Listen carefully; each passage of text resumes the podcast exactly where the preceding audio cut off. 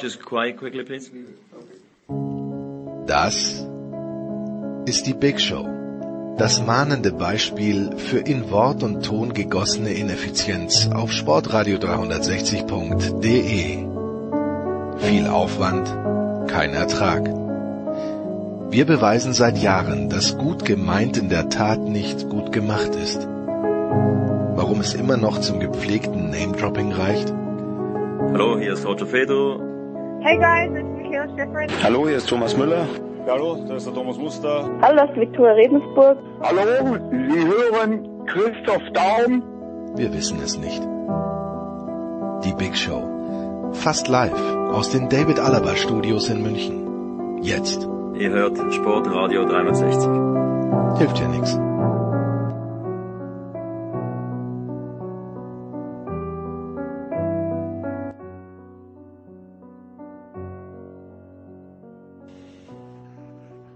Big Show 463 bei Sportradio 360. Wir sind wieder am Start mit Fußball, nachdem die Bundesliga-Saison und die Saison der zweiten Bundesliga jetzt offiziell beendet sind, bis auf die ausstehenden Relegationen. Es gibt einiges zu besprechen. Wir haben wieder die große Fußballrunde am Start. Zum einen Andreas Renner von der Sohn. Hallo Andreas. Hallo.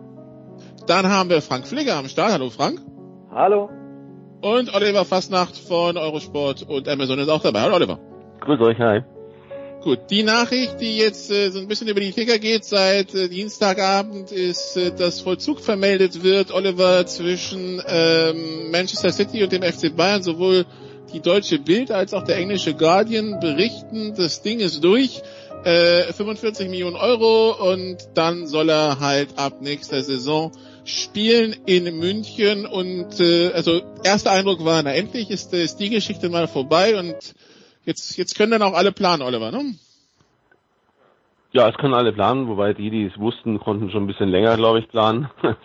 also das, äh, das ist einfach gute, gute Arbeit verrichtet worden vom FC Bayern. Man hat sich die Situation, die Corona-Situation zunutze gemacht, denn sonst wäre er sicherlich für 45 Millionen nicht gewechselt und hätte auch sicherlich keiner so einem Wechsel zugestimmt. Ähm, da kommt natürlich noch einiges drauf. Ich, ich weiß es nicht, ist eine reine Spekulation, aber mit mit allem, was noch an an Zusatzsummen äh, möglicherweise noch draufkommt, aber mehr als glaube ich 60 insgesamt, vielleicht 70 werden es auch nicht sein, ist immer noch ein sehr guter Preis für die Bayern. Für einen sehr interessanten und äh, vor allen Dingen sehr spannenden Spieler. Äh, wir werden sicher gleich nochmal mehr über ihn reden, möchte nicht zu lange jetzt mein Eingangsstatement äh, äh, halten. Also tolle Sache, gute Arbeit, alle, die daran beteiligt waren und äh, der FC Bayern ist ein klarer Gewinner äh, in diesem ganzen Wettkampf äh, um und diesem ganzen Rennen um ihn. Sie haben den richtigen Zeitpunkt erwischt und glaube ich auch das äh, wirklich ein gutes, ja, fast Schnäppchen, würde ich sagen, zugeschlagen für die Verhältnisse. Ich denke mal, Frank Pflege klatscht begeistert. Dortmund freut sich wie Bolle für den FC Bayern, wie man sich vorstellen kann. ähm, ja, wobei ich würde äh, ein klein wenig einschränkend sagen, Schnäppchen ja, wenn man auf die Ablöse guckt, keine Frage. Also vor einem Jahr wäre da noch äh, deutlich, äh, das Ganze deutlich dreistellig über die Bühne gegangen. Ähm, andererseits, wenn die Zahlen so stimmen, wie sie kolportiert werden, dass äh, Leroy Sané 17 Millionen Euro Jahresgehalt zum Beispiel beim FC Bayern bezieht, auf fünf Jahre gerechnet sind das 85 Millionen, da bin ich nicht mehr ganz bei Schnäppchen. Ne? Da bin ich auch nicht mehr ganz bei, äh, bei der in den letzten Wochen ja häufig und von vielen Vereinen, auch von Spitzenclubs getätigten Aussage, ähm, wir werden aus Corona lernen und wir müssen nach Corona anders leben. Ähm, jetzt muss man natürlich bei Leroy Sané auch noch dazu sagen, ähm, in, äh, in, wenn er fit ist und, und in Bestform ist, dann ist er ein herausragender Spieler, gar keine Frage. Er kommt natürlich auch gerade aus dem Kreuzbandriss und das ist äh, für einen Fußballspieler schon eine extrem schwerwiegende Verletzung. Da muss man halt auch erstmal gucken, ähm, wie er das verpackt hat und wie, wie er das weggepackt hat und wie schnell er dann auch wieder zu seiner Form findet. Aber Andreas, das klingt erstmal nicht, wenn man sich das Package dann so, so anhört, als würde der FC Bayern dann zweifeln, dass das wieder was wird, zumindest wenn man die eben bei diesem Gehalt ist. Ja, äh, natürlich klingt das, äh, klingt das nicht so. Ich denke, ja, also ein Kreuzbandriss ist natürlich eine drastische Verletzung Ähm, ich glaube, die Erfahrungswerte sind schon so und der FC Bayern äh, wird das ja sicher auch medizinisch überprüft haben, dass äh, wenn es beim äh, Kreuzbandriss keine, bei einem Kreuzbandriss keine extremen Komplikationen äh, gibt, dass der Spieler dann im Normalfall auch äh, sein altes Leistungsniveau wieder äh, wieder erreichen kann. Was man natürlich, äh, was man nicht so hundertprozentig sagen kann. Ähm, also die, die Geschwindigkeit von Sané ist natürlich ein Riesenfaktor. Wenn er da, sagen wir mal, ein Zehntel, äh, ähm, eine Zehntelsekunde auf 100 Meter verliert, äh, das könnte, könnte am Ende schon ein Problem bedeuten, wo ich jetzt aber auch denken würde, dass das jetzt nach einer schweren Verletzung noch nicht der Fall ist. Äh, wenn sich sowas häufen würde, dann äh, würde ich das problematischer sehen. Oliver hat ja schon gesagt, er wollte gar nicht so viel erstmal zu, zu, zu Leroy Sané sagen. Jetzt bitte sehr, also wir haben jetzt den Vertrag eingeschätzt, wir haben die Verletzung eingeschätzt, jetzt können wir uns den Rest kümmern, Oliver. Ja, da sind wir, glaube ich, äh, ja, alle in, in der gleichen Situation, dass, dass man weiß, dass das auf jeden Fall mal kein Spieler ist, der, der, äh, der jetzt mehrfach reproduziert irgendwie äh, vorkommt, wenn er seine Topform hat, dann ist das ein, ein Spieler, der wirklich, äh, wie es immer so schön heißt, so wirklich so einen Unterschied ausmachen kann, im Positiven wie im Negativen. Das ist bei all diesen eher künstlerisch veranlagten Spielern so. Aber äh, Andreas hat es schon gesagt, ein immenses Tempo, ähm, natürlich ein, äh, ein Spielwitz, eine Technik, äh, etwas Besonderes, etwas Unberechenbares für andere Spieler. Die Frage ist, wie du ihn einbaust in ein System. Ich glaube, dass das eigentlich unter Hansi Flick äh, kein Problem sein sollte, ganz im Gegenteil ähm, ja, ich, sehe eigentlich momentan wirklich nur das entscheidende Thema ist wirklich nur, wird er die Leistung wieder abrufen können, die er hatte? Ähm, natürlich muss man auch sagen, die er hatte, in Anführungsstrichen, denn er war ja auch trotz seiner einer Nichtverletzung auch nicht immer äh, erste Wahl bei Manchester City und schon gar nicht so, dass alle jetzt immer total begeistert von ihm waren. Er war ja noch letztlich im Lernen Pep hat sicherlich äh, auch noch seine Probleme mit ihm und bestimmten Eigenheiten möglicherweise. Das wird Flicks Aufgabe sein. Traue ich auch äh, Hansi Flick sehr gut zu. Wichtig ist einfach, wenn er wollte, ist es gut. Wenn es jetzt nicht so ist, dass er sagt, ja, okay, also Bayern ist übrig geblieben, ist zwar eine nette Sache, aber jetzt auch nicht alles so gelaufen, wie ich es mir vorstelle. Ich glaube, dass das jetzt wirklich eine Situation ist, wo, wo alle Seiten zufrieden sind. Und wenn er einfach Bock hat auf jetzt das neue Kapitel und auch in Deutschland was zu zeigen, dann ist es, glaube ich, auch noch wichtig, dass er für sich auch eine Chance sieht, vielleicht am einen oder anderen, der vielleicht auch Kritik äußern könnte, zu arbeiten, vielleicht reifer zu werden beim FC Bayern, möglicherweise ist auch so ein klein bisschen mehr an Kontrolle in sein Spiel reinzubringen, damit den Wahnsinn ein klein bisschen abzuschärfen, äh, abzuschwächen, äh, dann, dann haben wir einen Top-Spieler. Wo das seht ihr den eigentlich? Ich meine, ähm, wenn ich mal die Frage in die Runde, Runde werfen darf, der ähm, hat ja auf Schalke ähm, auf die diversen Positionen gespielt. Ähm, Mittelstürmer ist denkbar. Ähm, bei Manchester City hat er jetzt, äh, und das war sicher ein Teil äh, von dem Problem, das er dort hatte, dass der Trainer halt extrem, also Guardiola extrem klare Vorgaben darüber hat, was Spieler machen sollen und machen dürfen, wenn sie bei ihm auf dem Flügel spielen, nämlich erstmal an der Seitenlinie kleben, bis der Ball zu ihnen kommt. Die müssen ganz viel Geduld beweisen. Und ähm, äh, wo seht ihr den denn dann äh, eigentlich beim FC Bayern, auf welcher Position? Also ich würde ihn äh, alleine schon äh, qua seiner Geschwindigkeit eher auf den Flügeln sehen, zumal beim FC Bayern wird er sicherlich äh, nicht in der Mittelstürmerposition ähm, mhm. spielen, solange Robert Lewandowski da ist, jedenfalls nicht. Ähm, und äh, das wird ja auch ganz spannend sein. Also da gibt's natürlich mit Serge Gnabry und mit Coman und äh, anderen auch äh, einen Haufen Konkurrenz auf der Position, auf den Außenbahnen. Ähm, das wird spannend sein, wie Hansi Flick das dann auch moderiert. Ähm, er hat äh, für meine Begriffe in dieser Saison gezeigt, dass er solche Konkurrenzsituationen im Kader ähm, auch ganz gut äh, oder sehr gut moderieren kann. Äh, Robert Kovac hatte da deutlich, Nico Kovac hatte da deutlich größere Probleme mit, das hinzubekommen.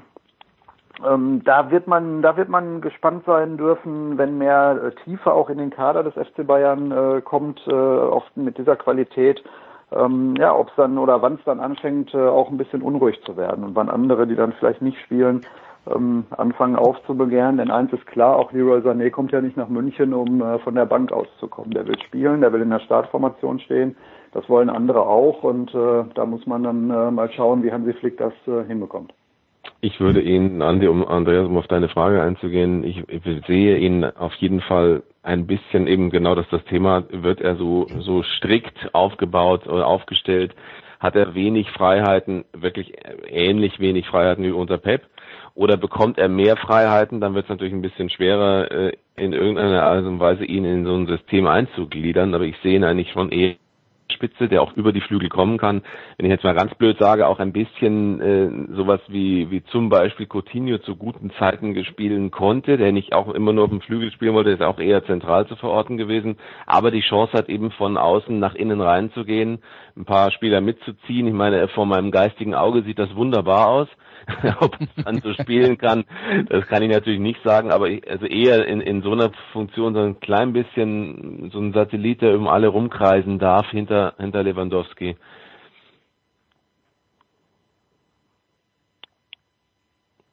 Okay, das war das Ende, das, äh, das war, ich dachte, da kommt noch was.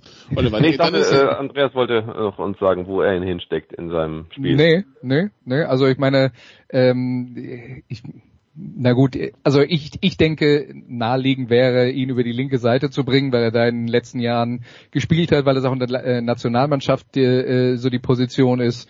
Ähm, du könntest dir also eine Variante vorstellen mit Sané links, Nabri rechts und Lewandowski mhm. in der Mitte, ein bisschen so wie es äh, in der Nationalmannschaft ja auch passiert. Ich denke, hinter der Spitze, ja, Thomas Müller hat in dieser Saison unglaublich viele Assists produziert. Ich sehe nicht, wie, wie man auf die Idee kommen würde, den rauszunehmen. Das sieht Müller auch nicht. Ja, der, der, sowieso nicht. er noch. die Frage das ist ja, das werden, das werden äh, genau die tollen, die spannenden Aufgaben sein. Ja, ich meine, klar, den musst du jetzt auch erstmal so einbauen, dass er zufrieden ist. Äh, denn Sané, der keinen Spaß hat und keine Zufriedenheit hat und irgendwie vielleicht denkt, oh, was, was ist jetzt passiert? Äh, aber deswegen habe ich gesagt, der müsste eigentlich inzwischen gereift sein und wissen, dass er sowieso nicht immer eine Garantie hatte, äh, auch unter Pep Guardiola war, es gibt ja auch einen Grund, warum äh, Sané wahrscheinlich sagt, ich bin bereit zu wechseln. Äh, irgendwann äh, hat er wahrscheinlich auch den Eindruck bekommen, dass er nicht das spielen kann, was er gerne spielen möchte. Ob er das dann wirklich spielen darf, das wird man sehen. Er muss auch Leistung bringen und das kann natürlich ein Problem werden. Aber ja, das haben wir alle ja schon gesagt. Es ist genau die Aufgabe von Hansi Flick, das irgendwie hinzubekommen, Flick und seinem Team und allen, die auch in der Mannschaft verstehen müssen, wen sie sich da geholt haben. Ähm, aber ich habe den Eindruck gehabt, dass sowieso eigentlich alle auch dafür waren, dass er kommt. Und also der wird mit offenen Armen empfangen in München. Davon gehe ich fest aus. Okay, dann noch die, die Franzosen-Pipeline nach, nach äh, München funktioniert auch weiterhin. Tanguy Kouassi kommt von äh, PSG zur großen Verwunderung von Thomas Tuchel, der ihn anscheinend gerne behalten hätte. Aber ähm, so, so ist das nun mal im Geschäft. Ein weiterer U18 Nationalspieler für Frankreich, der also ins Ausland wechselt. Gut, dann kommen wir zu dem, was so auf dem Platz passiert ist. Äh, vielleicht zum, zum unangenehmen Teil, Frank. Ähm, Dortmund verliert 0 zu 4 gegen Hoffenheim. Der FC Bayern gewinnt 4 zu 0 gegen Wolfsburg. Samstag viel zu lesen, deshalb hier zur Diskussion gestellt. Die folgende Satz, deshalb wird Bayern Meister und Dortmund nicht. Ja, also diese Diskussion äh, hätte sich der BVB natürlich äh, ersparen können. Ne? Du, du äh, gewinnst gegen Hoffenheim und gehst äh, mit einem relativ guten Gefühl ähm, aus der aus der Saison raus und stattdessen äh, lieferst du eine solche Nichtleistung ab und äh, hast jetzt die gesamte Sommerpause und die Vorbereitung über diese Mentalitätsdiskussion an der Backe. Das hat sich der BVB selbst äh, eingebrockt. Ähm, ich muss ganz ehrlich sagen, wenn man äh, mal ähm, ja, einen, Gang, einen Gang zurückschaltet und sich mal ganz äh, sachlich und nüchtern die Leistungen von Borussia Dortmund seit der Niederlage gegen den FC Bayern, also seit feststand, dass du nicht mehr deutscher Meister werden kannst, äh, anschaut, dann war das äh, unterm Strich ähm, ach, ja mit Wohlwollen eine 5 plus. Ja. Ähm, das äh, fing ja schon in der ersten Halbzeit in Paderborn an, die ähm, wirklich unterirdisch war. Das wurde dann am Ende durch das 6 zu 1 so ein bisschen äh, überstrahlt. Ähm, und dann kam das Spiel äh, gegen Hertha, das schlecht war. Ähm, dann hast du äh, in Düsseldorf schlecht gespielt. Du hast gegen Mainz grausam schlecht gespielt. Und das einzige Spiel, was wirklich noch eine gute Leistung ähm, äh, gebracht hat, war dann äh, das Spiel in Leipzig. Das finde ich äh, ehrlich gesagt dann auch besonders ärgerlich, weil man in solchen Spielen dann ja sieht, wozu der BVB ähm, tatsächlich in der Lage ist, wenn er konzentriert ist und sich zusammenreißt. Und dann kam als äh, negativer Höhepunkt das Spiel gegen Hoffenheim noch oben drauf. Und da muss man einfach mal konstatieren, der BVB hat sich in dieser letzten Saisonphase gehen lassen. Ja, und äh, das geht nicht für eine Spitzenmannschaft mit diesen Ansprüchen und mit diesem Spielerpotenzial und diesem Personal. Ähm, das weiß man auch in Dortmund. Und deswegen nimmst du jetzt diese Diskussion wieder mit in die Sommerpause, in die Vorbereitung und äh, du nimmst die Trainerdiskussion auch mit. Ja, ist dieser Trainer der Richtige? Ist der nicht dafür zuständig? Meine Überzeugung ist mittlerweile, es ist ein Problem im, ja, im, im Gesamtverein. Ja, dass das geht über Watzke und Zorg und Kehl und Sammer und Favre, wie sie alle da sind, müssen es endlich mal hinbekommen, diese Mannschaft so mental auf und einzustellen, dass nicht ständig solche Spiele passieren. Die passieren ja auch unter der Saison, die sind auch in der letzten Saison 18, 19 passiert. Da hast du die Meisterschaft auch nicht gegen Bayern München verloren, sondern in Düsseldorf, in Hannover und anderswo. Und das darf dem BVB einfach in dieser Form nicht passieren, sonst wirst du auch die nächsten zehn Jahre nicht deutscher Meister. Andreas hat zwischendurch kurz Luft geholt oder war das nur? Ich habe ich hab zwischendurch mehrfach Luft geholt, sonst wäre ich ausgeblieben inzwischen. Nee, ich dachte, okay. du wolltest ansetzen. Jetzt aber. Äh, äh, was mich ein bisschen wundert, ich, ich dachte, ich dachte letzte Woche vernommen zu haben, dass, dass klargestellt wurde, dass, äh, dass Favre bleibt und jetzt lese ich heute Morgen wieder quer durch wir nehmen mittwochs auf. Ähm, nee, vielleicht doch nicht. Ich dachte, das Thema wäre vom Tisch.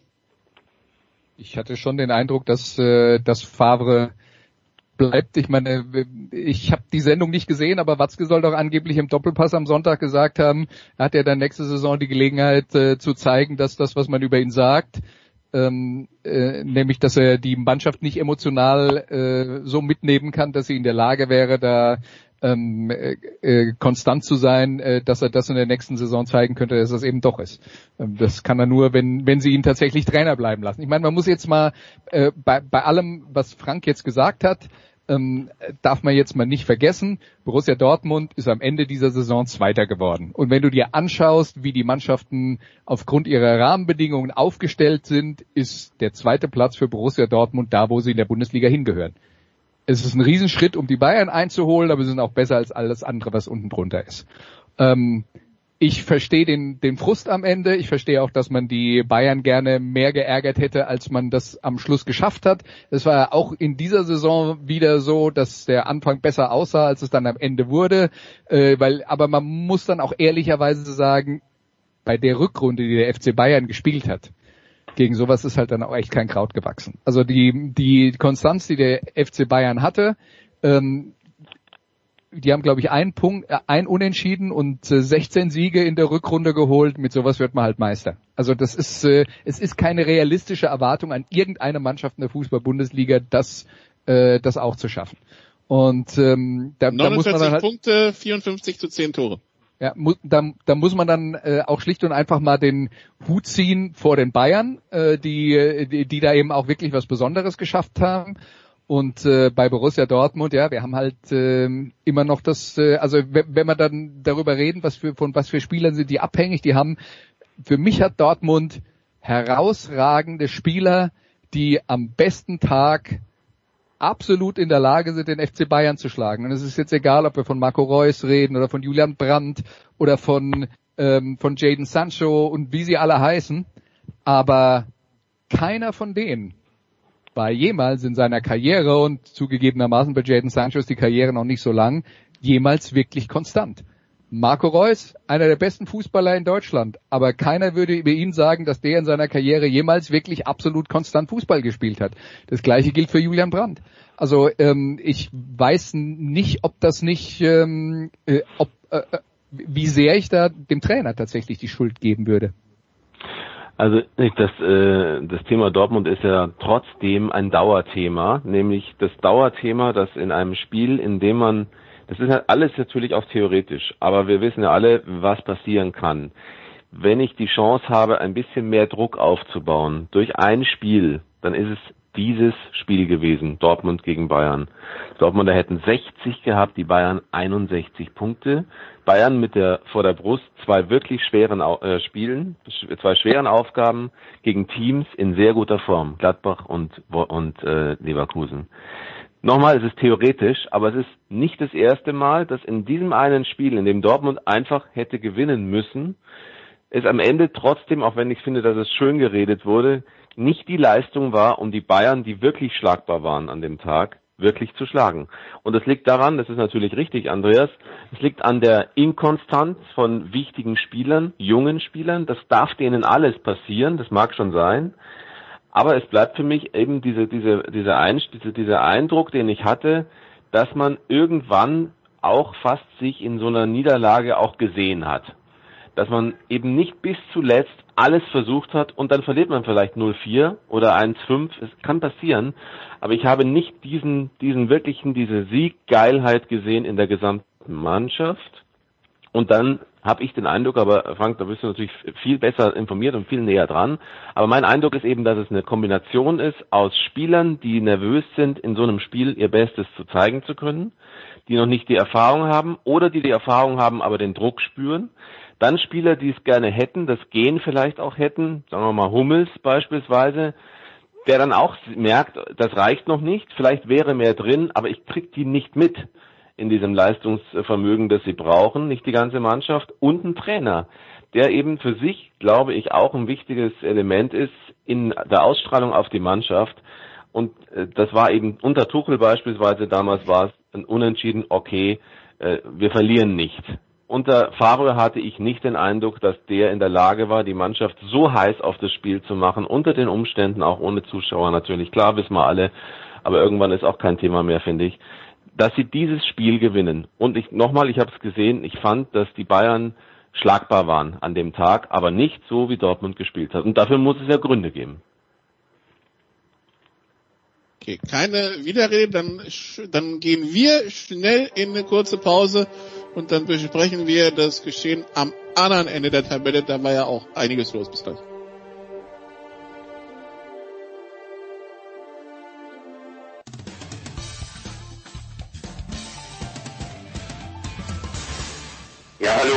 Josef Haber, auch wenn Sie mich nicht kennen. Sie kennen sicher Sportradio 360. Bleiben Sie dran, wechseln Sie jetzt nicht den Kanal schrauben Sie sich am Radio rum oder am Computer, wo auch immer das gesendet wird. Sie hören genau das Richtige, verstellen Sie nur mehr die Lautstärke.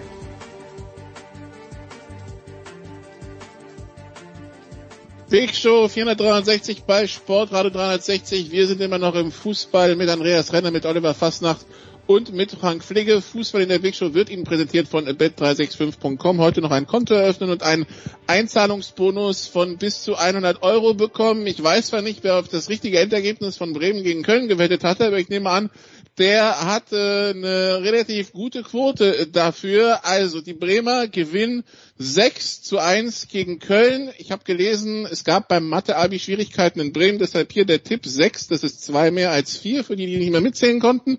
Äh, das Ganze wäre wertlos gewesen, wenn Düsseldorf gegen Union gewonnen hätte, haben sie aber nicht, Oliver. Düsseldorf verliert 0 zu 3 und steigt ab. Wer war für dich die größere Enttäuschung in diesem eigentlich vermeintlichen Abstiegskrimi am Samstag, Düsseldorf oder Köln? Düsseldorf oder Köln, hui. Tricky. Düsseldorf hat es nicht auf die Reihe gebracht. Äh, Düsseldorf, da, da, das hat man einfach gesehen. Sie haben am Schluss einfach äh, eine Position hergegeben, die sie, glaube ich, in der sie sich ganz gut auch äh, gefühlt haben. Dieses, das war für sie okay. 16 war die ganze Zeit eine Platzierung, die war in Ordnung und es war ja auch äh, zu, klar, der ganze Stress, der ganze Druck und die ganze Berichterstattung gegenüber Bremen was macht Bremen, wie gehen die damit um, was, wo, ist das der richtige Weg, der Bremer Weg und, die, und das Kurfeld war das richtig oder nicht und so weiter, bla bla bla. Alles wahnsinnig viel. Düsseldorf war erstmal so ein bisschen aus dem Blickfeld. Man hat gesagt, ja, die machen das eigentlich ganz gut. Und dann haben sie aber ihre Matchbälle halt, ihren Matchball halt vergeben gegen Augsburg. Ja. Das hätten sie sich komplett ersparen können, die ganze Nummer, durch einen Sieg gegen Augsburg. Und das ist ihnen nicht gelungen, so. Und äh, dann haben sie es erst recht nicht geschafft, unter dem Druck das letzte Spiel zu gewinnen, weil Union einfach auch, glaube ich, da nochmal gezeigt hat, dass sie nicht die Mannschaft sind vom vorletzten Spieltag, sondern in der Saison die Mannschaft sind, wie sie sich am letzten Spieltag präsentiert haben. Es gab auch keine gute Spielentwicklung für Düsseldorf und so ist einfach alles, alles daneben gegangen. Und bei Bremen äh, kann man nur sagen, Köln hat 20 Minuten durchaus gutes, guten Fußball gespielt. Sie hätten auch in Führung gehen können dass dann danach eben von Köln nicht mehr viel kam und Bremen am Ende so hoch gewinnt, ist zwar nicht gerade ein besonders gutes Zeugnis für Köln, Aber ich denke, man muss bei all dem immer auch sagen, auch was Dortmund angeht gegen Mainz und äh, jetzt dann gegen Hoffenheim, Klar ist es kein guter Auftritt, was das Image angeht und äh, haben auch viele Dortmund-Fans selber auch sich darüber aufgeregt, wie die Dortmunder sich präsentiert haben und wir haben alle Themen dazu schon angeschnitten. Aber letztlich haben die Mannschaften, die anderen Mannschaften 32, 33 Spieltage Zeit, sich in andere Positionen zu bringen, um dann von einer anderen Mannschaft abhängig zu sein, für die alles äh, beendet ist, alles durch ist, vielleicht auch Enttäuschung vorherrscht, aber sie halt einfach jetzt keine Ziele mehr haben. Das kann passieren, da muss man sich halt einfach selber vorher darum kümmern, genug Punkte zu sammeln. Und Düsseldorf war einfach vorher zu oft nach Führung unentschieden. Die hätten längst schon raus sein können aus dem Schlimmsten, aber eben auch durch den Sieg gegen Augsburg. Das, Andreas, ist auch so das Gefühl, als ich hatte die letzten Wochen, wenn wir hier Düsseldorf besprochen haben, das war mit Tom Bayer vor ein paar Wochen der Fall, immer waren sie entweder kurz davor oder dann, also, sie haben zwar dann noch Spiele spät gedreht, aber auch irgendwie Spiele gehabt, wo sie mehr draus hätten holen können. Im Endeffekt sind es, glaube ich, unter Rösler zwei Siege, neun Unentschieden und vier Niederlagen. Und man muss dann sagen, da wäre zwar mehr drin gewesen, aber halt nicht nur am 34. Spieltag. Ne?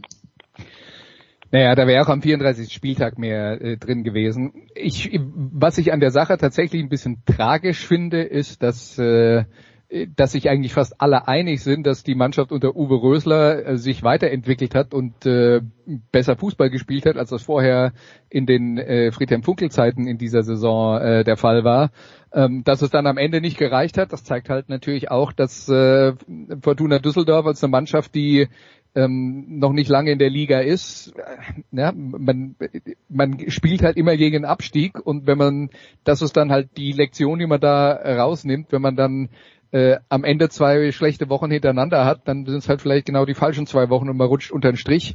Ähm, also die tun mir schon ein bisschen leid, äh, wie das äh, in, insgesamt gelaufen ist, äh, wobei ich da jetzt auch den, nicht mit dem Finger auf den ersten FC Köln zeige. Oliver hat gesagt, ähm, da muss man halt auch äh, seine Aufgaben selber erledigen. Ja, aber es war von Anfang an für Düsseldorf klar, dass es nur um den Klassenerhalt geht und dass es eng wird am Ende.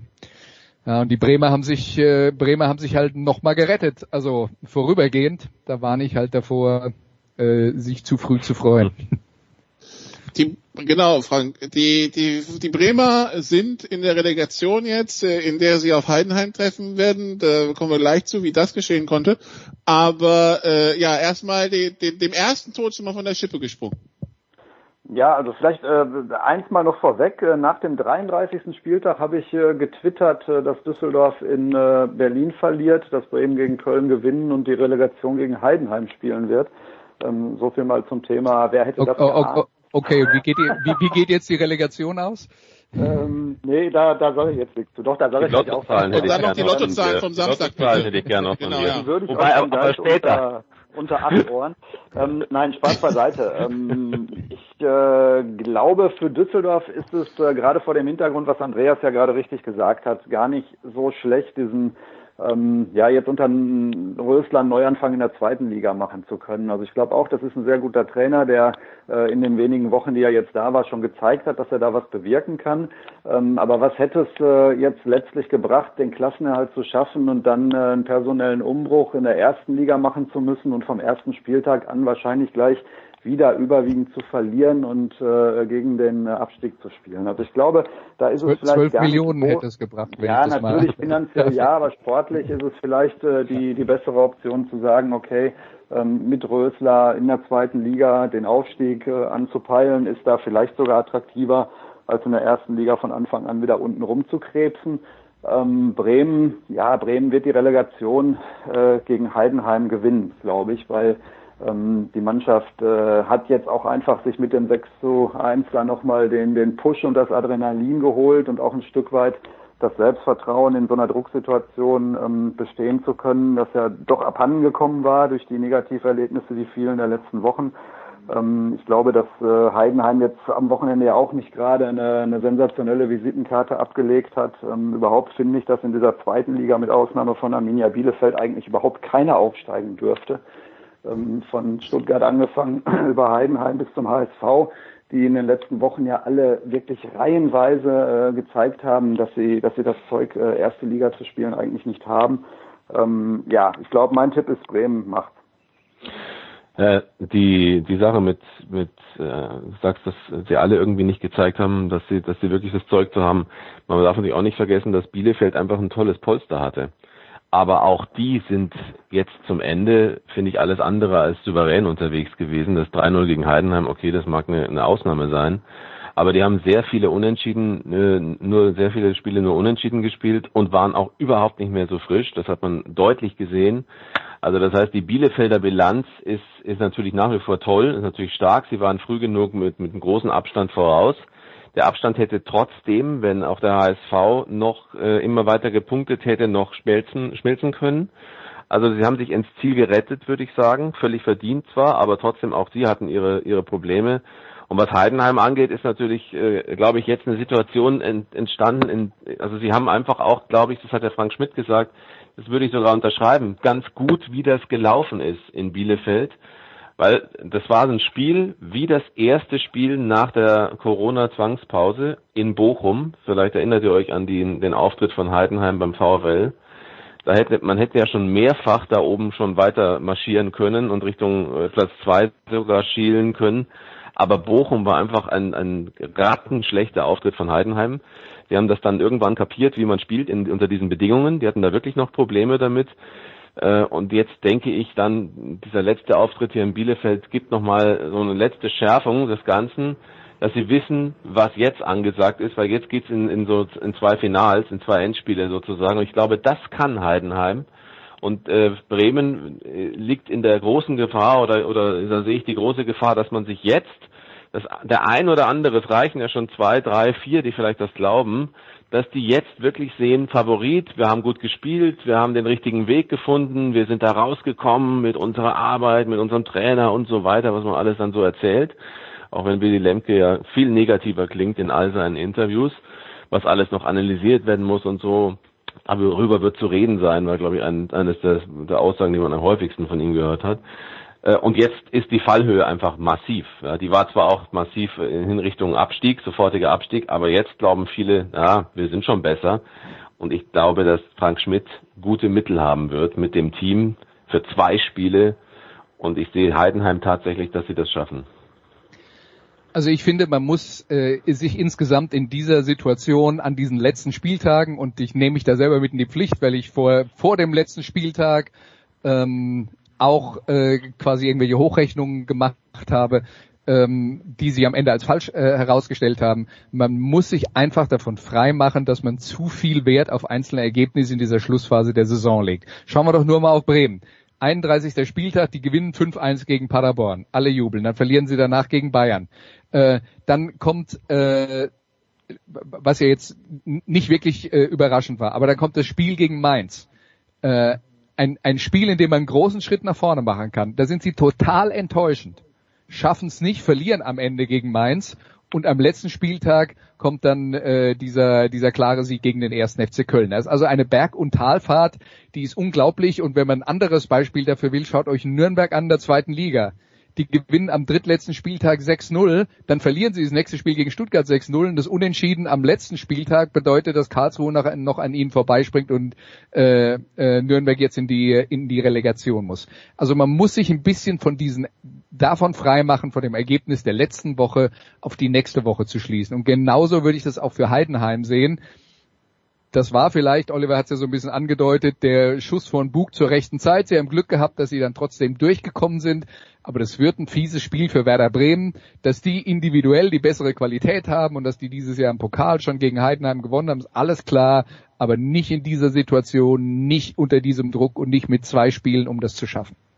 Na, ich bin ja völlig bei dir und wir werden ja morgen Abend wahrscheinlich schon ein kleines Stückchen schlauer sein, wer von uns dann in der Einschätzung recht hat. Aber Fakt ist auch, da äh, sind wir uns wahrscheinlich einig, ähm, dass Fußball gerade in, in so einer Saisonphase jetzt und dann, wenn es in die Verlängerung der Relegation geht, ähm, in erster Linie mal Psychologie ist und, und ganz viel mit der mentalen Befindlichkeit ähm, einer, einer Mannschaft, eines Kaders äh, zu tun hat. Und äh, da ist es, glaube ich, schon so, ähm, dieses äh, 6 zu 1 gegen Köln, auch wenn man das total relativieren muss, weil, weil du brauchst in so einem Spiel gegen eine Mannschaft, äh, für die es um nichts mehr geht, einfach irgendwann bei Zeiten mal einen Dosenöffner. Und wenn du den gefunden hast, dann läuft so ein Spiel in der Regel dann auch für dich, weil der Gegner bei 30 Grad in der prallen Sonne und dem Wissen, für mich geht's hier um die goldene Ananas, sich dann letztlich nicht mehr gegen so eine Niederlage stemmen wird. Das hat Bremen alles gut gemacht. Aber selbst wenn man das alles mal berücksichtigt und, und raussubtrahiert aus der Bestandsaufnahme, wird doch bleiben, die gehen mit dem Hochgefühl ähm, jetzt äh, in diese, sind in diese Woche gegangen, in diese Relegationsvorbereitung, dass sie gesagt haben, wir haben sechs Tore geschossen, wir haben den Druckstand gehalten, wir haben uns da jetzt erstmal nochmal rausgezogen. Und es ist was völlig anderes, ähm, äh, als äh, wenn du mit einer, mit einer Niederlage am 34. Spieltag in eine solche Relegation reinrutscht. Ja, du hast eine komplett andere Stimmung ähm, im Kader. Und äh, ich glaube, das spricht definitiv für Werder Bremen zusätzlich zu der höheren Qualität, die sie sicherlich im Kader haben. Aber das war ja genau das, mhm. das Argument, was ich äh, habe äh, versucht zu führen, dass das 5-1 von Bremen gegen Paderborn in den Folgewochen nicht dazu geführt hat, äh, dass die Leistungen besser wurden, dass stattdessen einen krassen Abfall gab gegen Mainz 05 und trotzdem haben sie sich in der letzten Woche nochmal berappelt. Auch diese Nürnberg-Geschichte, das ist ja genau das, genau das Argument, das ich äh, versucht habe zu führen, dass man nicht davon ausgehen kann, dass die gute Stimmung jetzt mitgetragen wird und dass das dann schon klappt, sondern im Gegenteil, dass jetzt vielleicht ein Gegner kommt, der anders eingestellt ist und der halt vielleicht anders als Köln bis zur letzten Sekunde, äh, Sekunde äh, kämpft, solange da noch eine, eine Chance existiert. Und für die Heidenheimer ist das auch was äh, äh, extrem Besonderes. Also äh, ich, ich bin mir da nicht so sicher. Also ich sage auch nicht, dass es äh, ich würde auch nicht sagen, dass es nicht passieren kann, dass äh, äh, dass Bremen das äh, äh, locker gewinnt. Ich würde mich nur nicht äh, trauen, das äh, wirklich als Prognose abzugeben, weil, weil ich dafür der Mannschaft einfach nicht genug traue, so wie die äh, Berg- und Talfahrt emotional und mental in den letzten Jahr, äh, in den letzten Wochen unterwegs waren. Ich glaube halt, dass es gefährlich ist. Äh, in Bremen hat man aus meiner Sicht viel zu lange, haben viele nicht verstanden, was wirklich mit ihnen passiert, passiert, was wirklich mit ihnen geschieht. Ob das ein viel zu ruhiger Frank Baumann war in seiner, in der Führung, ein teilweise auch, wie ich finde, ein bisschen hilflos oder ratlos wirkender Frank Baumann. Dann Kofeld, an dem immer alles sozusagen festgemacht wurde. Das ist der Richtige, der weiß, wie es geht, der hat die richtige Ansprache, das ist ein guter Trainer äh, und so weiter. Das ist klar, das ist er sicherlich, aber das war auch für ihn eine sehr neue, eine sehr spezielle Situation. Dazu ein, ein, ein Team, in dem, wir wollen jetzt nicht die ganze Bremen-Analyse aufmachen, weil das dauert zu lang, aber einfach nur mal so kurze Punkte. Es gibt ja Gründe, warum es auch eine Zeit lang so war, dass die Bremer einfach nicht diese richtige Konzentration hatten, wie geht Abstiegskampf, weil sie einfach für sich überhaupt nicht mit Abstiegskampf rechnen, gerechnet haben, sowieso auch nach den Zielen, die vor der Saison festgezurrt wurden und äh, bekannt gegeben wurden, und wir dachten, bitte Europa, ihr seid ja wahnsinnig. Aber die Spieler, es gibt ein paar Spieler in dieser Mannschaft, und es reicht ja schon, wenn es ein paar sind, die, glaube ich, lange nicht verstanden haben, dass ihre wunderbare Art, den Ball zu behandeln, einfach nicht die Frage ist und nicht, nicht gefragt ist im Abstiegskampf äh, und auch nicht ihre eigenen individuellen Fähigkeiten und das eigene Glänzen. Und jetzt Jetzt treffen die auf eine Mannschaft, die wirklich nur als klingt bisschen pseudo, als Mannschaft funktioniert. Das ist der alte Spruch. Heidenheim funktioniert als Mannschaft. Klar, du hast da den einen oder anderen, groß natürlich Schnatterer, äh, das, der ragt heraus, einfach weil er, so wie der Trainer inzwischen eine Ikone des Vereins ist und auch zu besonderem fähig ist. Aber wenn du dieses Team ansiehst, die werden als Team versuchen, jetzt in einer sehr schönen Position für sie, weil sie wirklich wahrscheinlich fast niemand auf der Rechnung hat so richtig, wenn es um die Einordnung von bestimmten positiven, negativen Faktoren geht. Vorteile, Nachteile zu Bremen haben wir alles besprochen. Die werden das hinbekommen. Die haben zwei Endspiele. Die müssen in Bremen einfach eine gute Leistung zeigen und haben es geschafft, in dem Endspiel für sie eigentlich gegen den HSV bis zuletzt daran zu glauben, dass die das Tor schießen mit dem Glück, dass der HSV sowieso da in der Psychose ist, äh, mit Verspielen von, von Vorsprüngen und von, von, von auch einem Sieg oder in dem Fall dem Punkt in den letzten Minuten oder Sekunden. Trotzdem, die Heidenheimer haben daran geglaubt. Die haben nochmal den Ball nach vorne gespielt, die haben nochmal dieses Tor erzielen wollen. Und sie werden, denke ich, ein sehr gutes taktisches Rezept mit auf den Weg bekommen. Und wenn für Bremen das nicht so wunderbar läuft wie für, gegen Köln, dann wird die Mannschaft auch wieder an all das zurückgeführt und zurückdenken müssen, jeder Einzelne, was in der Saison nicht funktioniert hat. Deswegen, äh, wir sind uns einig, spielerisch müsste Bremen eine Chance haben, Heidenheim in die Schranken zu weisen. Ich tippe trotzdem darauf, dass auch da Heidenheim sich das eher zunutze macht, die ganze Situation, als, äh, als Bremen es äh, schaffen kann. Okay, äh, äh, Heidenheim auch in der Situation, Andreas, nach dem 0 zu 3, weil der HSV zu Hause 1 zu 5 gegen Sandhausen verliert, 0 zu 2 zur Halbzeit, wo es auch gut und gerne 0-3 oder 0-4 hätte stehen können, wenn Sandhausen die Chancen genutzt hätte. Das war dann der komplette endgültige, also das war der für diese Saison der endgültige Untergang und für die nächsten Jahre dann doch äh, noch mehr Fragezeichen, als wir, als wir so wahrscheinlich schon hätten, schon gehabt hätten. Ja, nur noch mal, äh, um ganz kurz über Heidenheim zu reden. Da ist ja auch nicht nachvollziehbar, wie die es geschafft haben, das Spiel in Hamburg zu gewinnen. Äh, auf diesem extremen emotionalen Hoch, wo man dann sagen würde, da müssten die doch jetzt mit breiter Brust in dieses letzte Spiel in Bielefeld gehen, für die es um nichts mehr geht. Und, äh, äh und äh, bei denen dann die nötigen Punkte einfahren und das war ein totales Nichts. Also diese auch da dieses Auf und Ab, das ist im Moment so extrem schwer macht äh, zu, zu berechnen, was da passiert. Was nicht so arg schwer zu berechnen war in den letzten Saisonwochen, ist tatsächlich das, was in Hamburg passiert, weil ja ähm, ist, äh, ist sicher insgesamt eine tragische Geschichte rund um den HSV, äh, aber ähm, du ringst. Ja, also ich, ich ringe deswegen, weil ich muss dazu sagen, ich habe jetzt nicht so viele Spiele vom HSV über die vollen 90 Minuten gesehen in den letzten äh, Saisonwochen, dass ich da jetzt äh, eine tiefere Fehleranalyse machen kann. Aber auch bei dem Spiel gegen Heidenheim, was sie am Ende verloren haben, war es ja eigentlich so, dass sie eine Stunde lang die Sache ganz gut im Griff hatten. Eigentlich darfst du das am Ende dann auch nicht mehr verlieren. Äh, aber das kam ja dann, äh, kam ja am Schluss alles zusammen und ähm, wenn wir davon reden, dass eine Mannschaft tatsächlich in den letzten zwei Jahren in den Drucksituationen, wenn es drauf ankam, am Ende nicht geschafft hat, äh, die Sache über die Ziellinie zu bringen, weil der HSV war sowohl in der letzten als auch in dieser Saison äh, eigentlich lange genug in einer Position, um den Aufstieg zu schaffen oder zumindest die Relegation zu erreichen. Ähm, da ist äh, ja, da ist viel Analyse äh, zu betreiben. Ich fürchte, ich kann sie nicht liefern. Das, äh, das wird sich dann zeigen, ob sich dann auch die, wie, wie das beim HSV weitergeht, ob dann weiter wieder dann der Trainer gewechselt Darf wird oder wie man das angeht. Ja, Oliver? Darf ich kurz, dachte Frank, dass du noch was sagen möchtest, will dir da nicht dazwischen fahren, aber ich habe äh, viele HSV-Spiele auch aus beruflichen Gründen sehr häufig äh, sehr gut verfolgen können. Der HSV war auch nicht so stark äh, am Ende letztlich und auch in der in der auf der ganzen auf die ganze Saison gesehen ähm, als dass man jetzt locker hätte auf, auf eins oder zwei landen können, weil dazu fehlte einfach in dieser Mannschaft auch was. Möglicherweise hat auch Hacking da, spielt auch Hacking da eine Rolle. Ähm, aber wenn, ich, wenn man sich einfach nur die letzten Spiele ansieht, dann kann ich schon im März eigentlich anfangen gegen Regensburg. Also gerade zu Hause hat der HSV häufig sehr, sehr gut begonnen, das Tor nicht geschossen, der Gegner wurde stärker und inzwischen war es ja wirklich so, dass die Gegner wussten, HSV in Hamburg führt, kein Problem, wenn sie nicht nachlegen und wir schaffen sogar bis zum Ende noch möglicherweise da einen Dreier mitzunehmen. Regensburg hätte den Punkt verdient gehabt. Dann hat der HSV äh, in Stuttgart, muss man sagen, wirklich klar besser gespielt eine Zeit lang und das 2-3 typisch HSV, wie es gewesen ist. Stuttgart hat dran geglaubt, hat es zu einem für sich, für, zu einem Endspiel gemacht zu einem wichtigen, vielleicht dem wichtigsten Spiel bis zu dem Zeitpunkt, hat gewonnen. Der HSV hat sich dann auch relativ schnell ausgeruht, als sie dann tatsächlich gemerkt haben, 2-2 kommt, den nehmen wir lieber, aber dann sind sie trotzdem, da gibt es in der Mannschaft einfach einige, die nicht wissen, was sie dann für einen Fußball spielen müssen. Und das hat Hacking nicht hinbekommen, dieser Mannschaft eine Sicherheit zu geben oder auch dieses, diese, dieses äh, etwas buchhalterische zu sagen, den Punkt nehmen wir lieber mit. Das war in Stuttgart der Fall. Dann hätten sie gegen Wien Wiesbaden, hätten sie das nicht nur gewinnen können, sondern sie hätten es eigentlich verlieren müssen. Und zwar dann, wenn Wien Wiesbaden die letzte Chance macht, dann steht es 3-2.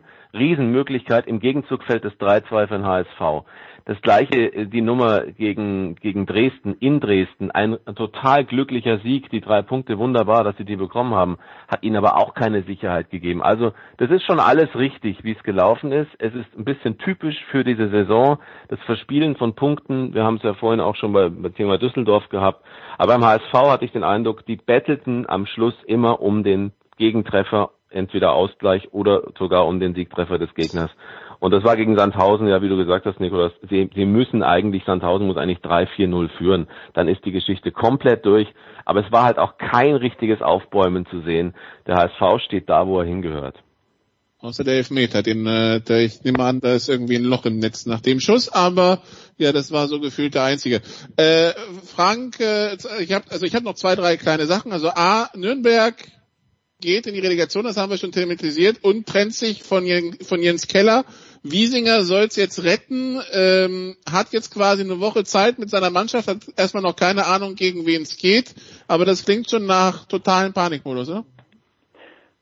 Ja, es ist das Greifen nach dem, nach dem Strohhalm, äh, wenn man erkannt hat, dass es äh, offenkundig mit dem äh, aktuellen Trainer nicht funktioniert, nicht zu wissen, gegen wen man da jetzt spielt, ist schwierig, glaube ich, was die Vorbereitung angeht.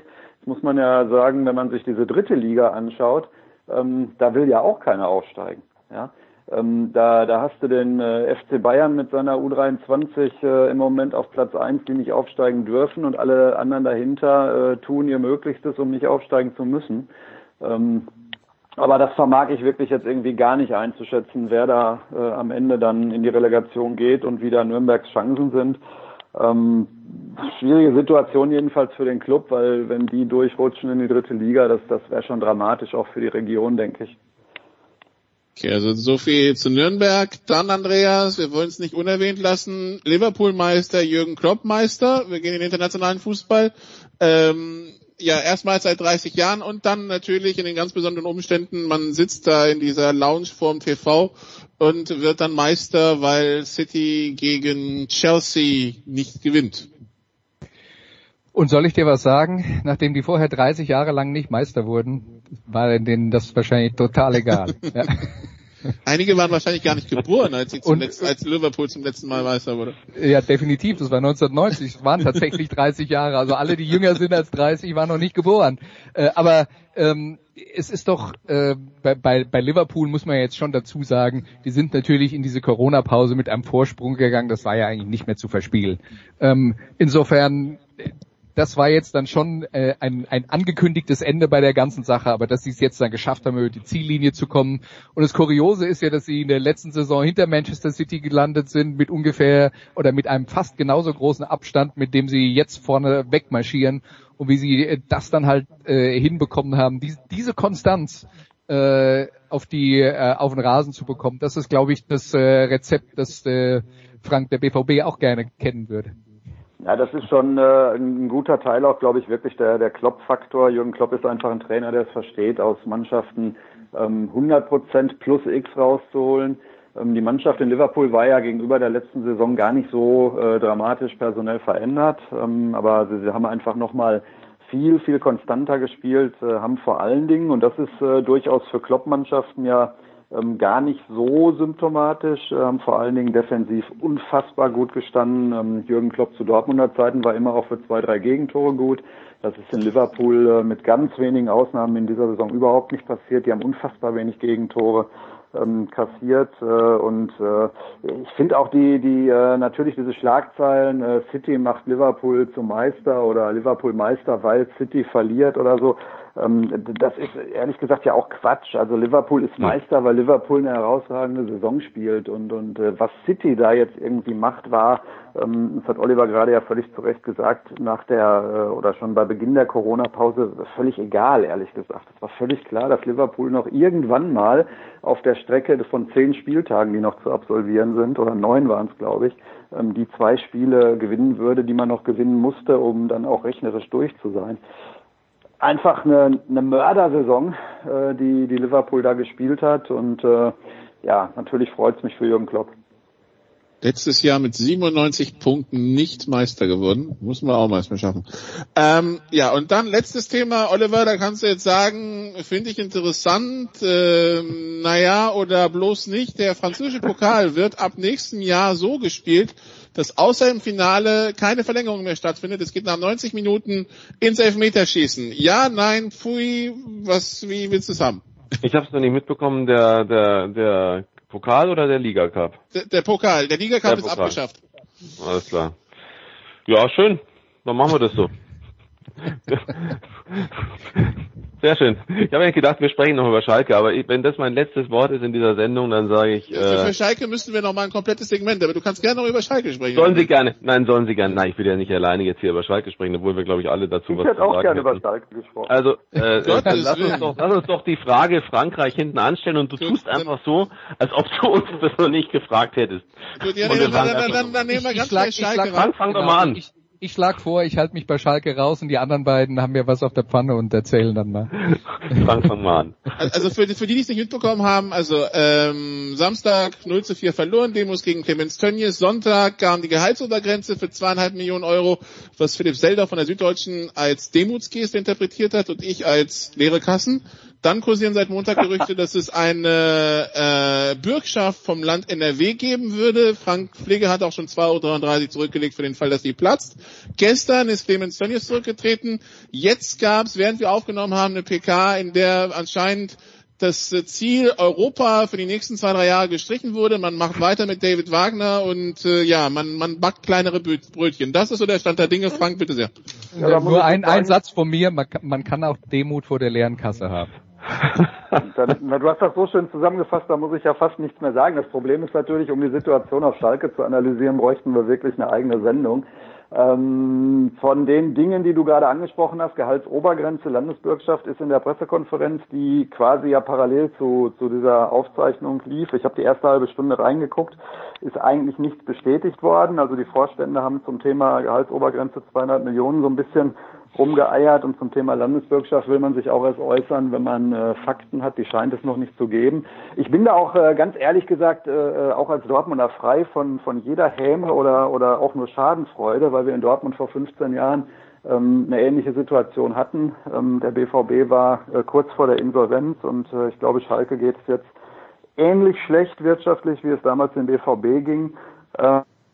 Äh, ähm, mit allen Konsequenzen, die das haben wird. Äh, und da gehört eben dazu, ähm, dass man sich von sportlichen Zielen, das hat man eben äh, tatsächlich getan, äh, für die nächsten zwei, drei Jahre zunächst einmal verabschieden wird und sagt, wir müssen jetzt alles auf neu stellen und neu Anfang ähm, hier beim FC Schalke 04 starten. In den letzten Wochen war das ja auch in der Außendarstellung, in der Kommunikation wirklich dramatisch schlecht. Also alles, was da über die Härtefallregelung im Zusammenhang mit den Dauerkarten, ähm, die Kündigung von ja. äh, Busfahrerinnen und Fahrern im Fahrdienst, die auf 450 Euro Basis äh, arbeiten, ähm, die die äh, ja die Geschichten rund um Clemens Tönnies, diese diese Rassismusäußerungen äh, Ende letzten Jahres, die schon völlig äh, indiskutabel waren. Also das, das war ja insgesamt ein Bild des FC Schalke 04, wo sich jeder geneigte Fan ähm, wirklich äh, äh, mit Grausen abgewendet hat und äh, wo man selbst als Dortmunder, und das ist ja das Schlimmste, was einem Schalker-Fan passieren kann, ähm, allmählich Mitleid hatte mit den Blauen. ähm, so, die müssen tatsächlich jetzt äh, den, den Hochdruckreiniger nehmen, den Kercher und müssen einmal, glaube ich, richtig, richtig sauber machen und das wird erhebliche Auswirkungen auf die, auf den Kader und auf die sportliche Situation haben. Da kommt ja erschwerend hinzu, dass in den letzten Jahren sich am FC Schalke 04 schon so viele sportliche Leiter und so viele Trainer versucht haben, mhm. dass du am Ende einer solchen Phase immer einen Kader hast, der ähm, ja komplett heterogen ist. Ja, das, das ist kein Gebilde mehr, das miteinander funktioniert, weil jeder Trainer hat ein paar Leute aussortiert, ein paar neue geholt, war aber dann nicht lange da. Dann kommt der nächste Trainer, der sortiert wieder welche aus, gibt anderen das Vertrauen. Und am Ende einer solchen Entwicklung ist vielleicht sogar in Bremen ähnlich, das war in Hamburg ähnlich, als man dann abgestiegen ist. Ähm, hast du einfach eine Situation, wo du sagen musst, Cut, ähm, sportliche Ziele hinten anstellen und jetzt müssen wir diesen Verein erstmal wieder überhaupt auf vier Füße stellen. Ja. Anders, glaube ich, wird es nicht gehen. Also ich glaube, man hat in, in dieser in dieser Zeit jetzt gesehen, dass ein paar handelnde Figuren mit der Situation noch nicht ganz klargekommen sind und eher daraus lernen sollten. Denn zum einen ist er so, Wagner bleibt Trainer, das wurde ja heute auch in dieser Pressekonferenz angesprochen. Dafür finden sicherlich äh, Argumente, aber ich denke, man würde auch eine Menge Gegenargumente finden. Das, das Hauptthema wird sein, okay, das hat er jetzt ein Jahr, muss er das jetzt äh, so erlebt haben, so wie es jetzt gelaufen ist.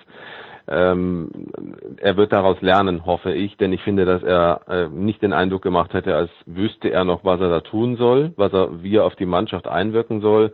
Also für mich ist da auch was auseinandergebrochen, was in der Euphorie, so ein bisschen Schönwetterstimmung, die dann eben irgendwann nicht mehr Schönwetterstimmung war. Und äh, da hat sich schon auch ein bisschen gezeigt, ich hatte den Eindruck, so wahnsinnig alle haben ihm, glaube ich, nicht immer zugehört. Und es hat sich so ein klein bisschen auch abgespielt und äh, so ein bisschen äh, überspielt. Die Art von Wagner und alles, wofür er gelobt wurde. Aber gib ihm noch die nächste Saison, wenn er die noch durchbekommt, äh, werden wir sehen. Er ist sicherlich auf einer Liste oben derer, die besonders unter in, in der Kritik stehen werden, wenn es nicht deutlich besser wird, gleich am Anfang. Aber auch Jochen Schneider, muss ich sagen, hat ein sehr seltsame Auftritte, hat sehr seltsame Auftritte gehabt. Frank, du hast ja auch gerade gesagt, also auch eben von, von handelnden Personen, wie sie sich präsentiert haben. Weil Schneider hat sich zum Teil in einem Interview widersprochen, ähm, zweifach, mehrfach widersprochen oder das war so ein bisschen nach dem, was interessiert mich mein Geschwätz von gestern. Das hatte ich bei ihm einige Male diesen, diesen Eindruck, äh, sei es, als es darum ging zu sagen, dass eben äh, äh Januar, Februar sozusagen etwas ihnen genommen wurde, was davor gut gelaufen ist und das im Hinblick auf höhere Umstände gesagt. Dann aber stellt er sich vor die Kamera ein oder zwei Tage später und sagt, wir dürfen es nicht auf Corona äh, schieben, wir müssen uns jetzt mit der Situation äh, richtig anfreunden, wir müssen wissen, was wir jetzt da tun. Äh, es gibt keine anderen Gründe als das, was wir selber sozusagen zu leisten haben, die Mannschaft in die Pflicht genommen und so weiter. Dann die Geschichte mit den mit den Busfahrerinnen und Busfahrern, äh, das sozusagen als modernes äh, Management zu verkaufen in dem Interview bei den Kollegen von Sky und zu sagen, ja, also das ist ja nun mal so Outsourcing, es sei ja alles ganz bekannt und es ist ja auch sind nun mal moderne Dinge, die man entscheidet. Ein, ein Verein, eine Firma muss ja irgendwie in dem Bereich auch einfach weitergehen. Ist eine Entwicklung, die andere Firmen auch gehen. Es sei ja nichts Besonderes. Wer das sagt, der hat einfach nicht verstanden, was es Besonderes ist, wenn wirklich auch Fans diesen Bus fahren, die sonst nirgendwo vielleicht mehr eine Möglichkeit haben, äh, ihre Qualität und das, was sie können, unter Beweis zu stellen, die für ihre Ehre, für ihren Ruhm und für ihre Liebe äh, eintreten, dass man dann bei 450 Euro, 480 Euro Jobs, äh, Jobbern, 450 Euro Jobbern sagt, da müssen wir jetzt äh, äh, sparen ist ja geradezu lächerlich eigentlich und es trifft genau die Seele des Vereins, in die reingebohrt wurde. Es zeigt, dass er eben auch nicht verstanden hat, was Schalke so wirklich ist. Und dann lass mir noch sagen, die Geschichte mit Tönnies ist natürlich auch ganz gern genommen. Natürlich gibt es viel, was auch bei ihm in Außendarstellung nicht so war, dass jetzt alle darüber geklatscht haben. Im Gegenteil, es gab auch einiges, was zu Skandal, äh, skandalisiert wurde oder eben tatsächlich ein Skandal war. Aber nur weil man jetzt ihn sozusagen äh, raus hat aus der ganzen Nummer, weil man ihn jetzt losgeworden ist und wo ich mich frage, äh, wer wollte alles, dass er geht, weil nur wegen der Fans und wegen der Ultras, das wäre ja geradezu un ungewöhnlich und völlig, völlig unrealistisch, dass deswegen einer einfach nur geht. Es war jetzt alles ein bisschen viel auf einmal. Kann man das mit dem, mit dem Skandal in seiner Fleischfabrik, also kann man diese Vorgänge in der Fleischfabrik, kann man die verknüpfen mit Schalke 04? Ist das möglich? Ist er nicht da mehr als nur ein Bauernopfer, vielleicht ein Königsopfer? der natürlich auch sich was hat zu Schulden kommen lassen. Aber geht das so einfach? Glauben die wirklich, dass damit die Probleme von Schalke gelöst sind? Und da habe ich wirklich meine Zweifel. Äh, und eben auch bei den handelnden äh, Figuren, dass die wirklich auch nur ansatzweise verstehen, was das heißt, Seele Schalke. Ähm, und, und ja, David Wagner ist nur zu, zu wünschen, dass er die Mannschaft wieder hinbekommt denn auch die haben irgendwann sich eher um sich gekümmert. Äh, Stichwort hier Antirassismus, äh, T-Shirt hoch, äh, Trikot ausgezogen. Und dann in so einer Situation zu sagen, mir ist es egal, ob ich jetzt bestraft werde oder nicht, weißt du, McKenny, ich mache das jetzt einfach, wo sind die Prioritäten? Da ist viel schiefgegangen, finde ich. Okay, ja, und vielleicht, äh, vielleicht ja. ist David Wagner auch nur deshalb äh, noch Trainer, weil die finanzielle Situation eben so ist, wie sie ist. Vielleicht kann mhm. der FC Schalke 04 sich tatsächlich im Moment auch einfach nicht leisten, äh, den Trainer zu wechseln, eine Abfindung zu zahlen oder sein Gehalt weiterzuzahlen und einen neuen Trainer zu verpflichten, der dann ja auch Geld verdienen will. Und üblicherweise geht mit einem solchen Trainer ja auch ähm, meistens dann äh, das sogenannte Team, das Staff um den Trainer herum. Das heißt, du wechselst nicht nur den aus, sondern mehrere Personen. Und äh, vielleicht geht das auch einfach finanziell im Moment gerade auf Schalke nicht. Und vielleicht wird sich das am Ende mal noch als gut herausstellen. Mag sein. Gut, ja, und wir haben das Thema Ausgliederung auch noch, ne? Also ich meine, es sind einfach es sind so viele unglaubliche Baustellen da. Ähm, ja, in der Tat wird wahrscheinlich das, äh, das Thema Finanzsituation eine Rolle spielen, Frank. Völlig richtig, ja. Wir haben geklärt, es braucht eine Verlängerung, auch wenn die Spielzeit abgelaufen ist, sonst hätte dieser Schalke-Teil gefehlt. Also damit haben wir die, die, Frage nach dem französischen Pokal doch noch beantwortet.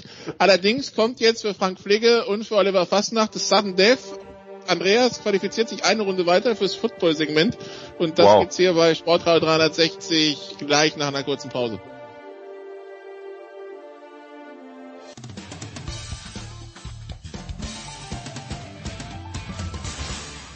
Hallo, hier ist Hagen Stamm und ihr hört Sportradio 360.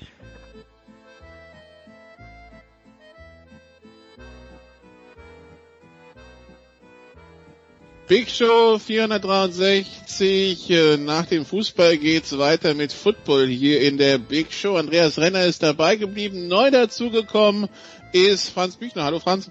Hallo, grüß dich.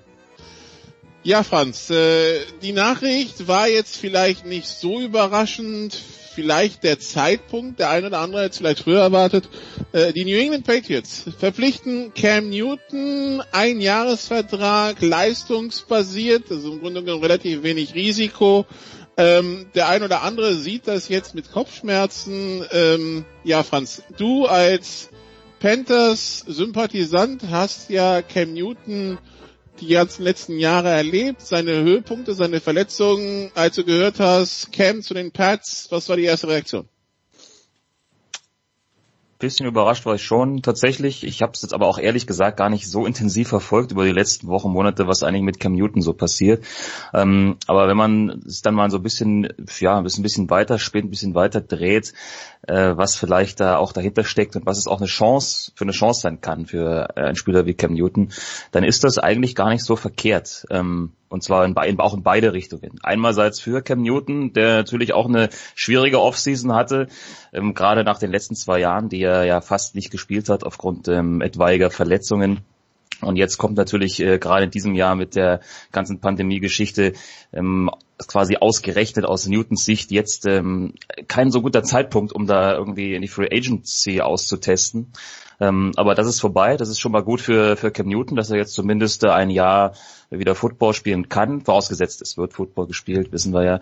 Äh, und auf der anderen Seite ist es sicherlich für die Patriots auch kein so schlechter Deal. Ähm, denn äh, ja, einerseits äh, bekommen sie einen Quarterback, der schon mal MVP war in dieser Liga, der erwiesenermaßen durchaus was drauf hat. Äh, und zweitens ähm, ist das dann vielleicht, auch wenn natürlich da ein Fragezeichen dahinter gesetzt werden muss, inwiefern ist er denn gesund und inwiefern kann er denn das abrufen, was er schon abgerufen hat, ist es erst einmal sicherlich eine etwas bessere Situation, dann noch einen Newton zu haben, als jetzt äh, mit einem Stidham oder sowas in die Saison zu gehen. Andreas, wie gesagt, mich hat vor allem der Zeitpunkt überrascht. Du hast ja schon vor zwei Wochen gesagt, dass wir hier über Kaepernick gesprochen haben. Die Kaderplanung der NFL-Teams sind ja im Grunde genommen nach dem Draft meistens durch. Jetzt sind wir halt über zwei Monate nach dem Draft. Die Gerüchte gab es immer wieder. Und die Frage stellt sich jetzt, warum, warum gerade jetzt? Wenn ich raten sollte, dann würde ich, dann schaue ich auf den Vertrag und sehe, Cam Newton kostet die Patriots in dieser Saison siebeneinhalb Millionen. Was Backup Geld ist. Ja, also äh, durchschnittliche Quarterbacks ver- verdienen in der NFL pro Saison Starter, meine ich, ungefähr 25 Millionen Dollar. Wie gesagt, Cam Newton siebeneinhalb. Ähm, das ist ganz klar eine Situation, wo er sich bereit erklärt hat, für kleines Geld diesen Schritt zu machen, um im nächsten Jahr hoffentlich, das ist der Plan, mit guten Leistungen sich wieder einen Startervertrag, einen richtigen Startervertrag zu erspielen. Meine Vermutung ist, für diesen Schritt war Cam Newton jetzt bereit. Vielleicht hat er gesehen, dass es keine anderen Optionen mehr gibt. Und wir haben ja schon genau darüber geredet, ja, schon vor zwei Wochen im Prinzip die Starterposten oder die, die Quarterback Rooms in der NFL alle vergeben, solange sich keiner verletzt. Und dann wollte er wahrscheinlich doch nicht so lange warten, bis sich einer verletzt. Und äh, er weiß natürlich auch, die New England Patriots sind, äh, sind die äh, beste Adresse. Ähm, und er wird dort mit einem Trainer arbeiten, der äh, ihm äh, vermutlich eine sehr gute Basis bieten wird, weil äh, Bill Belichick äh, und Josh McDaniels in den letzten Jahren der Offensive Coordinator es immer wieder geschafft haben, mit allen möglichen unterschiedlichen Arten von äh, Quarterbacks und auch mit allen möglichen unterschiedlichen Arten von Vorangehensweisen an äh, Offensivfootball Spiele zu gewinnen. Äh, insofern, wenn das da nicht klappt, dann, äh, dann liegt es vermutlich an Cam Newton. Ähm, ja, Franz, wie, wie siehst du denn das? Ich, ich, hatte, ich hatte dann bei Twitter die erste Reaktion von unserem Sofa-Quarterback Christian Schimmel gesehen. Der war bei der Perspektive Cam Newton bei Belichick, Schrägstrich McDaniels auch ähm, Ja, nicht so ganz begeistert. Adrian Franke hat direkt dieses äh, Spiel von Jacoby Brissett ausgepackt, als Brady vor ein paar Jahren ges gesperrt war, wo man dann noch ja. sofort bei den Patriots ähm, Option ähm, Ansätze gesehen hat. Was erwartest du Cam Newton, von, von Cam Newton bei den Patriots? Ist jetzt auch so eine Sache, weil wahrscheinlich ist das nicht das, was sie mit Stidham spielen würden, ne? Das, das ist wahrscheinlich so tatsächlich.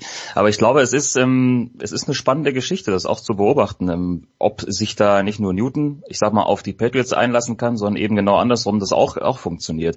Ich glaube, die Voraussetzungen sind an sich ja nicht so schlecht, denn ähm, die Patriots haben eine gute O-Line, hatten ja auch in den letzten Jahren mit einer der besten. Und wenn die ähnlich gut performen können, dann eröffnet das natürlich noch weitere Möglichkeiten, dass du nicht nur einen Pocket Passer beschützt, sondern dann eben dir da noch sämtliche andere Optionen, die Cam Newton ja so mitbringt mit seiner Athletik, äh, dann eben auch noch freischaufelst. Und ähm, wenn man das in einer ja, gewissen Art und Weise dann auch umsetzen kann, ich glaube, dann ist das äh, durchaus vielversprechend, was da passiert. Ähm, mhm. also und das eben, wie es Andreas schon gesagt hat, zu, zu, den Konditionen. Also ich glaube, das ist äh, ja hätte schlechter laufen können für New England. Äh, ich würde jetzt dann aber auch gerne noch das Gegenargument führen, wenn ich darf. Du darfst immer.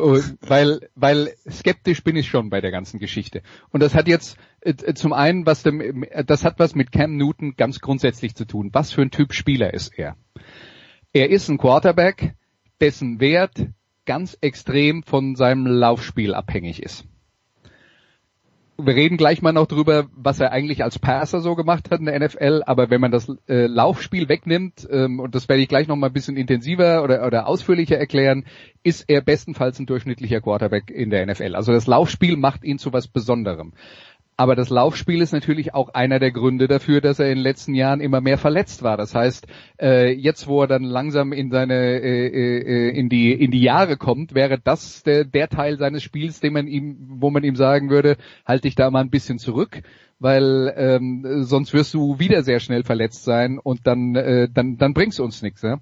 Aber als ich angefangen habe, mich mit der NFL zu befassen, und das ist zugegebenermaßen lange her, hat man gesagt, naja, ein Quarterback braucht ein Rating von ungefähr 80, dann ist er okay. Also das ist so die Grenze, wo, wo, also dann, dann ist er noch okay. Drunter ist, ist er eigentlich nicht, muss einen neuen suchen.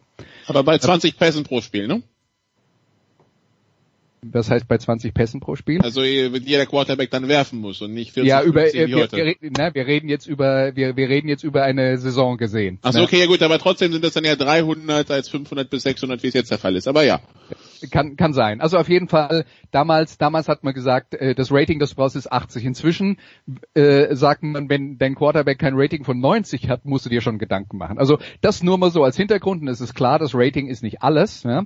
Aber Cam Newton hat in äh, neun Jahren NFL zweimal ein Rating gehabt von über 90.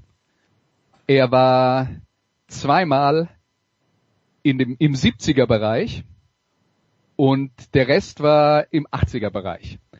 Das heißt, wenn man das als Grundlage nimmt und diesen Bewertungsmaßstab anlegt, von dem ich gerade eben geredet habe, ist Cam Newton, wenn es nur darum geht, den Ball zu werfen, ist er ein mittelmäßiger NFL-Quarterback mit zwei Saisons sind, nämlich 2015, als er MVP war, 35 Touchdown-Pässe, ähm, äh, nur 10 Interceptions, da war sein Rating knapp 100 und er war in seiner äh, 2018er Saison, äh, wo er sich dann allerdings verletzt hat, trotzdem relativ viel gespielt hat, war er beim Rating auch nochmal äh, bei 94,2.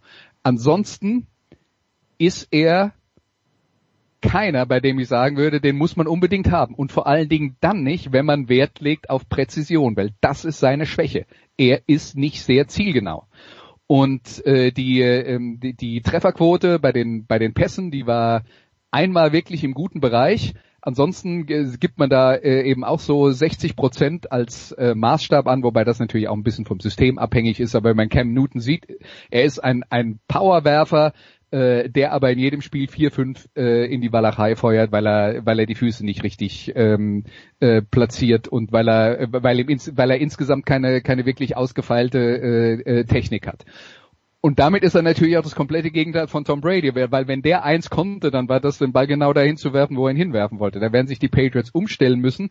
Ich sage nur, das ist bei der Bewertung von Cam Newton und ja, der war mal MVP, das stimmt alles, aber wenn man nicht mehr seine gesamte NFL-Karriere betrachtet, war er einmal, einmal MVP und diese eine Saison war so viel besser als alles andere, was er in der Liga geleistet hat, dass ich bezweifle, dass er nochmal so gut spielt.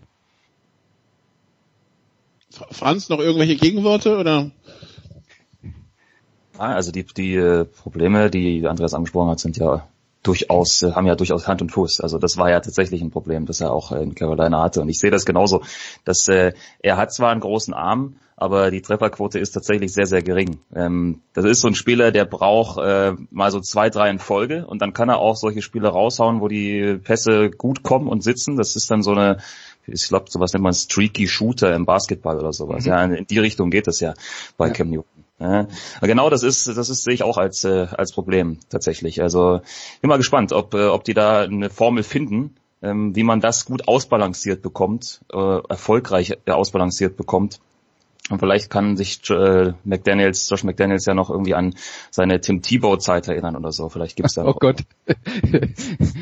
also ganz, ganz so schlimm ist es nicht, wollen wir sagen, was die, was die Trefferquote angeht. Aber äh, äh Franz hat nochmal das Wichtige gesagt, streaky, ja. Also der konnte, wenn, wenn, wenn deine Mannschaft gegen äh, Cam Newton spielt und er hat einen guten Tag und dann dann äh, hat er halt auch einen guten Tag und dann äh, äh, wenn er dann zielgenau ist, dann macht er der unglaublich viele Probleme, wenn er dann noch läuft. Also die Qualitäten sind ja nicht äh, vom äh, äh, sind ja nicht wegzudiskutieren, aber wenn er halt keinen guten Tag hat, dann trifft er halt das Meer aus dem Paddelboot nicht. Das, äh, ja, das, das stimmt die eine Saison. Das war schon äh, beeindruckend anzuschauen und Josh McDaniels, ich weiß nicht, ob er so, sich so gerne an die Tim Thibault-Zeit erinnert, weil im Endeffekt hat sie auch dafür gesorgt, dass sein, dass sein Stint als Headcoach relativ schnell vorbei war. Ja, also, aber, aber äh, kein NFL Offensive Coordinator hätte Tim Thibault retten können. Also nee, nee, schon klar, aber aber äh, was man schon sagen kann, ist, wenn, wenn die Patriots jetzt aus Cam Newton einen zuverlässig guten Passer machen, der sein, seine Laufqualitäten ähm, wohl dosiert einsetzt und sie damit erfolgreich spielen, dann haben äh, McDaniels und Belichick zusammen nochmal was Großes vollbracht.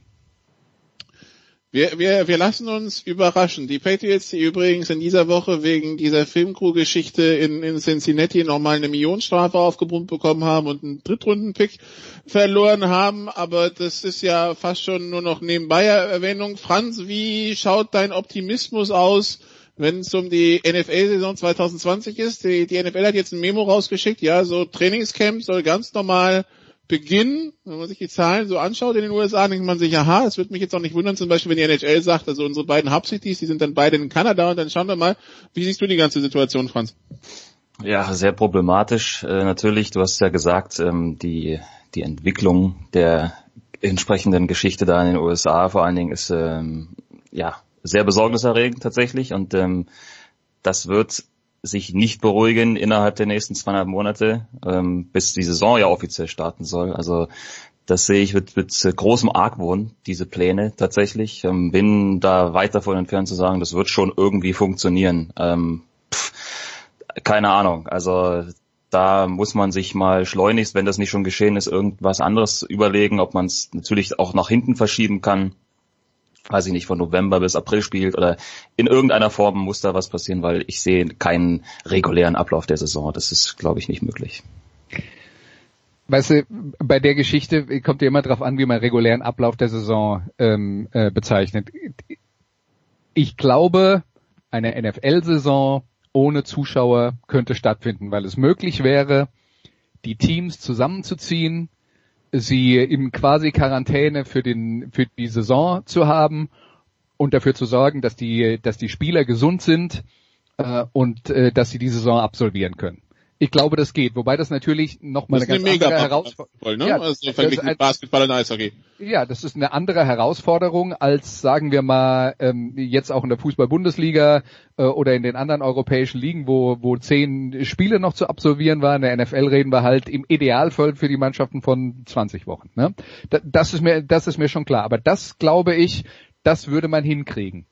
Ähm, natürlich will die NFL lieber mit Zuschauern spielen und natürlich mit lieber mit mehr als mit wenigern. Und da bin ich gespannt, ob das passiert. Und ich sage euch noch was in den USA und gerade unter dem in dem politischen Klima. Ich würde auch nicht ausschließen, dass die sagen, wir machen die Stadien auf, alle kommen und wenn jemand krank wird, sein Risiko. Ich meine, das ist letzten Endes das, was der Präsident im Moment vorlebt. Das ist das, was der Präsident im Moment vorlebt. Das ist die offizielle, die offizielle Version, wie die USA derzeit mit dem Coronavirus umgehen. Und ähm, wenn man so denkt, und wer sich dann halt äh, infiziert, der infiziert sich halt, ist so. Das scheint ja so die äh, die, die äh, Trump-Denke zu sein. Dann würde ich noch nicht mal ausschließen, dass sie die Stadien öffnen und sagen, wer kommen will, kommt.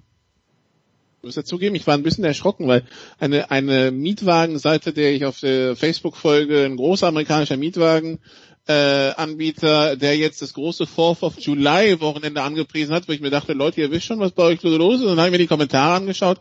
Die Leute, ja, ich fahre dieses Wochenende an den Strand nach Florida oder ich fahre nach North Carolina. Also tatsächlich, ich glaube, wenn du die Stadien aufmachst, die werden noch voll. Würde mich nicht wundern. Also von daher, ja, aber so aus der europäischen Warte ist ein bisschen schwierig. Ja, aber unsere europäische Warte interessiert die Amerikaner halt kein bisschen. Gut, dann äh, bevor wir das Segment schließen und den kurzen Exkurs, weil er eben im Fußballteil nicht dabei war, Franz, Union Berlin, erste Bundesliga-Saison und es wird eine zweite folgen. Zufrieden? Ja. Kurze Antwort. ich glaube, ich glaube, Maximum rausgeholt aus der ersten Bundesliga-Saison. Mehr, mehr gibt's da nicht. Und das zweite Jahr ist ja das schwierige Jahr, wie wir alle wissen. Das heißt, äh, wahrscheinlich Euphorie macht sie noch nicht so ganz breit. Ja, also es ist natürlich, es war jetzt natürlich auch eine sehr spezielle erste Bundesliga-Saison ähm, aufgrund der ganzen äh, Vorkommnisse drumherum. Ähm, ja, und dann werden wir jetzt mal schauen, was, was so passiert. Ähm, ich weiß auch gar nicht, wie soll die Kaderplanung dann wieder, wieder stattfinden. Das ist ja eh von Team zu Team jetzt gerade komplett unterschiedlich. Das werden wir dann, werden wir dann mal schauen. Aber ja, es wird wahrscheinlich, sage ich jetzt mal, nicht zwingend einfacher in der nächsten Saison. Elfter, 41 Punkte, punktgleich mit Hertha BSC. Bei der Tordifferenz, das, die kommt übrigens aus dem Derby, ist man dann hinten dran. Gut, dann äh, danke ich Andreas. Andreas, du hast am Sonntag den Kollegen Gaub zu Gast. Stimmt das? Ganz genau. Wir haben äh, wir haben eine Musiksendung aufgezeichnet. Markus hat äh, fünf Songs mitgebracht. Ähm, ähm, unser Musikradio 360. Und ähm, ja, und äh, dann werden wir uns mal ein bisschen über schwarze Musik mit dem Herrn Gaub unterhalten, würde ich sagen. Und äh, wenn Franz gerade in der Leitung ist, Franz, äh, du bist auch irgendwann mal dran. Oh, wunderbar, freue mich. bevor du, bevor du beim Musikradio 360 in Einsatz bist, äh, Franz, äh, steht da steht jetzt dritte Liga noch was an die Tage? Genau so ist es. Ähm, jetzt an diesem Mittwoch, an dem wir aufzeichnen, ähm, gibt es ja den vorletzten Spieltag, äh, will ich nochmal in Unterhaching gegen Jena, ein Spiel, wo es um nichts mehr geht, rein sportlich. Donnerstag äh, mache ich mal wieder Italien, äh, Atalanta gegen Napoli und am Samstag ist der letzte Drittligaspieltag. 1860 München gegen den FC Ingolstadt. Das könnte dann sportlich gesehen durchaus nochmal sehr reizvoll sein. Ja, schauen wir mal, ob wir über 1860 München in den nächsten Big Shows wieder sprechen sollen, müssen, was auch immer. Dann danke euch beide, kurze Pause, dann geht's hier weiter mit Rugby in der Big Show 463.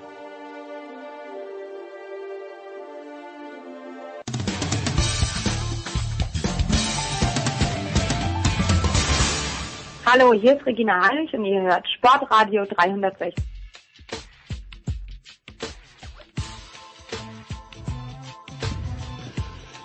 Big Show 463 bei Sportradio 360. Wir machen weiter mit einem Sport, den wir hier schon lange nicht mehr besprochen haben, wo es aber aktuelle Entwicklungen gibt, wenn auch nicht auf dem Platz, beziehungsweise wenn dann nur in Neuseeland. Äh, wir sprechen über Rugby und äh, wir haben Rugby-Experten äh, Jan Lüdecke in der Leitung. Hallo Jan.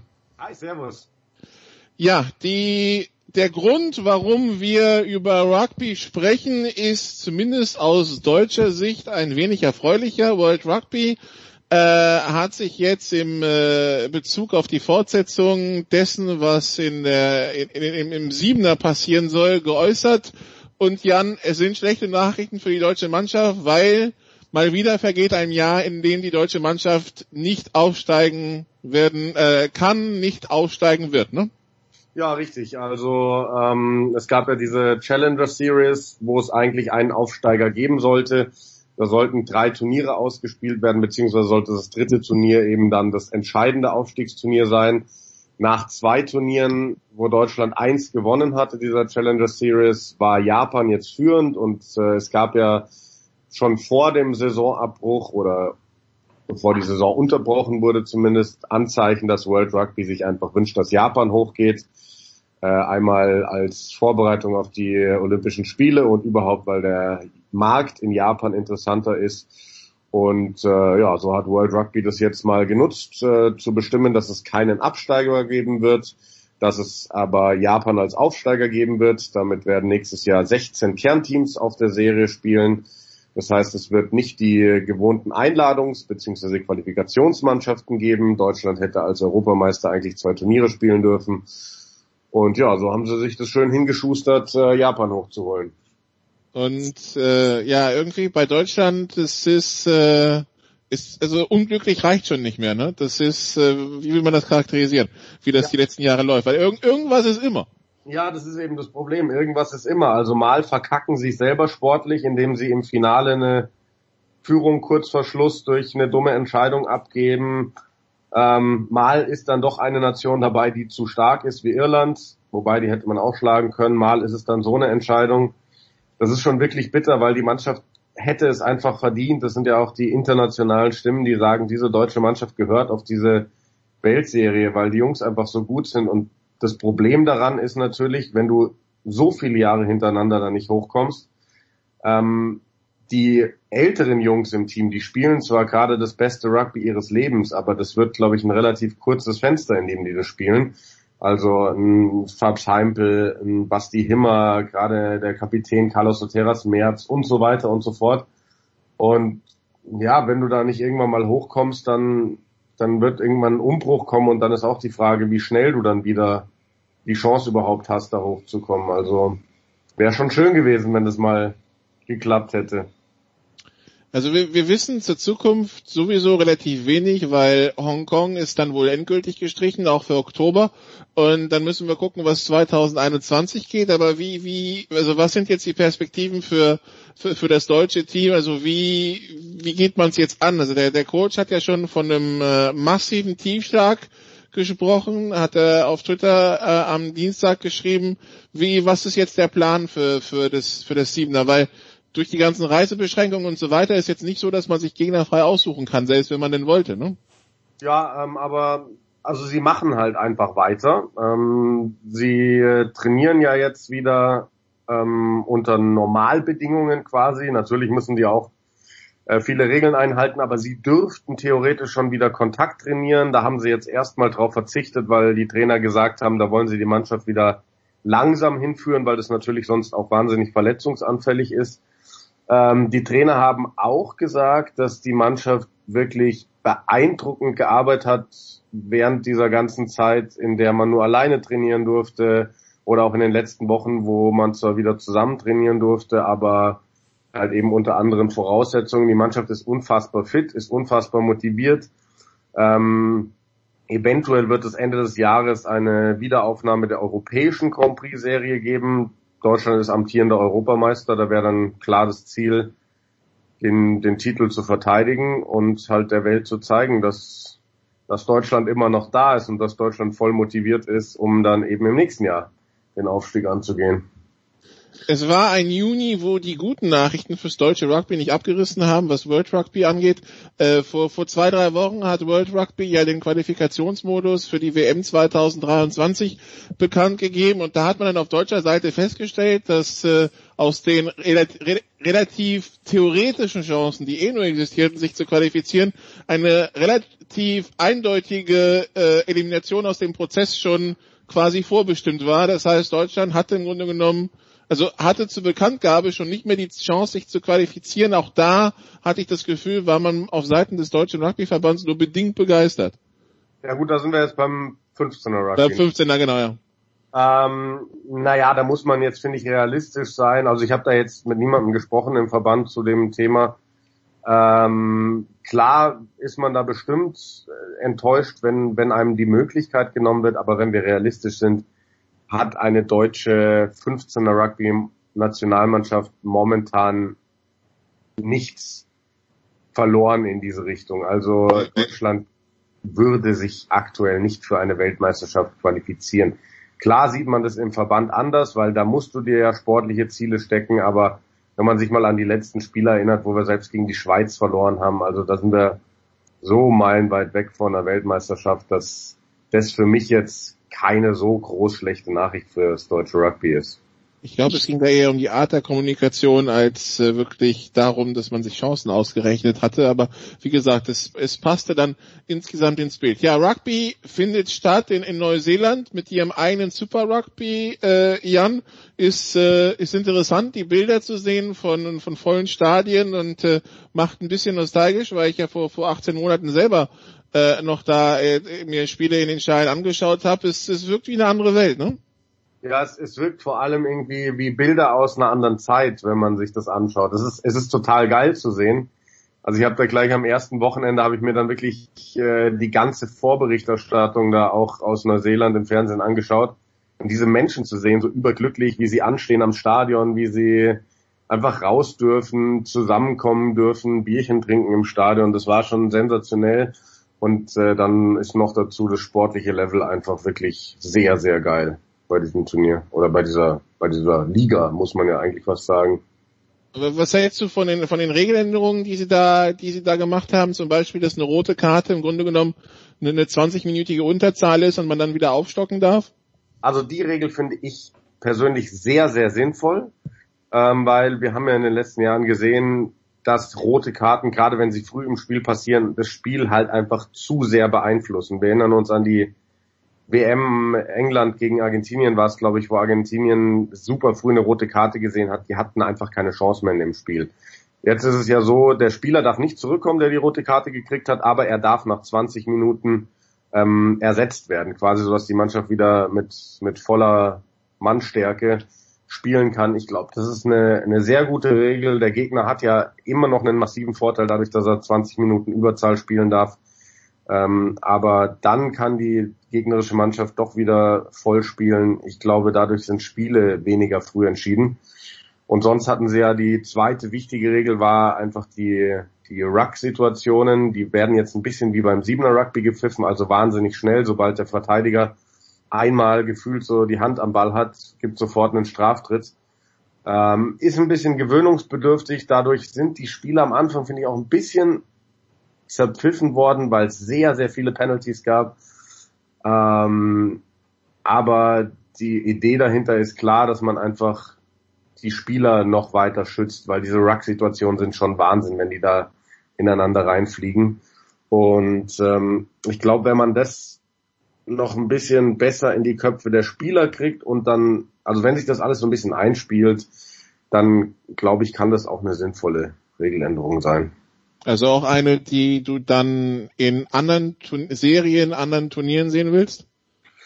Ähm, wie gesagt, das muss man sich jetzt mal anschauen, ob das funktioniert, aber wäre in meinen Augen schon was, was man dann auch auf andere oder überhaupt auf 15er Rugby projizieren könnte. Gut, dann ist natürlich, also Neuseeland hat das Virus quasi, also für sich ähm, eliminiert, lässt die Grenzen jetzt zu und äh, nicht nur Neuseeland, sondern wenn man sich die Rugby-Welt anschaut, also es sollen ja zum Beispiel, es sollten jetzt aktuell ja äh, die die Tourneen in der Südhemisphäre stattfinden. Die sind ja alle gestrichen, ist ja auch logisch. Im November sollen eigentlich die Teams aus dem Süden nach Europa kommen für ihre Tournee. Das steht auch schon auf der Kippe. Auf der anderen Seite World Rugby will sich irgendwie gerade so nicht festlegen, wie groß das Länderspielfenster ist. Es gibt Pläne von von drei, vier Spieler erweitern auf fünf, sechs, wo man, man sich dann fragen muss, wer spielt da gegen wen. Es müssen noch Six Nations zu Ende gespielt werden. Es muss sich irgendwie mit den Ligen geeinigt werden. Es ist im Gespräch, dass man die Six Nations auf März, April verlegt, aber irgendwie so wirklich, so wirklich einigen kann man sich da nicht, habe ich das Gefühl, Jan. Ja, ist ja auch wahnsinnig schwierig, weil, weil ja nicht absehbar ist, was wann geht. Ähm, also ich, ich kann mir nicht vorstellen, dass diese Autumn Internationals stattfinden, dass wirklich die Teams der Südhemisphäre nach Europa kommen. Ich auch nicht. Äh, Soweit werden wir dieses Jahr nicht kommen, dass wirklich äh, die ganze Welt wieder untereinander, also dass die Siebener Serie die World Series da abgebrochen wurde, ist ja auch ein Fingerzeig so ein bisschen, weil das wären ja auch Teams aus aller Welt gewesen, die ständig von einem Ort zum nächsten hätten reisen müssen. Ähm, ich glaube, es wäre sinnvoll, Six Nations den Vorrang zu geben und alles andere ähm, muss man ja eh im Endeffekt den Ligen überlassen. Wie schaffen die es, wenn überhaupt weiterzumachen? In England gab es ja viele Diskussionen Champions und Challenge Cup ist jetzt mal terminiert worden von Viertelfinale bis Finale. Also ich glaube, wir werden schon wieder Rugby sehen.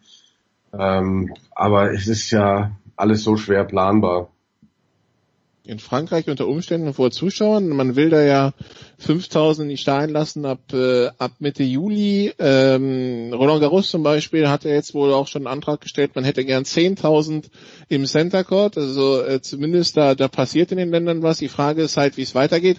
Und äh, das ist natürlich dann auch so ein kleines Problem für in Hinblick auf die auf die WM 2023, weil zum Beispiel, ich habe ich hab zwar nie verstanden, warum, aber die Gruppen werden super früh ausgelost und das wäre dieses Jahr und wir haben, so wie es ausschaut, wahrscheinlich kein Ranking für 2020.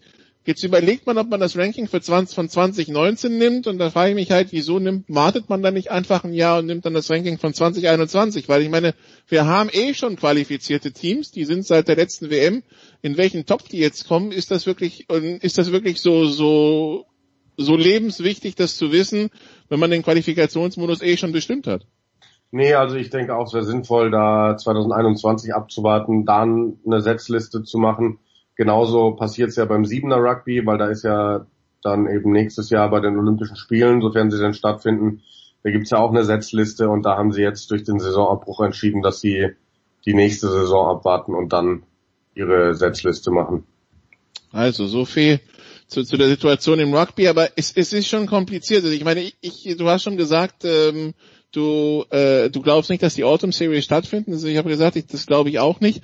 Ähm, ich, ich, ich, ich, ich bin auch gespannt, wie das funktionieren soll mit Six Nations zu Ende spielen und so weiter. Also muss sagen, sehe ich jetzt auch noch nicht so ganz alles, so ganz alles passieren, weil also im Grunde genommen, wenn du sechs Spiele hast, dann kannst du aber auch gleich nochmal eine Six Nations komplett spielen. Ne? Also irgendwie ja, ähm, aber ich meine, die, also das fände ich schon sinnvoll, wenn du die äh, zu Ende spielst und dann halt nächstes Jahr nochmal wie gewohnt neue Six Nations, ne? Also das ist ja dann auch nicht mehr so weit hin.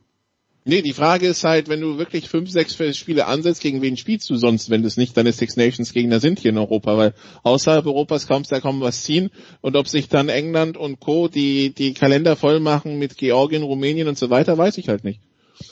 Ja, ähm, das kann ich dir auch nicht sagen. Nee? Also. Ähm, keine Ahnung, ob sie dann irgendwie Testspiele untereinander machen. Ich muss mal, wie gesagt, alles abwarten. Also vielleicht, vielleicht wird der Kalender auch einfach sehr dünn besetzt mit Spielen. Wegen der Unwägbarkeiten. Und, und eine Sache haben wir noch, das liegt, das ist aber eine Fangeschichte. Jeder, der schon mal ein England-Spiel aus Twickenham gesehen hat, kennt diesen Gesang Swing Low Sweet Chariot, äh, der jetzt im Rahmen der Black Lives Matter Proteste ähm, wieder auf die auf den in den Vordergrund gerückt ist, weil das wohl ein ein Gesang ist, den äh, früher Sklaven gesungen haben. Nun stellt man sich auf Seiten der, des englischen Verbands schon hin und sagt, okay, das ist ein Problem, sagt aber auch, wir wissen halt aber auch nicht, wie wir außer Aufmerksamkeit da, dagegen zu bringen, jetzt verhindern könnten, dass die Fans es singen im Stadion. Wie siehst du das? Boah, ich, ich finde immer das ein bisschen, also wenn, wenn solche Diskussionen, es ist, es ist ja eine wichtige Diskussion, also es gibt einfach zu viel Rassismus auf dieser Welt und äh, auch die Vergangenheit ist äh, sehr, sehr bitter in die Richtung. Aber wenn dann so eine Diskussion aufkocht, dann wird mir das immer viel zu weit geschlagen. Ähm, ich finde, es gehört dazu und weil man muss ja mal aufpassen, was man sagt, aber also ich, ich finde es immer ein bisschen übertrieben, wenn solche Dinge dann dadurch in den Fokus rücken und für mich, mich, für mich gehört dieser Gesang einfach dazu bei den englischen Fans. Also Mario Itoche hat auch schon gesagt, er hat kein Problem damit, wenn sie es singen, solange halt der Kontext bekannt ist, in dem, das, in dem das Lied entstanden ist. Das war, das war ein englischer Nationalspieler, ein farbiger englischer Nationalspieler, der sich dazu geäußert hat. Äh, von daher werden wir sehen, was da passiert. Aber wie gesagt, sowieso im Rugby sehr viel Glaskugel. Dann danke Jan Wir machen hier eine kurze Pause und dann geht's weiter mit Motorsport in der Big Show 463.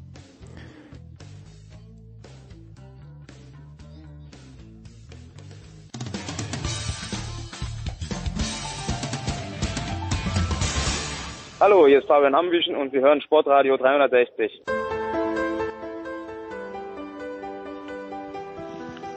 Big Show 463 hier bei Sportradio 360. Wir sind angekommen im Motorsport und äh, begrüßen erstmal Stammgäste hier in der Runde. Zum einen Stefan de Voice Heinrich. Hallo de Voice. Ich grüße euch in die Runde. Dann haben wir Stefan Ehlen am Start. Hallo Stefan. Hallo auch. Und von der Süddeutschen Zeitung auch Philipp Schneider. Hallo Philipp. Hi, grüßt euch. Ja, und wir haben es ja endlich, wir haben nun endlich die Situation, dass es losgeht nach Verschiebung, Absagen, Unsicherheit und so weiter. Am, äh, die, an diesem Wochenende wird gefahren. Es geht um die Wurst, es geht um alles. Äh, Philipp, wie ist das Gefühl der Vorfreude? Be beschreib uns mal, wie das gerade, wie, wie, wie, wie du dich gerade fühlst. Naja, ähm, es war ehrlich gesagt, äh, ich, also ich war ja in Melbourne, also an dem Ort, wo es eigentlich mal so. losgehen sollte im März und da war die Vorfreude schon gigantisch groß. Äh, ist auch eine schöne Stadt in einem schönen Land und äh, die Sonne schien. Und ähm, jetzt ist es halt so, ja, man ist einfach, man ist, man wird ja auch irgendwie genügsam und äh, ist jetzt einfach froh, dass überhaupt noch gefahren wird. Und ähm, ich bin halt insbesondere gespannt, wie das Ganze jetzt läuft, also wie, wie das Rennen flankiert wird, also wie nah Medien ran können, wie Fragen gestellt werden können, wie transparent das alles abläuft, weil ähm, es ja schon viele spannende Fragen auch zu diskutieren gibt, also jenseits des äh, Geschehens auf der Strecke. Ähm, und da wird man halt sehen, wie sich die Formel 1 mit dieser Notlösung, die sie jetzt gestrickt hat, wie sie sich da präsentieren wird. Stefan, wie sehr trifft, wie sehr fällt dir der um die Umstellung von wir haben irgendwelche Stories, A über, äußert sich über B, Cockpit frei oder nicht, zu es gibt Renngeschehen, das wir besprechen können. Wie, wie sehr musst du dich wieder umgewöhnen? When the flag drops, the bullshit stops. so lautet doch eine bekannte Motorsportweisheit. Und äh, ja, die finde ich auch richtig gut und die passt auch, glaube ich, mehr denn je. Es wurde viel, viel geredet über dies und das und alles Mögliche und Unmögliche. Und jetzt werden endlich mal wieder Fakten geschaffen auf der Rennstrecke. Ich glaube, das tut dem Ganzen auch mal wieder gut. Es war tatsächlich eine interessante Zeit, also für unsere Portale auch. Wir haben viele Hintergrundgeschichten gemacht, wir haben viele Interviews geführt und hatten teilweise mehr Zugriffe als im Vergleichsmonat im vergangenen Jahr, obwohl dort Rennen stattgefunden haben. Also es, es hat sich gezeigt, tatsächlich auch mal andere Inhalte zu präsentieren, kam auch an. Aber ich glaube tatsächlich, die Wartezeit jetzt 217 Tage zwischen dem letzten Rennen in der Saison 2019 und dann dem neuen Rennen 2020. Das ist schon extrem lang. Das ist eine der längsten Winterpausen in Anführungszeichen, die es jemals gab. Und ich glaube tatsächlich, die Vorfreude ist einfach groß darauf. Jetzt wollen wir mal sehen, wie, wie gehen die Kisten eigentlich. Wir haben es bei den Testfahrten gesehen, aber die sind über 100 Tage her. Und äh, seither hat sich natürlich einiges getan. Man durfte zwischenzeitlich auch mal ein bisschen entwickeln. Ferrari hat schon angekündigt, ja, man wird äh, das Auto komplett umbauen wohl. Also da ist schon einiges los, da ist schon einiges geboten. Ich glaube, man kann sich auf ein schönes Wochenende einstellen. The Voice, äh, Stefan hat es eben schon angesprochen, Ferrari wird in Spielberg im Gegensatz zu Red Bull und Mercedes ohne Updates anreisen. Ist das schon so der erste Schritt zurück in das, was wir letztes Jahr hatten, wo wir das Gefühl hatten, irgendwie so Pleitenpech und Pannen zwischendurch? Ja, wir hatten ja hier bei Sportradio schon deutlich gesagt, ähm, dass der PR-Coup rund um Sebastian Vettel, dass der Vertrag nicht verlängert wird jetzt 2021 momentan ohne äh, Auto dasteht, dass nach fünf Jahren, also die äh, doch auch natürlich gerade im deutschsprachigen Raum äh, so ersehnte, lang ersehnte Kooperation wieder mit einem deutschen Fahrer und Ferrari nach fünf Jahren erfolglos zu Ende gegangen ist. Es fährt er nochmal in diesem Jahr, ähm, hat im Grunde nichts mehr zu verlieren, aber klar ist, äh, das Problem bei Ferrari ist, die sitzen nicht im Cockpit, sondern das ist ein Problem der Teamführung, es ist ein Problem im Technical Department und äh, ganz offensichtlich sieht es auch danach aus, äh, dass sie gelernt haben aus den Wintertestfahrten in Barcelona, sie sind nicht konkurrenzfähig, sie mussten den Motor auch ein bisschen zurückbauen, haben wir bei Sportradio auch ausführlich beleuchtet. Ähm, deswegen glaube ich gerade auch in Spielberg, wo man ja Power braucht, weil es ordentlich bergauf geht auf dieser wunderschönen Rennstrecke, ähm, glaube ich, dass Ferrari tatsächlich äh, die Zeichen Zeit erkannt hat und sie wissen, bis Ungarn, dem dritten Grand Prix, wird da nicht viel passieren. Ähm, deswegen wird wohl, was den Sport angeht, an der Spitze ganz sicherlich Max Verstappen zu sehen sein, der die letzten zwei Jahre gewonnen hat, vor allem sehr spektakulär. Wir erinnern uns im letzten Jahr Überholmanöver vorletzte Runde an dem lange führenden Charles Leclerc vorbei. Und ich glaube, dass Leclerc, dass das für den auch äh, ganz klar wichtiger Punkt war zu verstehen, okay, so hart wird an der Spitze hier gefahren, ich muss offenbar auch meine Ellenbogen weiter ausfahren, was im weiteren Verlauf der Saison 2019 dann ja auch getan hat. Natürlich und Lewis Hamilton. Äh, einige Leute diskutieren gerade, lenkt er sich zu sehr ab mit seiner Diversität, seinem Diversitätsprogramm, ähm, mit dem Black Lives Matters die Mercedes-Truppe hat äh, tatsächlich auch reagiert. Die Autos sind nicht mehr in Silber, sondern in Schwarz. Man geht da also ganz offenbar äh, mit, mit ihrem Nummer eins Star. Und der hat ja in diesem Jahr natürlich die Chance, zum siebten Mal Weltmeister zu werden und damit den Rekord von Michael Schumacher einzustellen. Äh, ganz spannend könnte es auch noch werden, weil Regenschauer vorhergesagt sind. Also das Ganze kann turbulent werden, aber ich glaube, das Allerwichtigste wird sein, dass wir keine Probleme in Zeiten der Pandemie mit Infizierten kriegen, dass kein Corona-Fall auftauchen wird. Und das war bei Servus TV im Übrigen am Montag auch zu spüren, äh, als die so ein bisschen eingestimmt haben auf dieses Doubleheader-Wochenende in der Steiermark. Ähm, die sind alle extremst angespannt und haben ein tolles Hygienekonzept entwickelt. Wir hoffen, dass das bei diesen beiden Geisterrennen tatsächlich um sportliche Schlagzeilen geht, um nicht um medizinische. Und wir wollen beim Sportlichen bleiben. Philipp Max Verstappen hat gesagt, der Titel ist wichtiger als Heimsiege in Österreich. Auf der anderen Seite, so wie ich die Saison darstellt, zwei Heimsiege in Österreich würden dem Unternehmen Titel jetzt aber auch nicht zwingend schaden, ne? Nein, absolut nicht. Zumal ja nach wie vor keiner seriös irgendwie vorhersagen kann, wie viele Rennen es mal werden ähm, in der Saison. Also, dass sie irgendwie es hinbekommen, auf 15 Rennen zu kommen und äh, wenn sie dafür notfalls auf dem Hockenheimring nochmal kreisen, äh, das glaube ich schon, weil ja nur dann auch wirklich die vollen TV- und Sponsorengelder ausgeschüttet werden. Aber ich meine, klar, mit zwei Siegen ähm, zu starten in einer höchstwahrscheinlich stark verkürzten Saison, das äh, ja, also damit würde er sich natürlich noch mal einmal mehr ins Gespräch bringen und ähm, das würde auch eine, eine gewisse Spannung bringen, die wir in den letzten Jahren ähm, ja dann gegen Ende auch nicht mehr so hatten. Ähm, ja, also dem Sport wäre es zu wünschen, dass es so kommt, weil Hamilton mit Sicherheit dann auch wieder irgendwann seine Rennen bekommt, spätestens in England. Bei seinem Heimrennen wird er wieder sehr stark sein. Also das wäre eine optimale Ausgangslage. Doppelsieg Verstappen und dann ähm, vielleicht sogar zwei Siege von Hamilton hinterher. Stefan, du gibst ja diese, diese beliebte Phrase im Sport, wir denken von Spiel zu Spiel angesichts des Rennkalenders. Kann man tatsächlich Teams nicht vorwerfen, wenn sie von Rennen zu Rennen denken. Ist das jetzt ein Unterschied für, eine, für so ein Team, das sich auf, eine, auf den Saisonstart jetzt einstellt, wenn es keine Ahnung hat, wie lang der Spaß geht, wo es noch hingeht äh, zum Teil ähm, und das Ganze natürlich in einem verkürzten Zeitfenster. Was ändert das für die Teams, Stefan? Der Helmut Marko hat es diese Woche schon recht treffend formuliert. Äh, du darfst jetzt wirklich gar keinen Punkt mehr liegen lassen, weil es kann wirklich dann einfach sein, die Saison ist vielleicht nach acht Rennen zu Ende, glauben wir nicht. Aber ähm, vielleicht sind es zehn, vielleicht sind es zwölf, 15, 16, 17, du weißt es einfach nicht. Das ist momentan einfach fließend. Und dann wäre es natürlich sehr deppert, wenn aus irgendwelchen blöden Gründen da Punkte wegfallen würden, die am Ende vielleicht dann ja zum Titel reichen würden oder zum zweiten Platz in der Konstrukteurswertung oder dergleichen mehr. Und die Tatsache, dass die Rennen jetzt extrem eng gestaffelt sind, bedeutet natürlich auch, du kannst zwischendurch nicht mehr sehr viel machen. Wenn du drei Rennen in Folge hast, dann lebst du in dieser ominösen Bubble. Ähm, du hast jetzt nicht die große Möglichkeit, dass du nach Hause fährst ins Werk, dort nochmal ein bisschen entwickelst oder dort neue Teile holst und dergleichen aufs Auto packst, sondern da muss wirklich alles dann stimmen. Da müssen die Abläufe im Rennwochenende passen, da muss unter der Woche alles glatt laufen, da darfst du jetzt keine großen Verzögerungen drin haben und wenn irgendwo ein großer Unfall passiert, glaube ich, dann ist es trotzdem immer noch handelbar, dann können die äh, Teams natürlich die Fahrzeuge reparieren. Aber wenn allzu viel schief geht, dann kann es natürlich sein, dich erwischt es dann blöd, wenn drei Rennen in Folge stattfinden. Und die Situation mit drei Rennen in Folge, die haben wir dieses Jahr definitiv mehrfach. Also ich glaube, der Stressfaktor ist deutlich höher als bisher. Der ist sicherlich deutlich höher als im vergangenen Jahr und allen Jahren zuvor. Und ich kann mir auch gut vorstellen, dass sich das dann vielleicht auch mal bemerkbar macht. Alles Profis, klar. Aber dass sich das bemerkbar macht äh, beim Boxenstopp, wenn es vielleicht dann mal wirklich an die Konsistenz geht nach drei, vier, fünf Rennwochenenden innerhalb von wenigen Wochen. Wir dürfen ja nicht vergessen, die Formel 1 fährt, glaube ich, in den nächsten zehn Wochen insgesamt acht Rennen und das ist schon extrem hart. Und das Wichtigste wird für viele sein natürlich, das haben wir gerade auch schon diskutiert, aus dem Startblock kommen. Also du musst jetzt sofort direkt diese Leistung erbringen und dann versuchen, möglichst dran zu bleiben, nachzulegen. Das gleiche wie immer natürlich auch. Jedes Rennen das bestmögliche Ergebnis erzielen, im Idealfall gewinnen und dann schaut es sehr gut aus. Aber wer das hinkriegt, in dieser besonderen Situation, da bin ich sehr gespannt.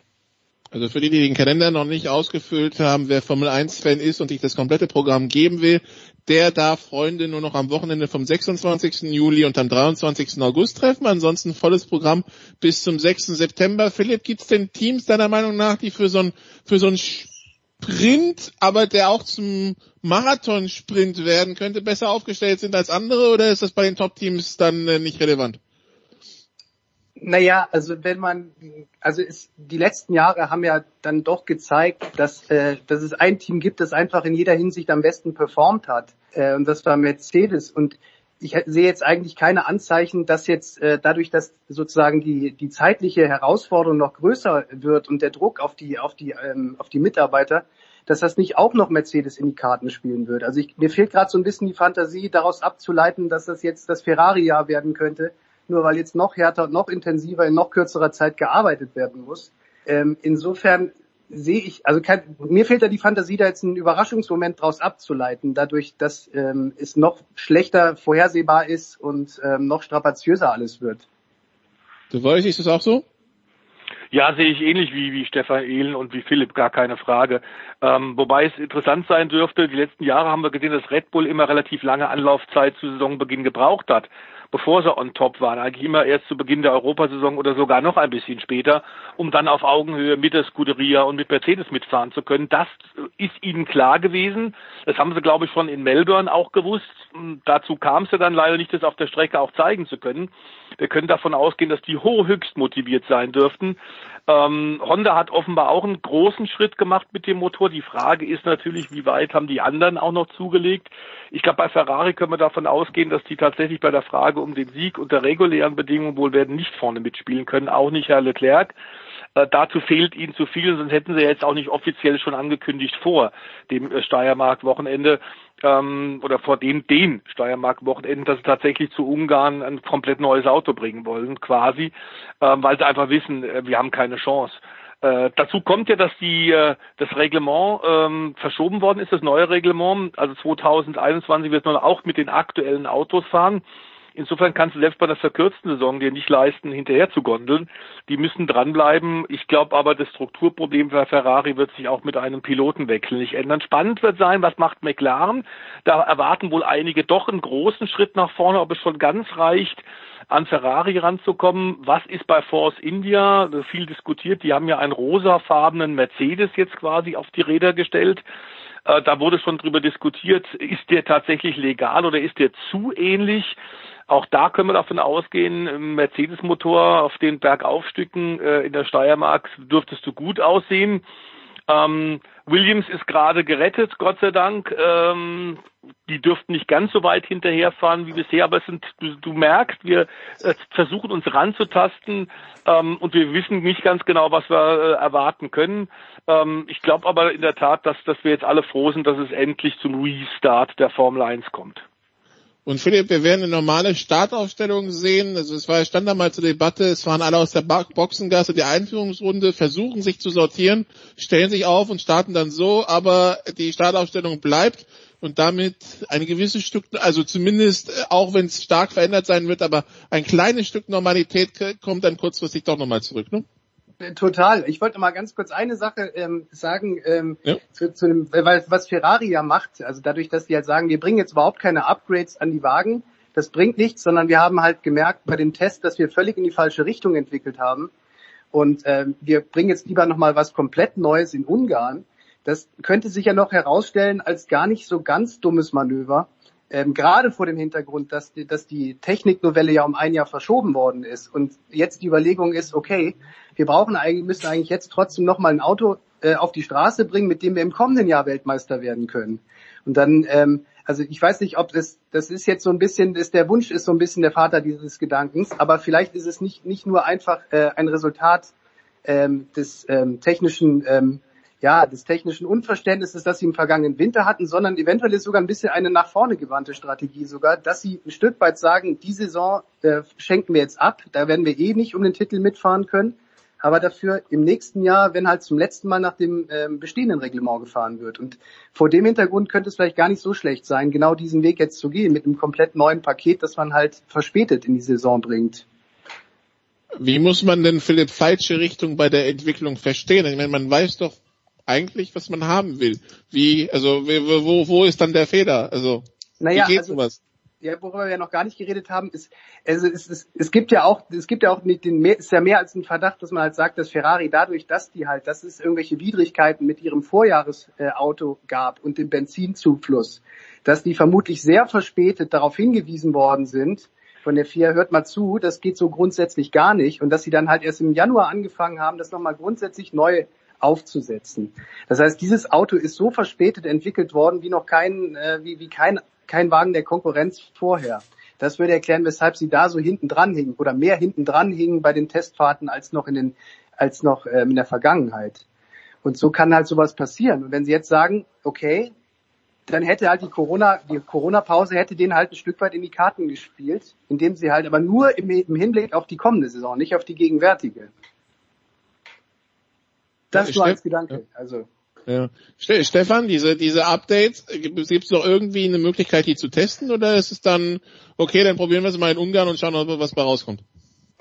Naja, du hast natürlich grundsätzlich die Möglichkeit, dass du sowas digital oder virtuell testen kannst im Simulator. Da kannst du ja alles eins zu eins abbilden und halt, ja, in der Dose gewissermaßen ausprobieren. Pascal Wehrlein, der ehemalige Formel 1-Fahrer aus Deutschland, der ist ja unter anderem bei Ferrari Testfahrer, der wird das dann rauf und runter fahren im Simulator.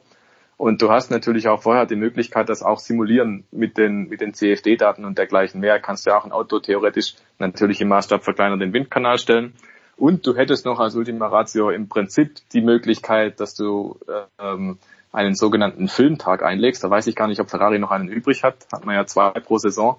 Kann 100 Kilometer fahren, allerdings auf nicht äh, validen Reifen, sondern auf Demonstrationsreifen. Und man könnte da aber zumindest halt mal ein paar Kilometer fahren und echte Eindrücke kriegen. Ansonsten wird Ferrari sehr wahrscheinlich aufgrund des engen Zeitplans auch sagen, wir stellen das Auto direkt an Hungaroring und fahren am Hungaroring die Teile und schauen, was bei rauskommt. Du hast ja immerhin 90 Minuten freies Training und das zweimal am Freitag, das muss dann reichen. Ähm, Gerade auch, weil die im Prinzip ja wissen, was sie erwartet. Die haben die Teile, wie gesagt, im Simulator ausprobiert. Die haben die Daten, die korrelieren das dann an der Rennstrecke und zu Hause im Werk wie passt es aufeinander? Die Erwartungshaltung ist klar, entweder es passt oder es passt nicht. So muss man sich das im Prinzip vorstellen. Wenn es passt nicht ist, dann ist natürlich schade, weil dann ist wieder wertvolle Entwicklungszeit flöten gegangen. Ähm, ja, so, dann äh, Philipp, äh, deine Chance jetzt quasi einen bleibenden Eindruck bei Sportradar 360 zu hinterlassen mit einer mit einer kontroversen These für die Saison. Hast du eine? Eine kontroverse, die noch nicht so, hm, die noch nicht aufgekommen ist. Ähm, ich glaube, das ist aber auch eigentlich nicht kontrovers. Ich, also ich vermute, dass, dass äh, Sebastian Vettel in dieser Saison in der, unter der gegenwärtigen ähm, psychologischen Situation, die jetzt bei ihm besteht im Team, also er weiß, es ist seine Abschiedssaison, er hat nichts mehr zu verlieren. Ich glaube, dass der Sebastian so stark fahren wird ähm, wie schon lange nicht mehr. Ich fürchte allerdings, dass sein Auto auch so schlecht sein wird äh, wie schon lange nicht mehr. Und ähm, das ist halt leider eine, eine Situation, die dann zusammenkommen könnte, die man nur als sehr, sehr schade und bedauerlich äh, bezeichnen könnte. The Voice klingt nach einer Traumkombo. Äh, ja, man darf nicht vergessen, dass jetzt die letzten vier Jahre, fünf Jahre Vettel einen irren Druck hatte als Nummer eins bei äh, Ferrari. Nicht nur die Tifosi äh, standen dahinter, sondern es war ein gewaltiger Druck. Er hat vier Teammanager, Teamchefs überlebt ähm, und durchlebt, äh, da war keine Kontinuität, keine Konstant, wie wir es zum Beispiel bei Red Bull oder wie wir es bei Mercedes haben. Es waren dauernd neue Veränderungen, es ging dauernd neue Richtungen, also er hat wieder was anderes probiert. Das ist eigentlich auch typisch italienisches Chaos, das ist typisch Ferrari, muss man sagen. Einzig in der Zeit tatsächlich von Todd, äh, Ross Braun und Michael Schumacher war das bisschen anders, was auch damit zusammenhing, dass nicht die Italiener ganz an der Spitze des Teams das Sagen hatten. Ähm, wobei wir nochmal dazu sagen sollten, die italienische Leidenschaft lieben wir sehr. Das ist nicht der Punkt, aber um tatsächlich regelmäßig äh, mit den Silberpfeilen und mit Red Bull mithalten zu können, muss man sich anders aufstellen. Ich fürchte, dass der Philipp da vermutlich recht hat, aber Vettel wird frei fahren können, er muss keine taktischen Rücksichten mehr nehmen und es geht natürlich auch noch darum, ihm zu, zu zeigen, dass er nach wie vor ähm, als vierfacher Weltmeister nicht deswegen vier Titel gewonnen hat, weil er immer nur im besten Auto saß, sondern dass er tatsächlich im letzten Jahr oft unter Wert geschlagen worden ist mit dem Auto, das seinem Fahrstil überhaupt nicht entgegenkam. Und die Techniker haben schon eine ganze Weile nicht mehr auf ihn gehört äh, in äh, Maranello. Ähm, ich glaube auch nicht, dass was einige Leute ja so ein bisschen, was man in sozialen Netzwerken lesen kann, dass er die Saison einfach abschenkt und, und einfach gar keine Lust mehr hat. Äh, das ist nicht so, wie wir eigentlich Vettel kennen. So tickt er nicht.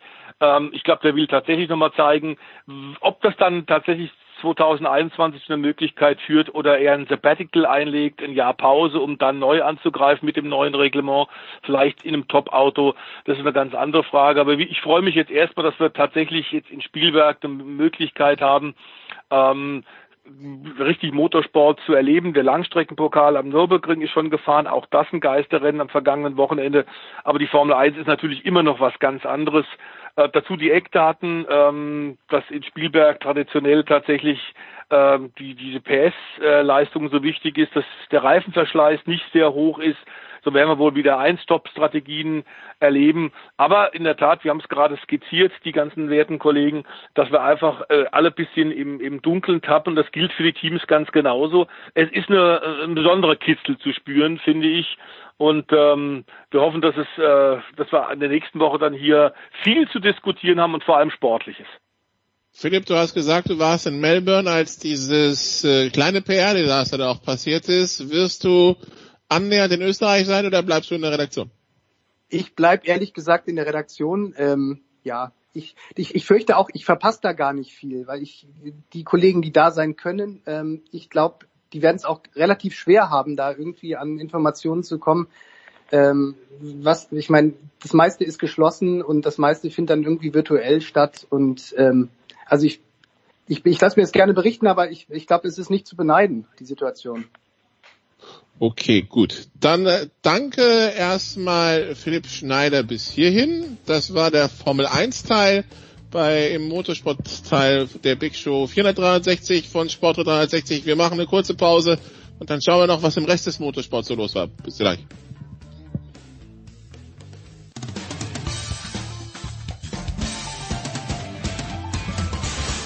Hallo, hier ist Sven Hannawald und mir Sportradio 360.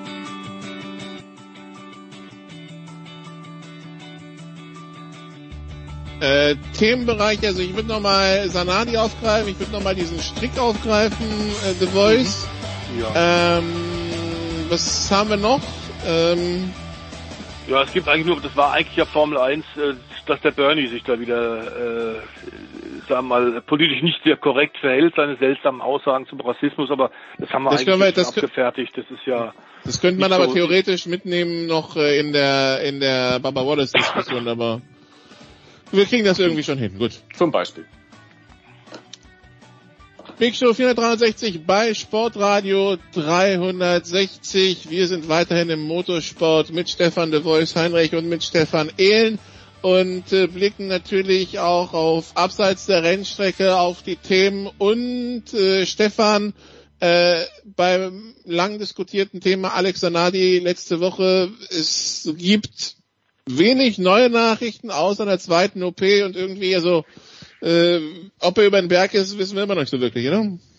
Nein, wir wissen es nicht. Wir wissen nur, der Zustand ist sehr, sehr ernst weiterhin. Du hast angesprochen, es gab eine zweite OP am Kopfbereich und äh, Sanadi ist nach wie vor im Koma und man hat mittlerweile umgestellt von diesen täglichen Nachrichten zu, man gibt nur noch was bekannt, wenn sich entscheidend was verändert. Also wenn eine entscheidende Wirkung eintritt beim Patienten, entweder dass man ihn aus dem Koma rausholt beispielsweise oder dass eine neue OP fällig wird. Und ansonsten hat man gesagt, man gibt jetzt quasi ihm die Ruhe und die Zeit und versucht jetzt nicht jeden Tag auf Teufel komm raus irgendwie ein Bulletin, ein Bulletin zu bringen, um zu sagen, es gibt nichts, was wir, was wir berichten können. Das ist zumindest der Stand aus dem Krankenhaus in Siena, aus dem Krankenhaus in Italien. Und es ist leider so, ja, man, man muss weiter einfach hoffen, dass dieser, dass dieser tolle Mensch wieder gesund wird. Aber die Vorzeichen sind schon, dass es einfach ihn sehr, sehr schwer erwischt hat. Also die Kopfverletzungen, die sind wahrscheinlich das massivste. Es wurde ja auch schon berichtet, dass die Augen möglicherweise in Mitleidenschaft gezogen worden sind. Und ja, ansonsten heißt es also im Prinzip weiter hoffen und abwarten und Daumen drücken für Alex Zanardi. Und ja, können nur im Prinzip das wiederholen, was wir, was wir schon vorige Woche gesagt haben. Ähm, es ist unfassbar, dass, dass ihm schon wieder zum zweiten Mal innerhalb von 20 Jahren so ein schwerer Unfall passiert. Und wir alle hoffen, glaube ich, einfach, dass dieser, dass dieser Tausendsasser, dass dieser Alex Zanardi einfach wieder wieder aufwacht und einfach wieder ein normales Leben führen kann. In Anbetracht der Umstände, der besonderen Umstände, die er hat, weil er seit dem Unfall im Jahr 2001 eben keine zwei Beine mehr hat, sondern eben nur noch zwei Beinstümpfe. Das ließ sich dann medizinisch nüchtern so. Nach der zweiten Neurochirurgie, der sich am Montag unterzogen hat, weist der Patient rund 24 Stunden nach der Operation einen stationären klinischen Zustand und einen aus neurologischer Sicht stabilen Verlauf auf. Das neurologische Bild ist weiterhin ernst. Alex Sanadi befindet sich auf der Intensivstation, wo er sediert und intubiert bleibt, Voice, und dann weiß man auch, wie ernst das ist.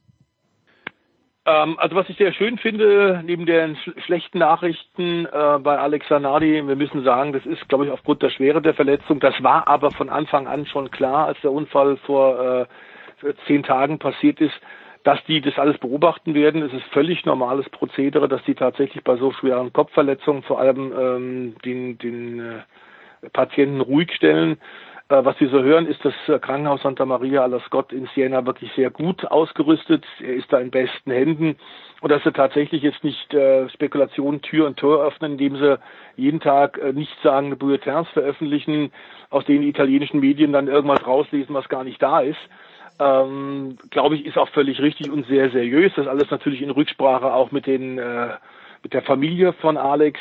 Äh, schön finde ich tatsächlich, und da kann man im Grunde jetzt mehr als Daumen halten auch nicht tun, aber tatsächlich, wer sich alles meldet und tatsächlich auch ein Zeichen in Österreich jetzt in Spielberg bei der Formel 1, äh, Ferrari zeigt da tatsächlich, dass sie mitdenken mit diesem Ausnahmemenschen, denn die, die Ferrari äh, Scuderia-Autos von Vettel und von Leclerc werden auf dem äh, Überrollbügel den Schriftzug haben Forza Alex und ähm, ich glaube, dass das ein oder andere Team, äh, nicht Ferrari-Team, das auch machen wird.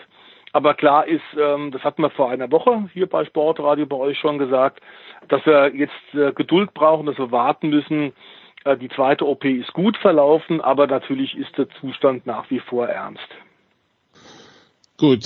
Ernstes Thema war letzte Woche auch dieses Thema am Talladega Superspeedway um diesen Strick in der Garage von äh, Bubba Wallace, wo sich dann rausstellte, ja, das ist der so, das war jetzt die einzige Garage in Nesca, wo das so war, aber das war schon vorher so. Jetzt The Voice hat äh, Nesca Ende letzter Woche ein Bild veröffentlicht von äh, von diesem Seil und äh, das sieht schon nach Strick aus. Also irgendwie die Geschichte bleibt komisch, oder?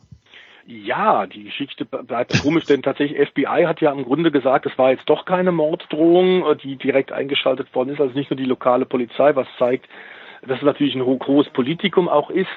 Ähm, über dieses Verbot der Südstaatenflagge haben wir schon gesprochen und dass natürlich der Nesca-Sport aus den Moonshiners, aus den Alkoholschmuggeln, aus den Südstaaten raus entstanden ist und wir sehr viel der Südstaatenflaggen bei jedem Rennen auch noch im vergangenen Jahr gesehen haben steht außer Frage. Es ist also eine, eine wirklich etwas schwierig zu lesende Gemengelage, aber klar ist und das Foto ziemlich eindeutig, äh, wir haben es ja auch rumgeschickt äh, unter uns Kollegen, ähm, das ist also kein Garagentor-Zugseil, was wir da gesehen haben, was Nesca veröffentlicht hat, das ist eindeutig ein Henkersknoten und darum ging es ja eigentlich. Also wie der FBI in ihrem Bericht zu dem Schluss kommt, ähm, dass es ein Garagentor-Zugseil war, wie auf allen anderen Nesca-Rennstrecken auch, ähm, kann ich nicht so ganz verstehen. Äh, wer da untersucht hat von äh, der, vom FBI und wie sie auf diesen Trichter gekommen sind, ist mir nicht so ganz klar. Ähm, aber klar ist, dass natürlich Nesca jetzt auch äh, äh, sehr wach sein dürfte und wir müssen dann einfach mal gucken, was da äh, für, für andere äh, Zeichen des, des Rassismus und möglicherweise des Hasses noch kommen werden.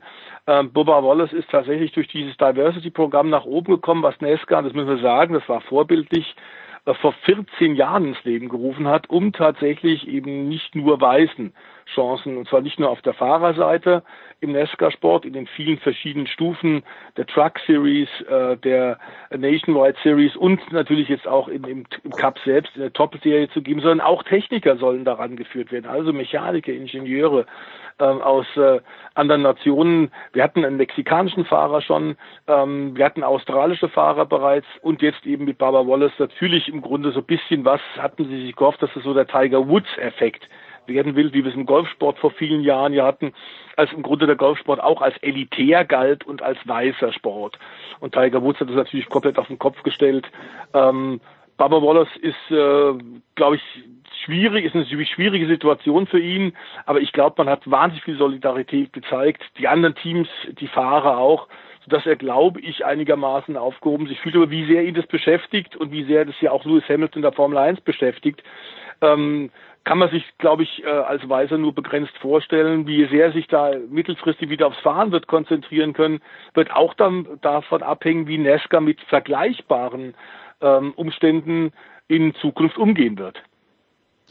Es gibt mehrere Arten, sich mit der äh, mit der Diskussion, die gerade stattfindet, Stefan, auseinanderzusetzen. Da gibt es den Bundesstaat Mississippi, der dann tatsächlich eben auch wegen der Proteste ähm, jetzt endlich äh, endgültig und endlich den äh, die konföderierten Flagge aus der eigenen Bundesstaatflagge rausschmeißt. Das ist eine Art, mit der ganzen Sache umzugehen.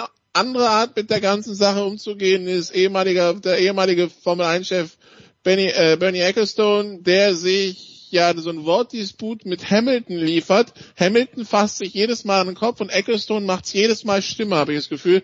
Irgendwann denke ich mir halt vielleicht, also es wäre besser, wenn Ecclestone dann nichts mehr sagt, weil ich weiß nicht, ob das senil oder rassistisch oder beides ist, aber auf jeden Fall es ist äh, man möchte das gar nicht mehr lesen. Ja, man möchte es nicht lesen und man möchte es vor allem nicht wiederholen, was Bernie da von sich gibt. Aber das ist Bernie Ecclestone tatsächlich. Der war schon für immer kontrovers gestrickt. Das ist keiner, der irgendwie versucht, irgendwo um ein Thema rumzulavieren oder so, sondern der war immer gerade raus. Also bei Bernie Ecclestone weißt du tatsächlich, der will einfach nur das sagen, was ist, wie er sein, sein Weltbild halt so hat und dieses Weltbild für Dritte auch entschlossen. Ja? Also da gibt's kein Links und kein Rechts, sondern es gibt bei ihm nur ein geradeaus. Ähm, das mag in der Geschäftswelt tatsächlich Erfolg versprechen und man darf ja auch nicht vergessen, die Verdienste, die Bernie Ecclestone um die Formel 1 sich erworben hat. Ohne Bernie Ecclestone, und das ist einfach Fakt, wäre die Formel 1 kein Weltsport gewesen. Man muss sich das nur mal vorstellen. Das kurz als Background, äh, als Bernie Ecclestone in den 70er Jahren angefangen hat, da die Zügel in die Hand zu nehmen, da wurde teilweise jedes Rennen einzeln vermarktet. Teilweise wurde nicht mal eine TV-Berichterstattung für jedes Rennen garantiert. Und Bernie Ecclestone hat daraus eine Serie gemacht und hat gesagt, hey Freunde, jetzt werden die TV-Verträge verhandelt. Und ich verhandle nicht für ein einziges Rennen, sondern wenn ihr die Formel 1 vertragen, übertragen wollt, dann übertragt ihr die ganze Saison. Und so ging das alles weiter. Der hat alles auf Schiene gezurrt, der hat ein riesen Imperium geschaffen und zack, die Formel 1 Weltsportart Nummer 1. Zumindest im Motorsportbereich. Ähm, und muss sich dann mit Größen messen, wie natürlich Fußball, Olympischen Spielen und Super Bowl. Aber dann ist die Königsklasse im Motorsport, der Grand Prix Sport, äh, nicht mehr sehr, sehr weit davon entfernt. Ja, und Bernie Ecclestone ist aber über die Jahre auch immer wieder halt angeeckt mit diversen Äußerungen. Ähm, kann mich dran erinnern, zum Beispiel äh, Frauen seien nette Haushaltsgegenstände oder eben, dass er Hitler äh, nicht gerade verehrt. Ich glaube, das wäre zu stark ausgedrückt, aber äh, da gibt's diese Er kriegt Dinge erledigt. Genau, Hitler Gott things done. Also so nach dem Motto, er hat, der hat ein paar Sachen hingekriegt halt. Und er hat nie einen Hehl draus gemacht, dass er ein Fan davon ist von äh, Diktaturen dass er überzeugt ist, dass Demokratie zu nichts führt, sondern dass einer halt das Sagen haben muss, nur dann läuft der Laden. Und im Prinzip so hat er auch die Formel 1 geführt. Ähm, als er dann 2017 im Januar gegangen wurde, er wollte nicht, aber er wurde von den neuen Besitzern, da hat man ihn auch ersetzt und zwar nicht mit einer Person, sondern mit drei Personen. Also Bernie Ecclestone war einfach bekannt dafür, der hat alles selber kontrolliert. Als ein großer Mäzen, wenn man so will.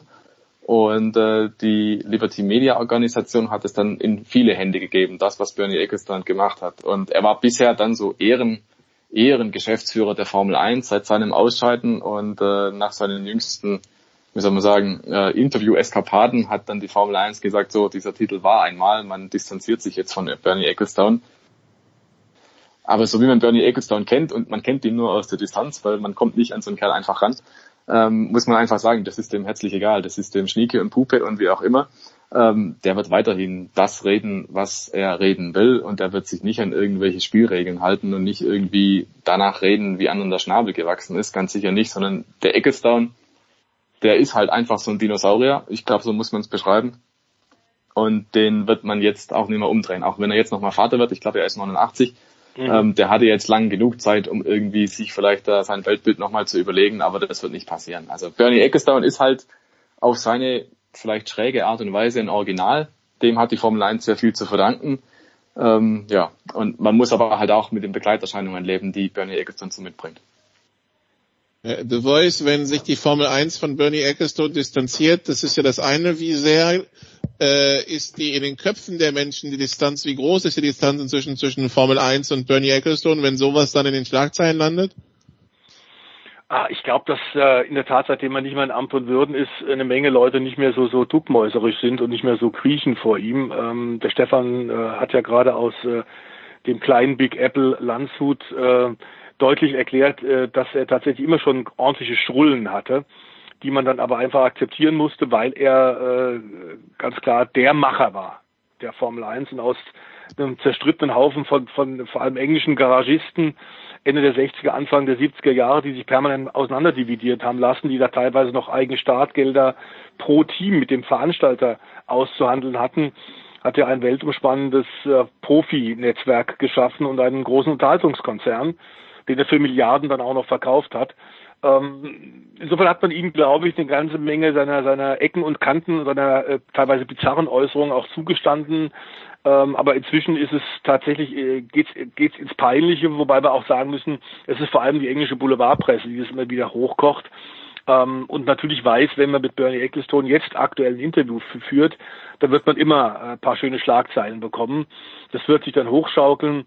Ähm, und äh, ich glaube, dass man da auch jetzt nicht, nicht zu viel Wert drauf legen muss. In der Formel 1 wird keiner da, davon sich jetzt groß noch groß Gedanken machen. Das kommt zur Unzeit, überhaupt gar keine Frage, wo man jetzt eigentlich hoffte, weil Liberty Media sich jetzt nach dem äh, Desaster, du hast es ja gesagt, äh, Nicola, dem PR-Desaster in Melbourne, endlich auf den Restart jetzt in Österreich zu konzentrieren. Es waren monatelang intensive Arbeiten, um ein komplexes Hygienekonzept auszuhandeln, um mit der Politik in Österreich tatsächlich äh, in, in, in eine Kooperation zu kommen. Und jetzt hat man es dann, steht es vor der Tür und dann kommt sowas, aber das wird nicht zu vermeiden, solange er lebt, wird er ähm, sehr outspoken sein, wie man im Englischen sagt, und wird einfach das sagen, was er denkt. Und manchmal wird er, glaube ich, auch taktisch äh, agieren, um Liberty Media äh, lauwarm ans Bein zu pinkeln, wenn es ihm irgendwie was bringt.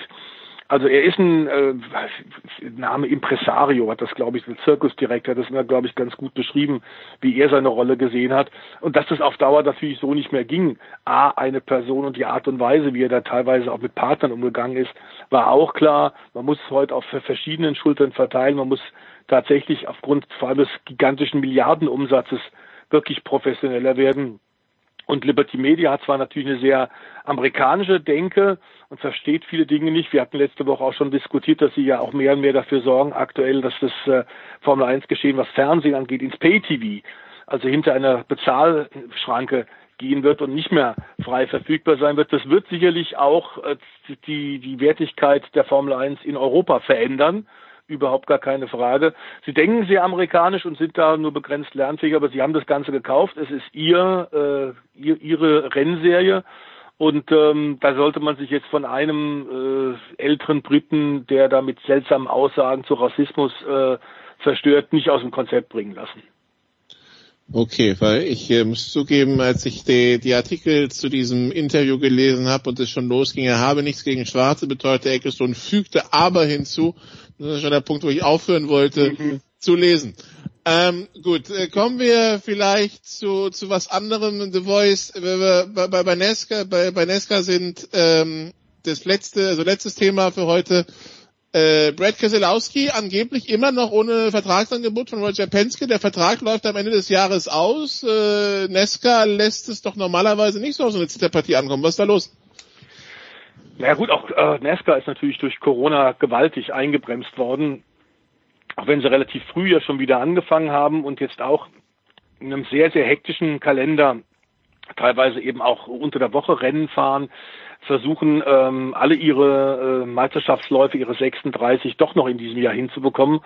Äh, man kann natürlich in Amerika auch, wenn man da in den Süden ausweicht, relativ lange noch fahren. Dann, wenn es in Europa und in Deutschland nicht mehr geht, also bis November, Mitte November ging es ja eh, die reguläre Saison schon. Äh, ich glaube, dass das momentan nicht ganz oben auf der Agenda steht, aber klar ist es auch ein Riesenunternehmen wie das Unternehmen von Roger Penske bei dem Brad Keselowski ja seit vielen, vielen Jahren fährt, sowohl auch die zweite äh, Truck, äh, die, die zweite NASCAR-Rennserie schon gewonnen hat und dann auch Cup-Champion 2012 geworden ist. Äh, da ist jetzt äh, Verlängerung des Vertrags, ähm, glaube ich, äh, nicht die oberste Priorität. man will jetzt erstmal sehen, dass man tatsächlich äh, die Nesca-Saison einigermaßen gut über die Bühne kriegt.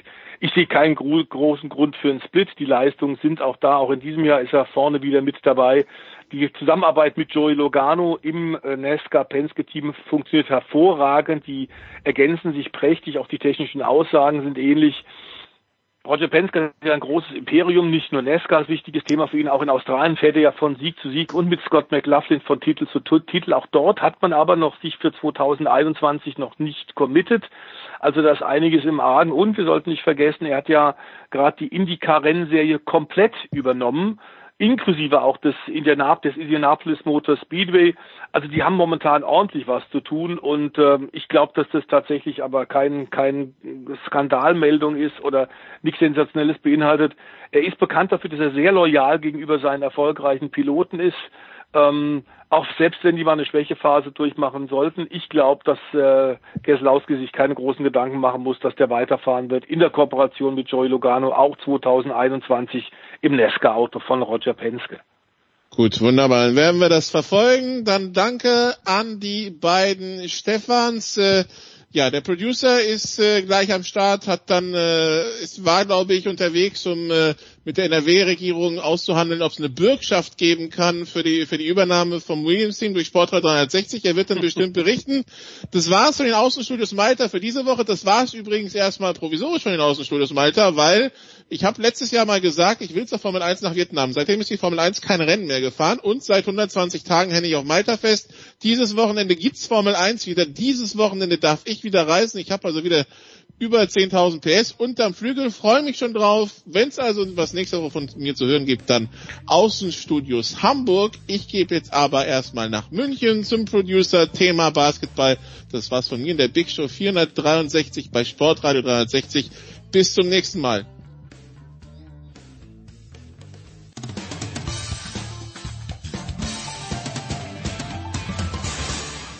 Hallo, hier ist Nick Heidfeld und ihr hört Sportradio 360. Ah, das Schöne in der Big Show 473 ist A, dass Nicola den Großteil der Show bestritten hat. Nicola, vielen, vielen Dank. Und äh, ich freue mich natürlich, wenn ich mit jemandem wie Michael Körner spreche, dass man nicht sagen kann, Michael, was wirst du deinen Enkelkindern mal über dieses BBL-Finalturnier erzählt haben, sondern, wie wir wissen, du bist schon Opa, was hast du deinen Enkelkindern über dieses Finalturnier erzählt? Grüß dich, lieber Michael, guten Morgen. Guten Morgen. Ähm, also ich habe ein Enkelkind, um genau zu sein, das jetzt fünf Jahre alt wird. Ähm, und das ist, es wohnt ja in Wien. Ja. Ähm, und es bekommt jetzt von diesem BBL-Finalturnier, hat es jetzt nicht ganz so viel mitbekommen. es war allerdings da zu der Zeit, um, äh, zu Besuch, also während des BBL-Finalturniers. Aber ähm, knapp fünfjährige Mädchen ähm, haben jetzt mit dem einzig wahren Hallensport noch nicht allzu viel zu tun und dass Opa da immer wieder mal weg ist und dann abends wiederkommt oder abends weggeht und wiederkommt, wenn sie im Bett ist, äh, das äh, ja, verbindet sich noch nicht richtig mit dem BBL-Finalturnier, sagen wir mal so. Schl Schlüsselwort aber in deiner noch, weil spätestens in zwei Jahren kann sie sich der Magie der BBL nicht mehr entziehen wahrscheinlich. Ich hoffe es, ja. äh, sage mal, äh, wie, wie hat Bandermann am Ende dieser drei Wochen, die er sich auch in, Quarant äh, in, in, in die Bubble begeben hat, ausgeschaut? Ist ja auch ein, ein freudvoller Familienvater, der Sascha. Ja gut, also ähm, ohne jetzt hier zu viel zu spoilern, aber äh, Sascha, man sieht's ihm ja an, ist jemand, der doch recht viel Wert legt auf das äh, etwas gesündere Leben. Ja. Also ich glaube, das ist derjenige, der sich von uns allen, die bei diesem BBL-Finalturnier dabei waren, äh, am gesündesten ernährt hat. Obwohl, ja, nicht ganz, muss ich sagen. Unser Moderator hatte auch eine Art Entgiftungsphase die Regisseurin eigentlich auch. Also alle bis auf dich und, und Karl mit anderen Worten. Wenn mir das so einfällt, haben sich alle eigentlich super gut ernährt. Nee, also Sascha ist natürlich ein zäher Bursche, sehr gut trainiert und der steckt sowas locker weg. Der geht ja auch noch nebenher, der macht noch Fitness und alles. Also der sieht wirklich so der ist so fit, wie er aussieht. Wann wäre denn das letzte Mal gewesen, wenn es überhaupt diese Zeit gab, wo du es, ich meine, ich, ich bin mir sicher, Sascha hätte die, die Wochen auch lieber oder gerne auch natürlich mit seiner Familie verbracht, aber klar, wenn die Arbeit ruft, aber wann hättest du denn freiwillig, in welcher Phase deiner Karriere die Hand gehoben und hättest gesagt, ja, komm, drei Wochen mit den BBL-Teams im Leonardo Hotel, das, das dünkt mich eigentlich spannend.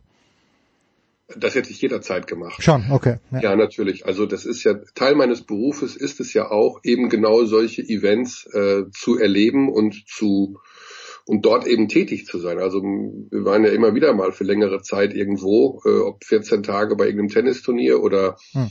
äh, zu irgendwelchen anderen Auslandsaufenthalten oder Inlandsaufenthalten. Ähm, das ist Teil des Spiels und ähm, ich meine, ohne jetzt hier zu sehr aus dem Nähkästchen zu plaudern, ich bin auch früher, meine Kinder, als sie klein waren, ich bin tagelang gependelt zwischen Wohnort und Arbeitsplatz. Also du musst schon in diesem, dieser Branche manchmal in Kauf nehmen, dass du eine Zeit von der Familie getrennt bist. Insofern, ähm, also auch da, ohne zu viel zu verraten, aber in der Corona-Zeit haben ja viele Familienväter auch sehr, sehr viel Zeit mit ihrer Familie verbracht und mit ihren Kindern. Und äh, wir sind ja zum größten Teil Freiberufler und wenn dann mal ein Auftrag ansteht für drei Wochen, äh, dann ist das auch unter dem finanziellen Gesichtspunkt, kann man das nicht ablehnen. Also wenn du das ablehnst, weil du sagst, ich will lieber drei Wochen bei der Familie ja, bleiben, ja. dann hast du da eigentlich einen falschen Ansatz, um ehrlich zu sein. Dann musst du dir was anderes suchen. Wir hatten dieses Spiel Ludwigsburg gegen Alba in der Vorrunde schon. Ähm, Karl hat das damals kommentiert. Das war ein sehr, sehr enges Spiel, das Alba gewonnen hat. Und dann fahren die im ersten Finalspiel drüber über Ludwigsburg. Gibt es irgendjemand, äh, der nicht sagen würde, dass Alba der verdiente Meister war? Aber, kleine Einschränkung, wird es ein kleines Sternchen über diesen Meistertitel geben? Ähm, der verdiente Meister sind sie in jedem Fall. Es ist ein Team, die äh, sich während dieser drei Wochen eigentlich von Spiel zu Spiel gesteigert haben, ähm, von Verletzungen verschont geblieben sind. Äh, ihr Spielstil am Ende war äh, wirklich so, wie man sich das vorstellt, also über weite Strecken Berliner Basketball. Ähm, die Sache mit dem Sternchen, ähm, es ist eine andere Meisterschaft als sonst. Äh, ich ich habe schon, ich habe ja vor dem Turnier gesagt, äh, natürlich hat es eine sportliche Wertigkeit, nämlich genau in dieser Zeit ähm, das beste Team gewesen zu sein. Es waren die besten Mannschaften versammelt. Ähm, es war so eine Art Playoff-Zeitraum, also auch in, in, der normalen Saison würde sich das über ein paar Wochen erstrecken mit den Playoffs. Ähm, ich spreche die sportliche Wertigkeit deswegen auch nicht ab, weil es genauso gelaufen ist, wie es gelaufen ist, ist es gut. Und äh, das Sternchen bekommt sicherlich die Meisterschaft, weil es äh, ja unter diesen besonderen Umständen auch passiert ist. Ich meine, das ist einfach schon, ich habe das immer so, wenn wir da jeden Tag im Audi-Dom gesessen sind, zu den Jungs mal gesagt, das ist schon irgendwie surreal alles. Also ja. das müssen wir uns einfach auch verinnerlichen, was wir hier machen und eben auch, das habe ich auch gesagt, wie du es gerade schon angesprochen hast, ähm, man muss da auch mal ein Foto machen ne, und für später mal aufbewahren, weil in drei, vier Jahren wird uns das auch wieder sehr weit entfernt vorkommen. Äh, insofern, da ist ein Sternchen dran, aber ähm, an diesem ganzen Jahr 2020 ist, glaube ich, ein Sternchen dran. Insofern ähm, ist das dann auch schon fast nichts mehr Besonderes. Ich denke einfach, dass es ein gutes Projekt war und die Liga hat da enorme Stärke gezeigt und hat vor allen Dingen auch ähm, bei den Beteiligten unglaublich gewonnen. Also äh, es gibt ja immer wieder mal Situationen, wo man über die Liga so ein bisschen, ich würde sagen, geschimpft hat oder gedacht hat, okay, das könnte hier und da ein bisschen professioneller laufen. Von Vereinsseite aus, von Spielerseite aus, von Managerseite aus. In dem Fall äh, ist das alles hochprofessionell abgelaufen. Jetzt hast du den sehr, sehr schönen Satz geprägt. Ich habe natürlich sofort auf Twitter dann gepostet am Sonntag beim zweiten Finalspiel. Man weiß nicht, äh, wer in der kommenden Saison wie viel Fritten ins Öl werfen wird. Fand ich zauberhaft schön. Ich weiß nicht, ob dir der spontan eingefallen ist oder ob du das vielleicht schon mal verwendet hast davor. Aber welche also bei welchen Teams lässt sich denn jetzt schon absehen, äh, dass die genau mit diesen Teams, die jetzt in München gespielt haben, sehr viel zu tun haben werden und äh, gibt es manche, wo äh, die jetzt hier eine dreiwöchige Hochphase gehabt haben und die nächstes Jahr komplett anders aussehen werden. Ab wann traust du dich da Prognosen abzugeben? Ja, das ist ein, ein, ein wahnsinniges, schwieriges Thema, Jens. Also erstens, der Spruch kam spontan und zweitens, die Antwort ist natürlich jetzt sehr viel länger. Also äh, wir haben, ich denke, wir haben zwei Probleme momentan in der BBL. Und zwar die zehn Mannschaften, die bei diesem Finalturnier teilgenommen haben, die sind ja sozusagen in eine gewisse Vorleistung gegangen und haben die Liga am Leben gehalten für diese Zeit und haben dafür Geld investiert. Das war für die zehn beteiligten Vereine ein Zuschussgeschäft. Andere Vereine haben nicht teilgenommen, obwohl sie hätten teilnehmen können und haben ihre Mitarbeiter in Kurzarbeit geschickt, haben die Verträge der Spieler gekündigt und haben ihre Ausgaben auf Null gesetzt und haben keine weiteren Ausgaben getätigt. Dass jetzt, wenn die Gespräche anstehen, wie es denn weitergeht, natürlich da eine gewisse Kluft zwischen den am Finalturnier Beteiligten und Nicht-Beteiligten entstehen könnte. Ich verwende noch den Konjunktiv, weil mhm. es nicht so ist. Also, weil es eventuell so passieren könnte, dass die nicht beteiligten Vereine, wenn die jetzt sehr stark auf Dinge beharren wie äh, wir wollen aber jetzt unsere garantierten Auszahlungen, wir wollen für die nächste Saison unsere Fernseheinnahmen, wir wollen wissen, wie es, äh, wie wir weitermachen können. Und die anderen sagen, sag mal, euch ist schon klar, dass man sich hier gemeinsam committen muss, so wie wir zehn uns committed haben für dieses Finalturnier. Da könnte es sein, dass da so eine Art, ja, klar, Spaltung ist ein ganz hartes Wort, aber so eine kleine, kleine Divergenz ja, besteht zwischen den beteiligten ja. Äh, Teams, wie man weiter vorgehen sollte und wer sich wie stark committet. Da müssen also erstmal alle an einem Strang ziehen. Zweitens ist ja jetzt äh, die Geschichte, dass die äh, Bundesregierung die Profivereine äh, auch abseits des Fußballs, also eben mit äh, 80 Prozent der Zuschauer ein Verluste, die zwischen April und Dezember 2020 entstanden sind, entstehen werden, ausgleichen wird. Das hilft natürlich den Vereinen schon. Aber natürlich das, äh, das A und O, was jetzt kommen wird, äh, ist natürlich das neue Hygienekonzept. Das gilt für den Fußball so und das gilt auch für alle Hallensportarten so. Wir werden in der kommenden Saison in keinem Profisport volle Arenen haben. Das wird es nicht geben. Und ähm, die Frage ist, wie man damit zurechtkommt bei Sportarten wie Eishockey, Handball, Fuß, ähm, Basketball, die traditionell sehr stark vom Ticketing abhängen. Das heißt, wenn das neue Hygienekonzept, so wie es momentan angedacht ist, Hallenkapazitäten so zwischen 30, 40 und maximal 60 Prozent ausnutzen wird, was auch eine die Vereine vor hochkomplexe logistische Aufgaben stellen wird, hm. fallen dir also in der Regel 50 Prozent der Zuschauereinnahmen weg. Welche Vereine dann sagen, dass dann sind wir raus aus der Geschichte, das kann ich nicht beurteilen, aber natürlich reden wir da über die Teams, die insgesamt ja nicht so viel Sponsoring haben in strukturschwacheren Regionen, wo äh, angesiedelt sind. Ähm, generell immer ein Problem hatten, den drei Millionen Mindestetat zusammenzubekommen, ja. der vermutlich als Kriterium aufgeweicht werden wird für die kommende Saison, aber kein hartes Kriterium mehr sein wird. Aber und plus eben eventuell anstehenden, ähm, von denen ich gerade sprach, Unterschieden in der Wahrnehmung, dann könnte es natürlich schon dazu führen, dass wir keine 18er Liga sehen werden, sondern dass wir auf eine 16er, auf eine 14er Liga gehen, was dann tatsächlich dazu führen könnte, dass wir etwas später mit der Saison beginnen, weil wir ja nicht mehr den äh, so viel Zeit brauchen, um die gesamte Saison zu spielen. Also das ist, was ich jetzt alles gesagt habe, das ist nur Michael Körner. Das ja, ist jetzt ja. nirgendwo in Stein gemeißelt, das ist nur das, was ich mir als meine persönliche Wahrheit zusammenzimmere. Fakt ist aber, das ist die Wahrheit, glaube ich, persönlich ganz stark dran, dass wir, dass die Vereine, egal in welcher Sportart, mit maximal 50 Prozent der Zuschauereinnahmen äh, budgetieren können. Und das wird viele vor Probleme stellen. Es gibt ja in wenigen Wochen schon, also erstens mal nächste Woche in Kitzbühel sind 500 Zuschauer zugelassen. Ich kenne das Stadion ja recht gut.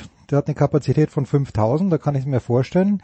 Eine Woche drauf in Berlin dann sind in diesem Steffi Graf Stadion, das ich ein bisschen kenne, 800 Zuschauer zugelassen, aber es ist halt alles Freiluft. Und da stelle ich mir in der Halle, ich stelle mir das extrem schwierig vor. Auf der einen Seite, ähm, diesen Gedanken möchte ich kurz halten, aber wenn du, äh, und, und dann wieder darauf zurückkommen, aber die Frage, die ich jetzt noch, was du gesagt hast, diese Kluft, die möglicherweise entstehen könnte oder vielleicht schon entstanden ist, wer, wessen Aufgabe ist es, die zu schließen? Also wem, wem traust du es zu? Muss da der FC Bayern und müssen Alba Berlin auf die Gießen 46ers zugehen und sagen, komm, wir haben euch das verziehen oder ist, ist das, ist das der Holz, ist das der Reil? Wer, wer muss hier, äh, ja, wer, wer muss in die Bütt? Naja, also äh, wenn es wirklich nicht funktioniert, alle unter einen Hut zu kriegen, müssen die starken Vereine schon vorangehen in irgendeiner Form. Ähm, und so ein bisschen vielleicht den Weg weisen. Äh, aber da will ich mich gar nicht zu sehr einmischen, weil ich bei diesen ganzen Gesprächen nie dabei war hm. und auch keinen Zwietracht sehen möchte momentan.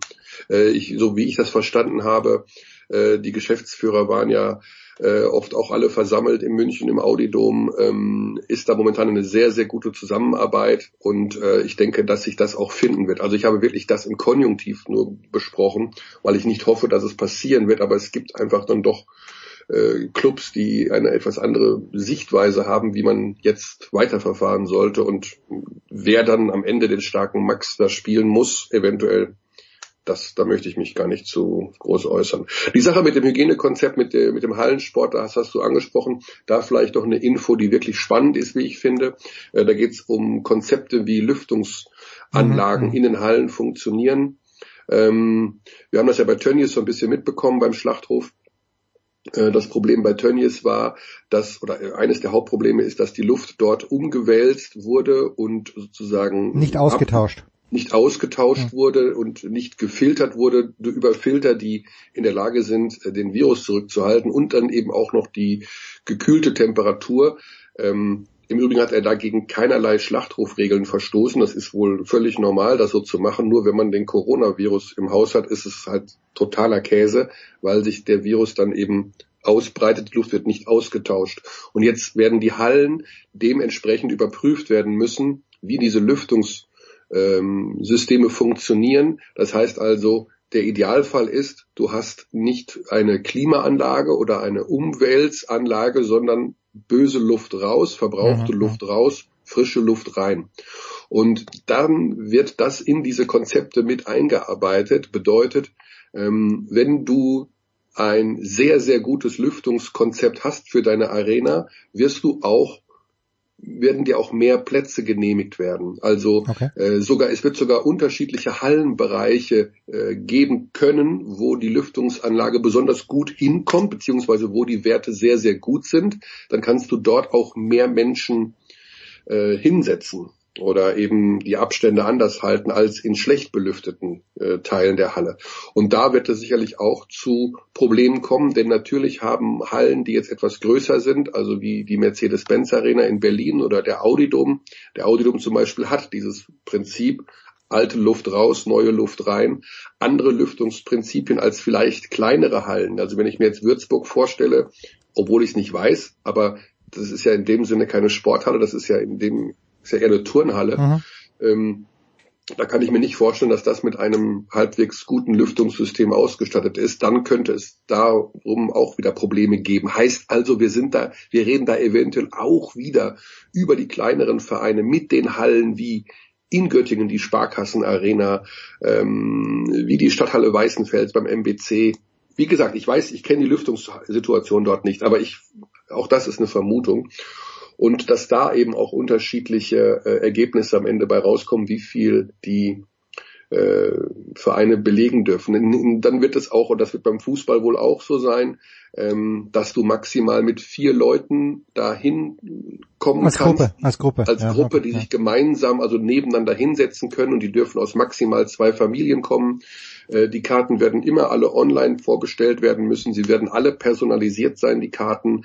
Äh, du musst dich verpflichten, bei der Bestellung wirklich die Wahrheit angegeben zu haben, dass es sich um zwei oder eine Familie handelt. Also da kommen noch ein paar Sachen auf uns zu, die dir erstens den Besuch in der Halle vergrätzen, weil es mit Aufstand und Umstand verbunden ist und äh, zweitens eben, äh, dass du sagst, pff, bevor ich mich da in so eine halbleere Halle setze und äh, nur mit meiner Familie hingehen darf, was ich gar nicht will, äh, dann bleib ich zu Hause, guck's mir im Fernsehen an. Also ähm, wie gesagt, die Aufgaben sind für die kommende Saison unfassbar äh, viel und mit finanziellen Einbußen verbunden. Ich glaube, die meisten ahnen noch gar nicht, was da auf uns zukommt. Ich meine, ich meine, das beste Beispiel ist Schalke 04 im Fußball. Hm. Ich meine, are you kidding me? Das sind Vereine, die über Jahre Hunderte von Millionen Euro erlöst haben und jetzt ohne die Landesbürgschaft von NRW äh, nicht mal mehr den Pförtner bezahlen können. Ja, spinnst du um drei Tage. Das wird natürlich auch noch eine Diskussion herauf schwören, wie, wie das denn sein kann, dass äh, Vereine, die immer von sich sagen, sie arbeiten ja wie ein Wirtschaftsunternehmen, eigentlich ohne einen einzigen Peso an Rücklagen Ja. durchs Leben gehen und alles in den letzten Innenverteidiger stecken, bevor sie auch nur einen Euro mal zurücklegen für was auch immer, jetzt plötzlich da stehen mit kurze Hose Schießgewehr. Also das ist schon alles, das alles kommt noch auf uns zu. Also wir sind ja noch endlich in der Phase, dass wir eher wieder an den Ostseestrand wollen und Normalität einkehren lassen wollen. Dabei sind wir von der Normalität im Profisport äh, Lichtjahre entfernt. Lichtjahre, das ist uns ein kleines bisschen zu pessimistisch mit Michael Körner. Nein, wir machen eine ganz kurze Pause in der Big Show 463 und sind gleich mit dem großen Michael Körner zurück.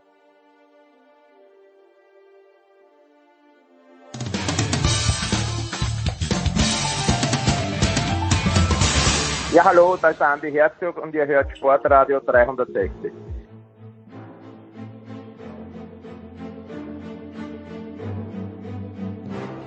Ja, es geht weiter in der Big Show 463. Äh, Wir sind nach wie vor verbunden mit Michael Körner, Magenta Sport, der die vergangenen drei Wochen im Grunde genommen im Audidome gelebt hat. Michael, tatsächlich eine sportliche Frage. Gibt ja immer so ein Horrorszenario und das Horrorszenario für mich ist, in, egal in welcher Sportart, aber in jeder Sportart, in der der FC Bayern München aktiv ist, äh, nämlich im Basketball und im Fußball, wenn irgendwo jemand erfolgreich ist, früher oder später, hol ihn dann die Bayern. Und ich glaube nicht, dass Jürgen Klopp, ich hoffe nicht, dass Jürgen Klopp jemals zu den Bayern gehen wird, aber was ich ja immer befürchtet habe, als Andrea Trinchieri so wahnsinnig erfolgreich war in Bamberg, auch wenn er vielleicht ein schwieriger Charakter war und immer noch ist, aber jetzt lese ich, dass Andrea Trinchieri der nächste Coach der Bayern werden könnte, vielleicht sogar soll. Was ist dran an dieser für mich Horrormeldung?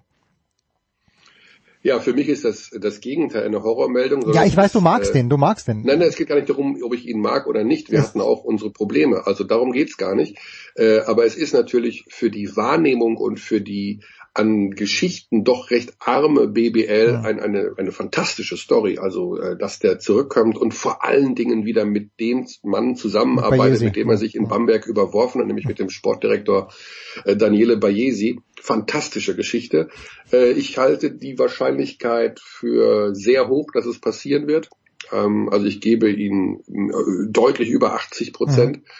Ähm, finde das hervorragend, weil er, ja, weil ich gespannt bin auf das, was er dann sagen wird und wie viel er auch, was hat er gelernt aus dem Abgang damals in Bamberg äh, über die verbrannte Erde, die hinterlassen wurde. Fakt ist, er ist ein herausragender Trainer. Das hat nie irgendeiner bestritten. Auch seine ärgsten Kontrahenten haben immer gesagt, man kann ihm nicht abstreiten, dass er einen unglaublich guten Blick hat für das Spiel, ein akribischer Arbeiter im Training ist, der die Spieler zentimeterweise auf dem Spielfeld korrigiert, im Training zurechtstellt, äh, um zu sagen, schau, so ist doch viel besser. Also das ist schon sehr, sehr spannend. Er ist ein Menschenfänger im positiven wie vielleicht auch im negativen Sinne, aber seine Interviews sind bis heute für uns absolute Highlights gewesen. Und ich habe ihm schon eine Mail geschrieben. Ich habe ihm gesagt, hab Andrea, eine wir freuen uns auf dich. Nein, ich habe ihm, er hat mir ein Interview versprochen. Das ist eine relativ legendäre Geschichte bei uns. Er hat sie mir definitiv, hat mir das Interview zugesagt. Äh, und er hat sich dann, nachdem ich den Termin ausmachen wollte, nie wieder gemeldet. Ähm, ich habe ihm eine Mail geschrieben, äh, wo drin steht, du schuldest mir eins. Liebe Grüße, Michael. Mehr nicht. Ne? Also einfach nur, äh, dass äh, wir, wenn er zurückkommt, wieder bei ihm sein werden und wir werden ihm auch Fragen stellen, mit denen er vielleicht erst einmal ähm, ja klarkommen muss. Also wir sind da keine Trinkiere Jünger in der Hinsicht. Aber eine Riesengeschichte. Also ich würde mich massiv freuen. Ähm, und es wäre eine, es wäre toll. Also in jeder Hinsicht toll. Sportlich, menschlich, weiter. Wir reden ja über weit, wir reden ja, wie entwickelt sich alles. Was, äh, ja, also Klopp, äh, Klopp wird, denke ich mal, der nächste Bundestrainer werden. Der wird bei Ja. Liverpool bleiben, bis sie ihn vom Parkplatz schieben und dann geht er halt nach der EM oder nach der nächsten WM, was auch immer, geht er als Bundestrainer durch. Ich glaube nicht, dass er zu den Bayern geht. Ja, aber das habe ich nämlich festgestellt. Die Bayern-Fans, äh, wenn sie irgendjemand richtig hassen oder noch noch besser, wenn sie vor irgendjemand Angst haben im Fußball, dann ist es der Klopp. Weil der sich nichts geschissen hat mit Dortmund damals und auch nicht Moment, mit Liverpool äh, gibt, letztes gibt Jahr. es Menschen, die Jürgen Klopp hassen? Ja, also in meinen Bayern-Fans, äh, die wünschen Liverpool die, die Pest an den Hals, also wirklich sehr, sehr viele der mir bekannten Bayern-Fans, aber nur wegen Klopp, weil sie den, den Klopp nicht seit der Dortmund-Zeit, wo der relativ frech war, um nicht zu sagen sehr frech, können die mit Klopp nichts mehr anfangen. Aber das ist, vielleicht Ja, habe aber ich meine, ein kleines Sample Also wer, wer Jürgen Klopp hasst, äh, der frisst auch kleine Kinder. Das also, ist richtig. Das kann ja nicht sein. Wie kann man denn den Menschen hassen, der alles dafür macht, also zumindest von was man von ihm mitbekommt, um ihn toll zu finden? Ja, nein, ich finde ihn ja toll. Ich finde ihn aus, aus vielen Gründen toll. Ich, nun, und ich fand Liverpool nie toll, aber wegen ihm sage ich, okay, geil, dass die jetzt Meister geworden sind. Aber äh, darf ich mal eine Gegenfrage Bitte, stellen? bitte. Wen oder was fandest du eigentlich jemals toll? Ich? Mhm. Ja, Du, Jens Huber. Ja, Klopp fand ich natürlich toll. Ich fand, fand Maradona toll. Meinst du jetzt Sportler oder meinst du, äh, ich kann mich für vieles begeistern. Ich habe Ja. mir, ich hab mir gestern auch gedacht, ich habe gestern, äh, also am Dienstag Barcelona gegen Atletico angeschaut und äh, ich finde Messi auch immer noch toll. Ja, auch wenn er da abgeklopft wurde, wie ein Schnitzel, wie immer. Aber ich, Michael, ich, ich weiß gar nicht, wen ich nicht toll finde, außer dem FC Bayern München. Den finde ich nicht toll. Und auch da ist es so. Wenn, wenn Bayern so überlegen ist wie in diesem Jahr, dann finde ich plötzlich sogar teilweise die Bayern toll, weil es irgendwie Spaß macht zuzuschauen, weil die Bayern eben die Mannschaft sind, die das Spiel machen wollen. Das regt mich ja in der Bundesliga auf, dass von 18 Vereinen 14 kein Interesse dran haben, äh, das Absolut Spiel, richtig, das, das ja. Spiel zu machen. Und da sind die Bayern halt, Dortmund natürlich auch, Bayern, Dortmund, Leverkusen fallen mir ein, Leipzig mit Abstrichen schon und, und Gladbach auch mit Abstrichen, aber sonst fällt mir ja keine Mannschaft ein, die freiwillig ein Spiel machen möchte. Und da lobe ich mir dann trotz allem auch die Bayern. Mhm. Ja. Ja, da hast du völlig recht. Also kann ich nur unterstreichen. Ja, und mit Trinkieri, ich freue mich auch, dass er wieder da ist. Nicht, dass ich ihn persönlich kennen würde, aber es, es gab ja auch nicht viele andere Möglichkeiten, weil in Berlin ist die Trainerstelle schon fix besetzt nächstes Jahr noch auch, oder? Mit Aito. Oh, das ist tatsächlich, also ich glaube, dass jetzt haben wir ein paar Tage rum nach der Meisterschaft. Also ich glaube, dass Aito am, am Abend der Meisterschaft und auch am Tag danach selber noch nicht wusste, Ah, okay. was er machen wird. Also das ist ein, ein, wirklich ein Spätentscheider.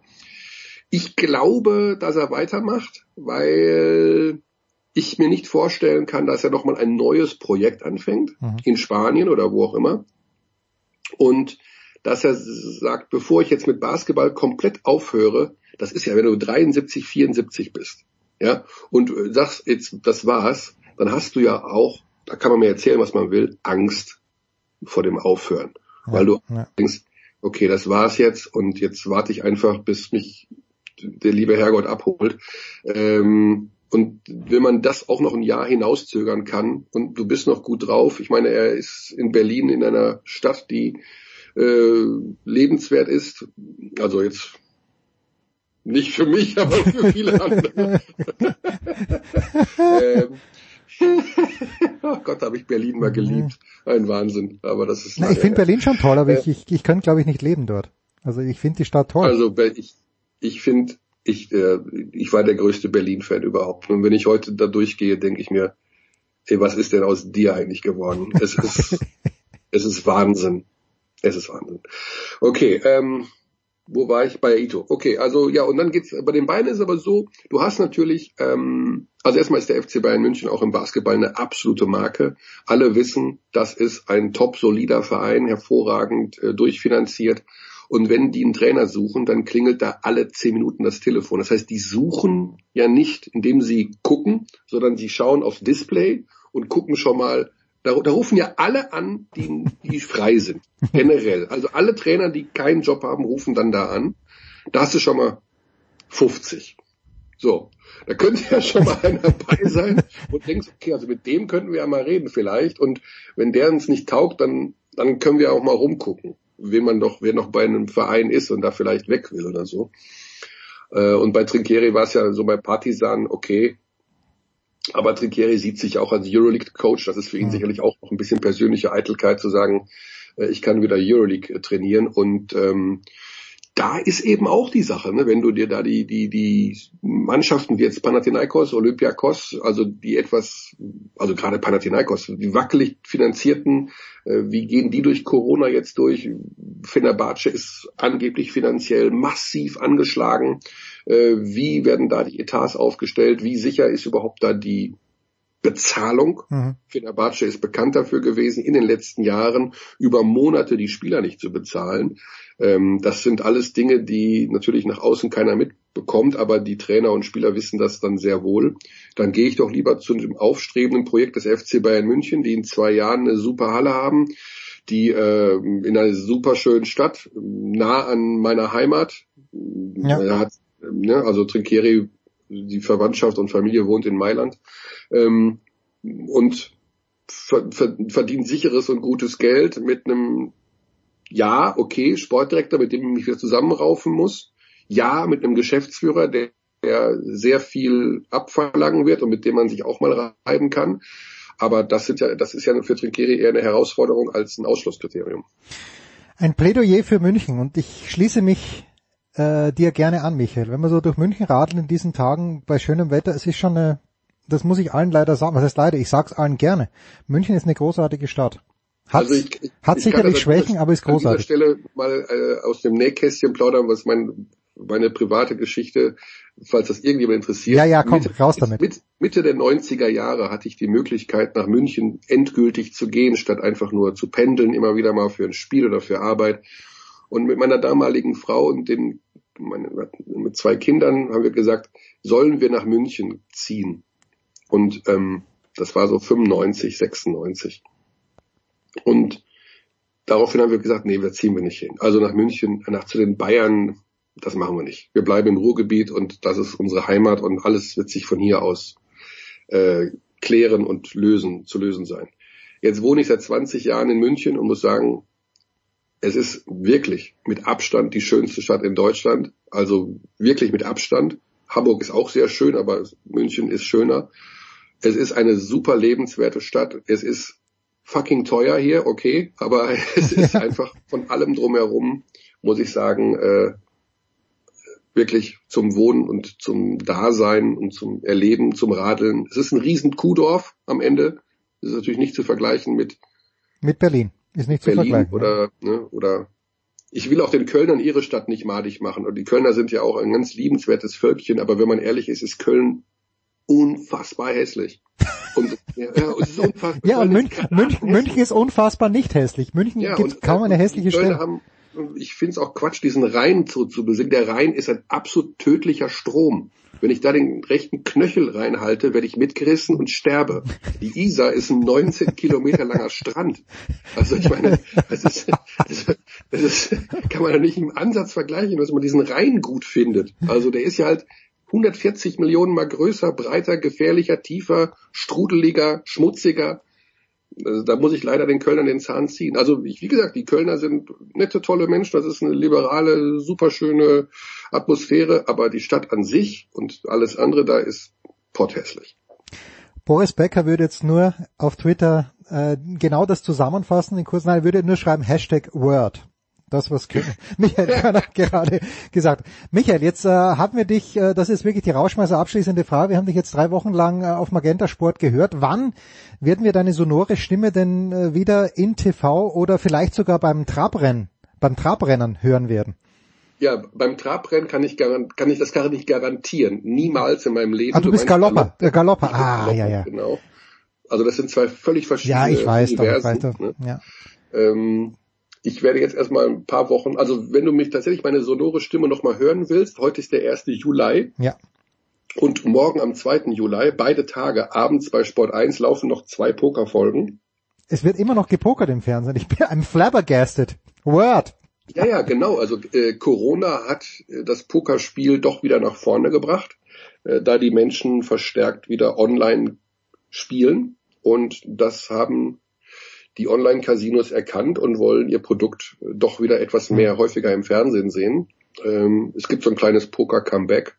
Ähm, das Problem ist, dass es keine aktuellen Turniere weltweit gibt, weil ja, warum wohl? äh, ja. weil das einfach natürlich auch eine Virenschleuder ist, so ein Casino. Ähm, deswegen wird zum Beispiel auch, das ist auch ein ganz spannendes Thema für einen Poker-Podcast, die Weltmeisterschaften, die Poker-Weltmeisterschaften, die justament in dieser Zeit Anfang Juli ihren Höhepunkt erreichen, werden online ausgetragen. Also auch das eine ganz kuriose Geschichte. Ähm, genau, und ansonsten mache ich ein bisschen Pause und ähm, schau mal, wie es, äh, also jetzt im Juli mache ich tatsächlich nicht mehr viel. Also ich muss auch mal einen Gang zurückschalten. Stand-up-Paddling mit der Enkelin, vielleicht. Ja, sowas in der Richtung. Also äh, alles das, was den Puls wieder im Normalzustand zurückbringt. Ah, ist das schön. Michael Körner, Magenta Sport. Wir freuen uns jetzt schon auf Zuschauer im Herbst. Wie viele, das werden wir dann sehen in der BBL, aber Michael werden wir dafür natürlich davor noch quälen. Kurze Pause. Big Show 463.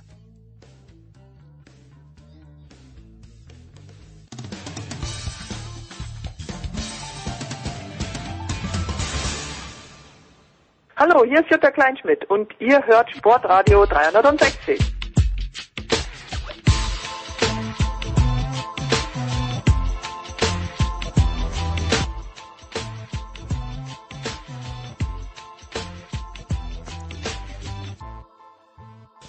In der Big Show 463 geht's weiter mit US-Sport und ich freue mich, dass wir heute wieder eine Zeit gefunden haben, wo sowohl in Los Angeles Jürgen Schmiede in Hermosa Beach zeitet. Guten Abend, lieber Jürgen. Servus, hallo. Und äh, in Boston auf seiner Terrasse, da sitzt Heiko Olderb. Servus, Heiko. Moin. Ja, Franz Büchner und Andreas Renner haben vorhin gerade im NFL-Teil gesagt, naja, also sind sehr, sehr skeptisch, dass das was wird mit einem äh, pünktlichen Saisonstart, aber da haben wir noch ein bisschen Zeit. Äh, lasst uns vielleicht querbeet oder zumindest äh, einige Sportarten ansprechen. Heiko, dein Herz ist natürlich bei allen Sportarten nah dran, aber am nächsten dünkt es mich bei der NHL. Da ist man, glaube ich, in Phase 2. Ich las was von knapp 20 infizierten Menschen, äh, die darin involviert sind. Wie ist der Stand im Moment, der sich ja stündlich ändern kann? Richtig. Und wir müssen das. Also, ja, genau. Wir nehmen Mittwoch auf. Wir nehmen am Mittwoch auf. Es sind ja noch 24 Stunden bis zur Ausstrahlung. Da kann die Welt ja schon untergegangen sein. Ähm, und zwar geht's so, sieht so aus in der NHL. Gerade vor wenigen Stunden ist die Meldung gekommen, dass es wohl jetzt ähm, also übereinstimmende Medienberichte, dass die NHL, die war ja auf der Suche nach ihren beiden Hub-Cities, sprich, äh, wo sie die, die Saison, die Playoffs ausspielen lässt. Eine Hub-City Gastgeberstadt für die Western Conference, eine für die Eastern Conference. Und äh, jetzt tendieren sie wohl da nach Edmonton und nach Toronto zu gehen. Vegas galt als einer der heißen Kandidaten, aber in Nevada gehen die Fälle hoch. LE war als Ausweichort auch angedacht. Unter anderem kann Jürgen vielleicht was zu sagen, aber ja, ich meine, es macht ja absolut Sinn. Wir hatten gestern am Dienstag in Amerika hier mehr als 48.000 neue Covid-Fälle. Das ist ein Höchstwert. In Kanada, ich habe mal nachgeschaut, also in Amerika jetzt stand jetzt 2,75 Millionen äh, äh, Fälle. 130.000 Tote knapp, in Kanada 104.000 Fälle und ähm, 8.600 Tote. Macht ja absolut Sinn, da nach Kanada zu gehen. Also das heißt aber noch nicht, dass diese oder dass, wann die Saison jetzt genau weitergespielt wird, denn die NHL ist da ein bisschen zurück noch. Die hat noch keinen genauen äh, Spielplan äh, erstellt. Die wissen halt, haben halt nur gesagt, okay, unsere Vorrunde ist beendet. Wir machen mit 24 Teams in den Playoffs weiter und ähm, suchen dann die Cities. Die Cities scheinen sie jetzt gefunden zu haben. Wann es genau weitergeht, ist unklar. Ab Montag soll Phase 3 des Reopenings beginnen. Das heißt, dann dürfen auch mehrere, also größere Gruppen aufs Eis, aber du hast es angesprochen, bislang wurden 250 äh, Spieler getestet, davon 26 positiv, 26, okay. 15 schon wieder weg? Nee, nee, nee, nee, 26. Ich hatte 19, aber bitte, entschuldige, wollte ich unterbrechen, ja. Genau, ja, also 15 von denen waren in diesen kleinen Gruppen, die jetzt schon trainieren dürfen und äh, 11 waren außerhalb. In Tampa zum Beispiel, da sind wir wieder bei einem der Hotspots Florida, da wurden bei Tampa Bay Lightning äh, fünf, äh, fünf ja, Teammitglieder positiv getestet. Die haben gleich schon vor knapp 14 Tagen ihre gesamte Trainingshalle alles zugemacht. Ähm, ja, das ist der neueste Stand in der in der NHL. Warum nicht LA? Ich habe gesehen, ähm, man, man mag unbedingt der Frau von Jürgen Schmieder folgen auf Instagram und äh, die Hanni hat jetzt vor zwei Tagen, glaube ich, Jürgen. Mach ich doch gleich. Äh, ja, ja, mach das bitte. Äh, Jürgen, die Hanni hat, glaube ich, vor zwei Tagen ein Bild gepostet, Public Beaches are closed. Ist es wieder schlimmer geworden in Los Angeles, was die Gesamtsituation anbelangt?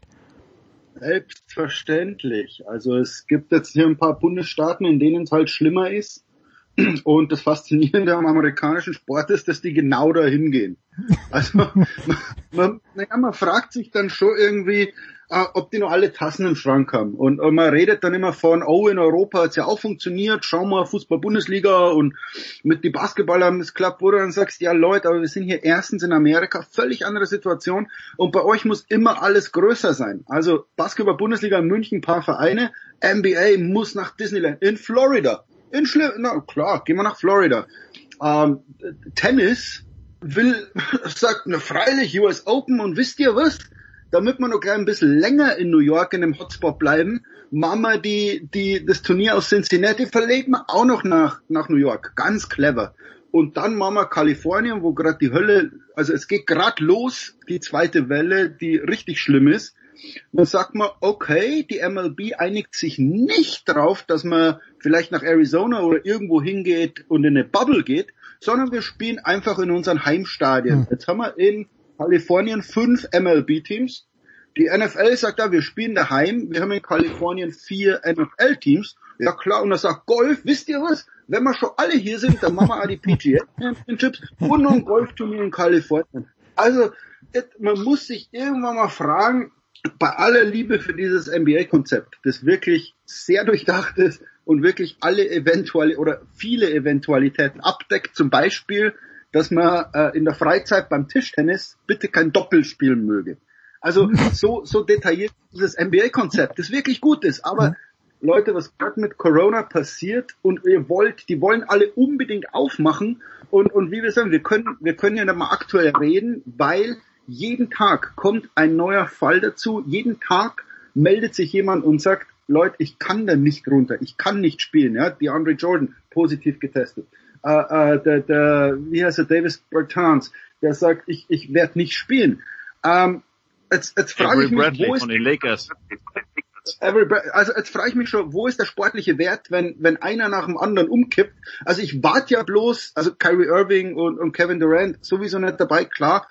Ähm, aber ich, ich wundere mich, wenn jetzt Nummer ein oder zwei große kommen. Also wenn jetzt tatsächlich LeBron James sagen wird, Leute, positiv getestet, ich kann nicht kommen. Chris Paul, keine Ahnung, einer von den großen. Was würden wir da machen? Es ist sportlich wert. Es macht keinen Sinn, das zu machen. Und gerade erleben wir in Amerika, dass das ein Feuer nach dem anderen angeht und, und der US-Sport schafft es nicht zu sagen, okay, dann sagen wir halt diese Scheiß-Saisons ab. Also Adam Silver, wirklich vernünftiger Mann, der gestern im Fernsehen dann beim Interview sagte, we never go full steam ahead. Ähm, und, und wird dann kritisiert, dass er das sagt. Also nein, in Amerika gehen wir immer volle Kraft voraus. Also Leute, ich, ich weiß nicht, wenn man, ich glaube, wer, wer mal gedient hat oder wer zumindest einen Grundwehrdienst äh, äh, absolviert hat, der, der schlechteste Soldat ist der, der stirbt. Also der, der sagt volle Kraft raus, ich, ich laufe jetzt einfach mal ins Feuer rein. Ich glaub, ähm, Ja, du also musst auch mal George sehen, die ganzen, die ganzen, sagte, der, der General der Amerikaner sagte, I don't want you to die for your country. I want you to make the other asshole die. Und das ist wichtig. Also man, man kann nicht sagen, oh, ich bin mutig, ich habe keine Angst vor dem Virus. Weißt du, was den Virus das interessiert, ob du Angst vor dem hast? Oh, oh, oh. Also äh, Ja, das, und, und das ist die gesamte Attitüde. Deshalb reden wir auch jetzt darüber, Jürgen. Deshalb sprechen wir von der zweiten Welle oder andere sagen, das ist noch gar nicht die zweite Welle. Die erste Welle war nie richtig zu Ende. Ich meine, guck dir mal die ganzen Zeitungen an. Ähm, ich habe jetzt auch gerade wieder was drüber geschrieben, habe da ein bisschen recherchiert. Wall Street Journal, New York Times, LA Times, die alle sagen, Leute, der Sport kehrt zurück, aber die Virusfälle steigen. Und wann sind zu viele wirklich zu viel? Und ähm, man muss ja sagen, ehrlicherweise, der Dr. Anthony Fauci, der Chef-Virologe, der hat am 13. Juni, also vor drei Wochen, bisschen weniger als drei Wochen, hat er ja noch gelobt, das NBA-Konzept. Aber da waren die Fälle auch noch einigermaßen okay. Ähm, am 10. Juni, als die MLS gesagt hat, okay, wir gehen auch noch Orlando, da in diesen ESPN-Komplex, wir schotten uns auch total ab, da hatte Florida 67.000 Fälle. Gestern hatten sie, es war die Anzahl, die Zahl auf 152.000 gestiegen. Allein am Sonnabend hatten die 9.500 Fälle. Ähm, also das geht so schnell und ich finde, mit jetzt geht's wirklich so, nee, wir ziehen das aber mit aller Macht durch. Wir zeigen, dass wir es können. Und das ist ein bisschen dumm, weil da steht, hey, ich weiß, in der Planung ist viel Brainstorming und so investiert worden, vielleicht auch viel Geld, die MLS zum Beispiel. Ich habe gestern noch mit Kenneth Kronholm von Chicago Fire äh, telefoniert. Die fliegen heute von Chicago nach Orlando jeder Verein hat von der MLS ein, ein, ein gechartetes Flugzeug zur Verfügung gestellt. Normalerweise, wir wissen es, in der MLS ist ganz anders wie alle anderen Ligen. Die fliegen schön Linie, hm. ne? Mit, aber die wollen halt sich von der Öffentlichkeit abgrenzen. Da fliegt die MLS die alle ein. Die fliegt die Leute den FC Dallas ein und Houston Dynamo aus, aus Texas, aus dem Hotspot. Die fliegen die beiden Teams aus LA an, aus dem Hotspot Kalifornien. Orlando ist da, Miami ist da. Ähm, also es ist Wahnsinn. Und wenn du auch mal siehst, die Major League Baseball, Jürgen hat es angesprochen, die versuchen gar nicht erst eine Bubble, nein, die sind zu Hause. Die Spieler, die müssen nicht in, die müssen, die nicht isoliert werden. Team Staff gar nicht. Die gehen ganz normal nach Hause und äh, gehen dann nach, wieder wieder zu den Spielen. Und wenn du mal überlegst, Jürgens hat es angesprochen, fünf, fünf Teams kommen aus äh, Kalifornien. Die Hotspots derzeit sind Kalifornien, Arizona, Texas und Florida. Aus diesen vier Bundesstaaten kommen zehn MLB-Teams. Das ist ein Drittel der Liga. Hm. Ne? Und, und, du musst äh, dir aber, aber Heiko, wenn, wenn du sagst, schau, es gibt ein toll, dieses MBA-Konzept ist grundsätzlich sehr toll, weil die sagen in einer Bubble. Und man muss, ich, ich, man muss Leute loben, die wirklich versuchen, ein Konzept zu erarbeiten. Absolut. Aber wenn ich mir bezahlt. ganz genau, und jetzt schaue ich mir die MLB an, die ja genau das Gegenteil eines Konzeptes macht. Und zwar nicht, weil sie sagen, wir glauben daran, dass es funktioniert, sondern allein deshalb, weil sich Spielergewerkschaft und Liga nicht darauf einigen können, wie man weitergeht, wie die Bezahlung ausschaut, aus diesen unfassbaren Verhandlungen oder Nichtverhandlungen der letzten drei Monate entsteht, wir machen einfach weiter, wie wir Ende März, das, Ende März hm. das geplant haben und die Dodgers spielen nicht nur daheim in LA. Laut Spielplan werden die allein in der regulären Saison in neun verschiedene Städte reisen. Neun verschiedene Städte. Das ist Nomadentum. Und wir regen uns auf, wo wir sagen, also äh, Golf ist also ein Nomadensport. Wo man sagt, macht es wirklich Sinn? Tennis, ja um Gottes, jetzt wird Nick Kyrgios, Nick Kyrgios ist die Stimme der Vernunft im Profitennis. Soweit ist gekommen. Also, allein, allein dieser Satz genügt, um zu wissen, was im Profitennis los ist. Und bei Tennis, also ich hoffe, wir machen ein Segment zum Tennis, ja, ja, machen wir dann später. Frag, wo bleibt denn die Aussage von Federer? Genau das frage ich dann später. Jürgen, genau das frage ich dann später. Sagen, ich, ich beende jetzt meine Saison. Ja, meine Güte, das kann ich auch. Wo ist eigentlich Nadal? Lebt Nadal noch? Was sagt der? Djokovic brauchen wir überhaupt nicht reden. Also, wenn es im Profitennis so weit kommt, dass Nick Kyrgios die Stimme der Vernunft ist, dann wissen wir, wie weit es ist. Und genauso ist es aber in den anderen amerikanischen Sportarten, wo du sagst, okay, Golf ziehen wir durch. Und also MLB ist mein Beispiel für, wie dumm kann man sein, wenn man es nicht schafft, sich zu einigen, wenn man es nicht schafft, ein Konzept zu entwickeln und dann sagt, okay, wir können uns nicht einigen, wir machen das, was wir Ende März vereinbart haben. Ende, schaut mal, was in Deutschland Ende März los war. Hätten wir da irgendwas vereinbaren können? Nein. Und dann sagt die MLB, okay, so steht's halt im Tarifvertrag, also machen wir einfach mal weiter. Hör mir auf. Du musst ja auch mal gucken, ähm, die MLB, also die starten ja heute am 1. Juli offiziell in ihre Training Camps, die Vereine, aber die durften ja schon in den jeweiligen äh, Training Facilities in Arizona und in Florida äh, in Kleingruppen trainieren. Wer da war, durfte schon was machen. Da hatten die aber vor zwölf Tagen mehr als 40 Fälle und daraufhin hat die MLB sämtliche, sämtliche Trainingsfacilities in diesen beiden Bundesstaaten äh, geschlossen. Und dann sagt man, okay, ja, das klingt ja gut. Aber dann zu sagen, nee, Leute, jetzt verteilen wir euch über das ganze Land. Weil so, so können wir wirkvoll dagegen, äh, wirksam dagegen vorgehen. Ja, also auf die Idee hätte meine Tochter auch kommen können. Ja, und, und die, es ist, die ist fünf. NFL, Im Moment ist es in der NFL auch nicht viel anders. Die, die lehnen Noch sich gerade genau. schön zurück. Moment, genau. die sagen, die lehnen sich gerade schön zurück und sagen, na ja, also bei uns startet die Saison im September. Was machen die Spieler? Posten Videos von sich, von ihren Workouts, wo sie sagen, I'm gonna stay fit, wo du sagst, okay, wo, wo findet denn dein Training gerade statt und wie viele Leute wuseln da eigentlich um dich rum? Und, und du hast keine Maske auf, du, du high-fivest, du umarmst da gerade deinen Personal Trainer, wo ich sage, also wenn das jeder NFL-Spieler macht, dann, dann viel Glück diese Saison im, im September anpfeifen zu können. Also es ist so diese, diese Unvernunft und, und dieses, ähm, um wieder aufs Werf zu kommen, wenn du schon Party machst, dann sorg dafür, dass keiner erfährt. Also dieses, dieses Stolz zu posten, ich habe keine Angst vor dem Virus, äh, ob's Roethlisberger oder, oder keine Ahnung, Russell Wilson, die dann posten, schau mal, wie, wie ich mich fit halte.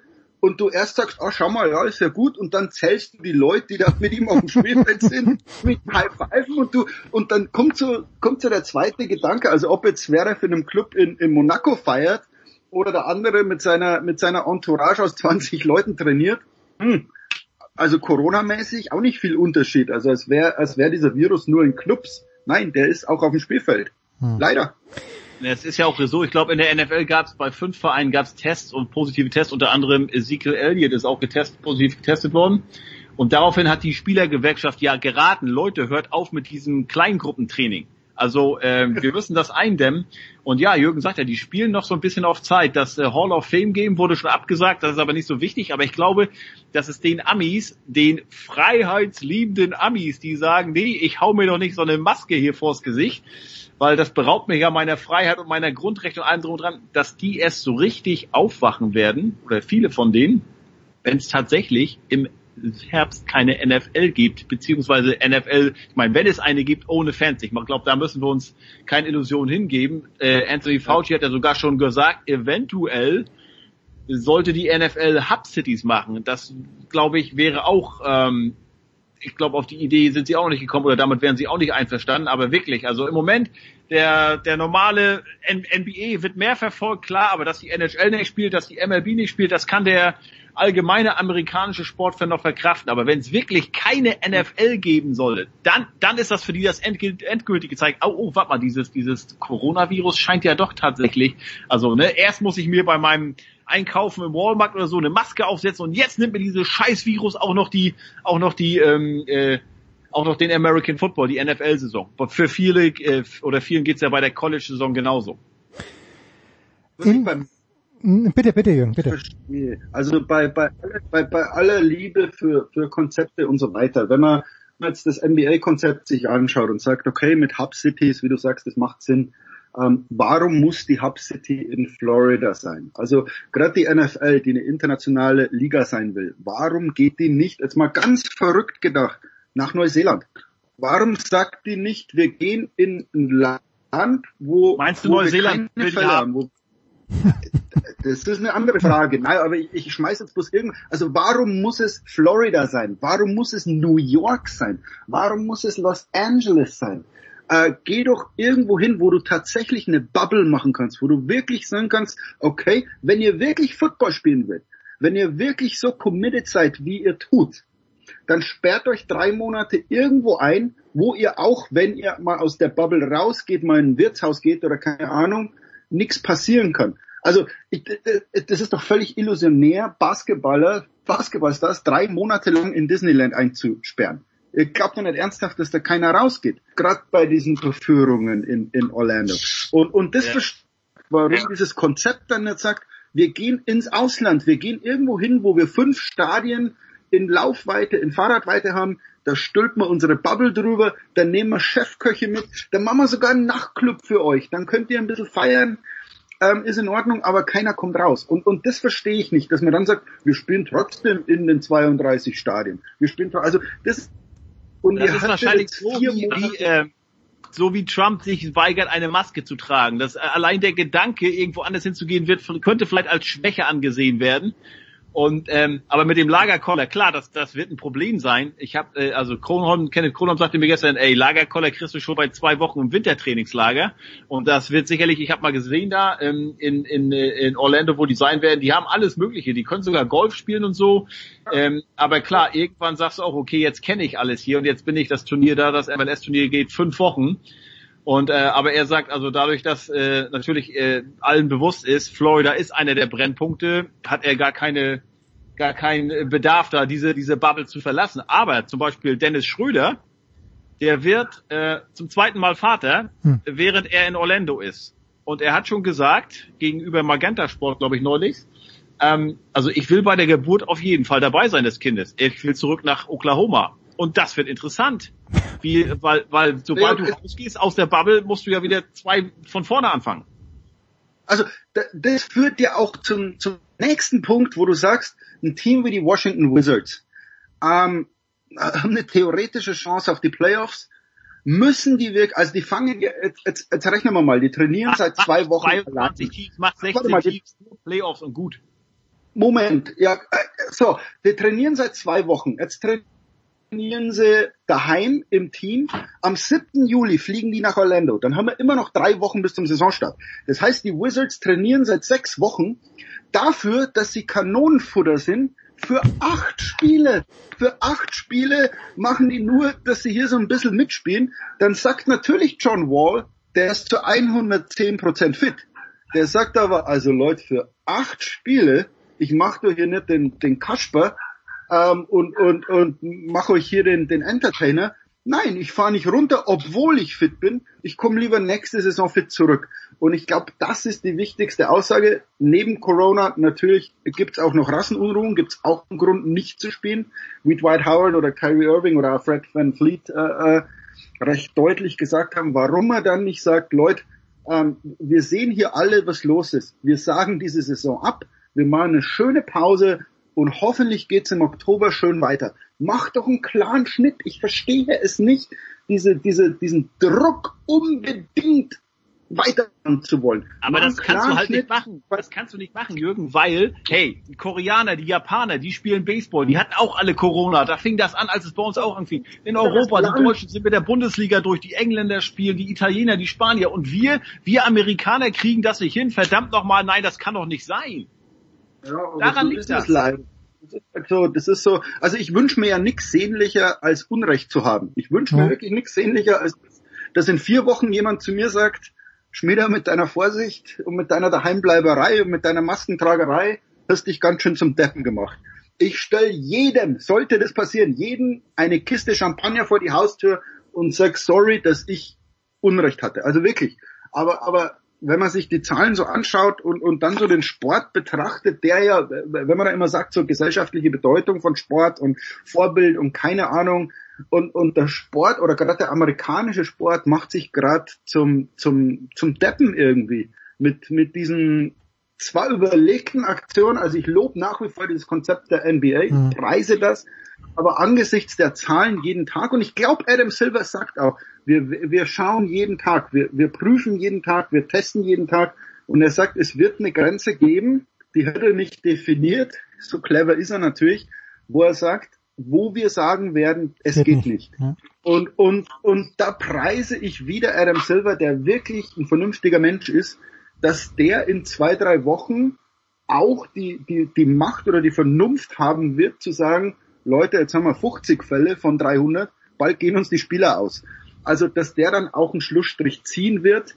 Und ich glaube, langfristig wirst du als Liga gelobt werden, dass du einen Schlussstrich ziehst, wenn es sein muss.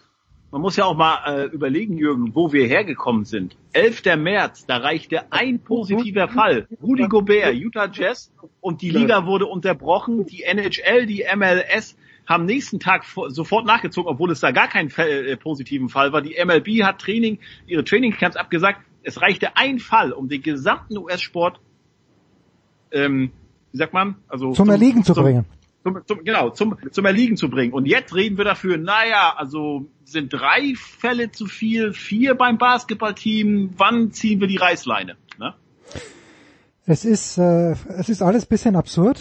Ich hoffe, äh, Jürgen, äh, du musst mir keine, keine Kiste Champagner vor die Haustür stellen.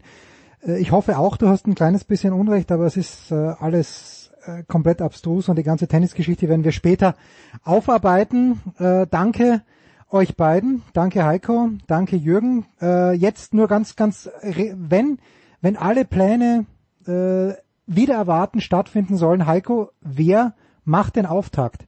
Laut äh, Rahmenterminplan, wie wir gerne sagen. nächsten Mittwoch, nächsten Mittwoch am 8. Juli, die MLS fängt an Ah, okay. im Turnier. Äh, auch interessant, Jürgen hat es vielleicht gelesen, der kennt ja Kevin Baxter auch in der LA Times. Also das, Offi das ist ein äh, 26 Teams, fünf Wochen.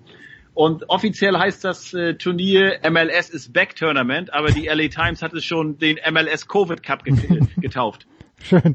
Ich, ja, also ich glaube, das große Datum ist einfach Ende Juli, wo Wann? du sagst, die MLB will am 23. Juli starten, die NBA am 30. Juli, die PGA Championships sind dann am 6. August, die Tennisspieler kommen auch Mitte, 14. Ende Ja. Juli. Vier- 14. Also, August, also- Washington, ja. Ja, und du hast Ja, auch Ende Juli beginnen ja normalerweise die NFL Training Camps, ne? Ja, aber die müssen ja, also die, die Tennisspieler müssen ja, soweit ich weiß, in zweiwöchige Quarantäne, also müssen die auch Ende Juli nach Amerika kommen, äh, wo dann sagt Kyrios, wie soll das funktionieren? Also ich glaube Ende Juli, also ein Monat von jetzt, ist so, ist so dieses magische, magische Datum, dieses, dieses letzte Juli-Wochenende, die ersten zwei August-Wochenenden, äh, soll so ziemlich alles starten. Also dann gehen ja auch die NFL Preseason Games los und so weiter. Und ich glaube, dann werden wir sehen, funktioniert's oder funktioniert's nicht. Dann entweder Aber ich glaube, bis zum 11. Juli müssen die NBA-Spieler alle in Orlando sein. Äh, Lass die mal eine Woche da sein. Die werden ja getestet, dann kann, kriegt man, glaube ich, auch schon so eine, so eine Tendenz eventuell hin. Ich glaube, dann müssen, ich glaube, dass man Mitte Juli so ein Gefühl hat, ähm, funktioniert oder, oder funktioniert's nicht. Wird's implodieren oder explodieren. Oder es, es geht alles nach Plan. Wir wissen es noch nicht. Wir freuen uns drauf. Danke Jürgen. Wir freuen uns nicht drauf. Wir schauen gespannt drauf. So rum ist, glaube ich, richtig. Danke Heiko. Wir machen eine kurze Pause und dann geht's tatsächlich um Tennis. Davor allerdings geht's, weil Jürgen Schmieder auch gerade so schön Futter gesagt hat, geht's noch um den ersten FC Nürnberg in einer ganz kleinen Sequenz.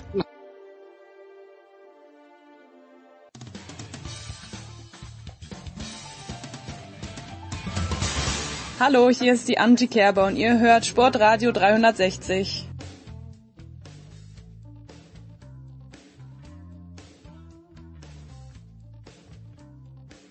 Weiter geht's in der Big Show 463 und Paul Häuser hat es schon gesagt, mit der ganz großen Kapelle, denn nicht nur Paul Häuser ist am Start, sondern auch von Sky Stefan Hempel von der Bild Sebastian Kaiser und äh, mir war das gar nicht so gewahr, aber Stefan, du und äh, Sebastian Kaiser, ihr kennt euch persönlich. Woher denn bitte? Aus einem anderen Leben. War es ein besseres Leben, Stefan? War es ein besseres Leben? Es war auf jeden Fall äh, auch ein schönes Leben, es war interessant. Äh, Nürnberg ist ja eine schöne Stadt, meine Heimat und äh, der Kollege Kaiser ähm, hat sich genauso ähm, wie ich am Club teilweise ähm, ja, versucht und erfolglos am Ende dann irgendwie die Stadt verlassen. war doch, Ist das richtig, ja. äh, Sebastian, aus der Ferne betrachtet, hat das äh, die, dieser, Sam dieser Sonntagnachmittag, so rum war es ja, dieser Elfmeter für Karlsruhe, wo ich vielleicht äh, auch dann noch die Einschätzung vom Stefan brauche, auch die von Paul. Äh, ich fand den extrem grenzwertig. Äh, Zu Beginn nach fünf Minuten hat super ausgeschaut wie Nürnberg. Wie emotional bist du noch, wenn du das überhaupt anschaust, Sebastian?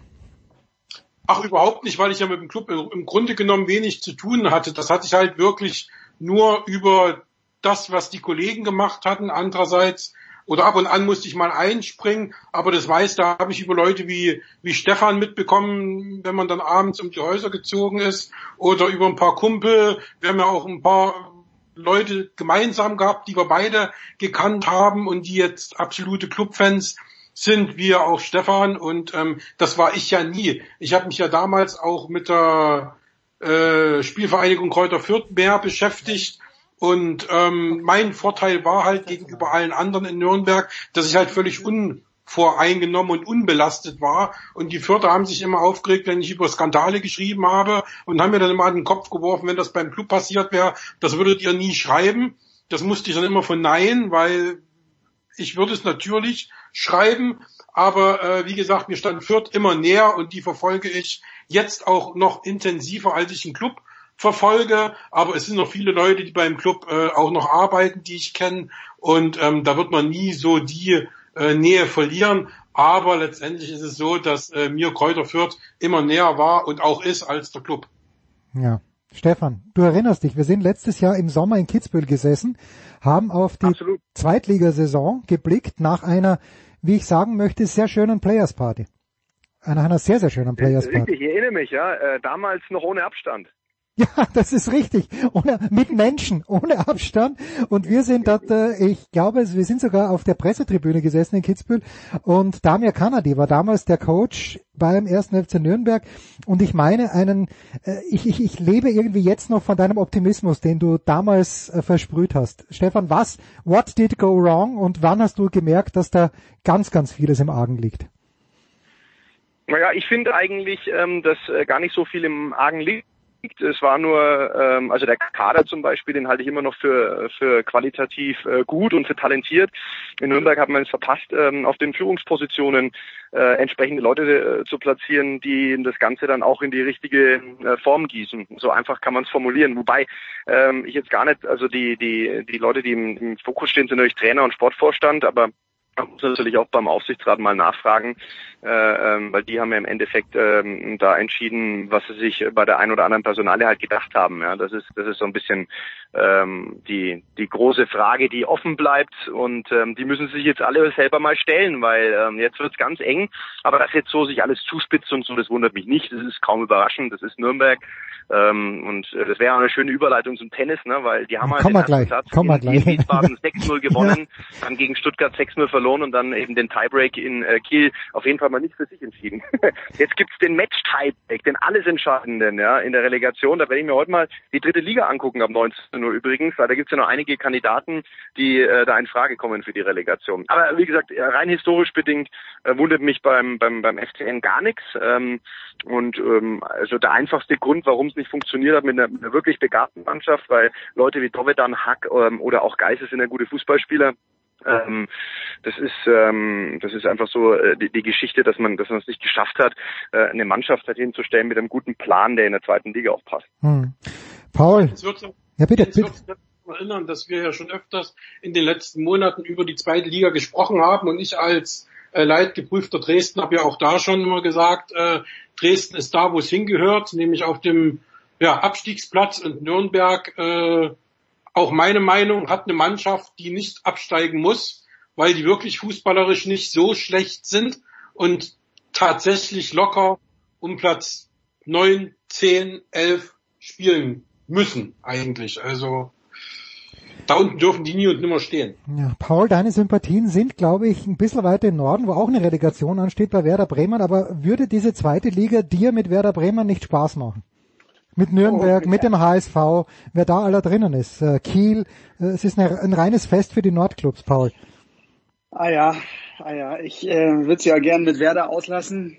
Also du weißt, ich habe auch noch einen zweiten Verein, mein, mein Herz gehört da, den Münchner Löwen. Damit würde ich mir gerne... Ja, ja, das wäre doch geil. Löwen, ja, ja, Ja. das wär's, aber das wird nächste Saison leider nix. Ja, da hätten sie noch einen anderen Lauf schieben müssen, die, die 60er. Ja, und Werder bin ich jetzt mal gespannt, ob sie den Schwung mitnehmen jetzt. Von Eine Relegation 60 München gegen Nürnberg wäre übrigens auch äh, mit Scham bedacht, wenn man bedenkt, dass der Trainer äh, von 60 München ja ein gewisser Kölner ist, ähm, der den Club in die Bundesliga geführt hat. Aber gut, Leben ist kein Wunschkonzert. Ja, das Nee, nicht, genau. das nicht, aber ich habe wirklich gehört von Leuten, die sehr kompetent sind. Äh, Stefan, die Frage vielleicht wieder an dich. Äh, die meinen, es sind auch Fans von 1860 München, dass äh, der Kölner innerhalb weniger Wochen es geschafft hat, mit 1860 München, äh, dass er denen einen erkennbaren Spi Spielstil verpasst hat. War das auch deine äh, Erfahrung in Nürnberg, dass der Kölner eigentlich ein ziemlich guter Trainer ist?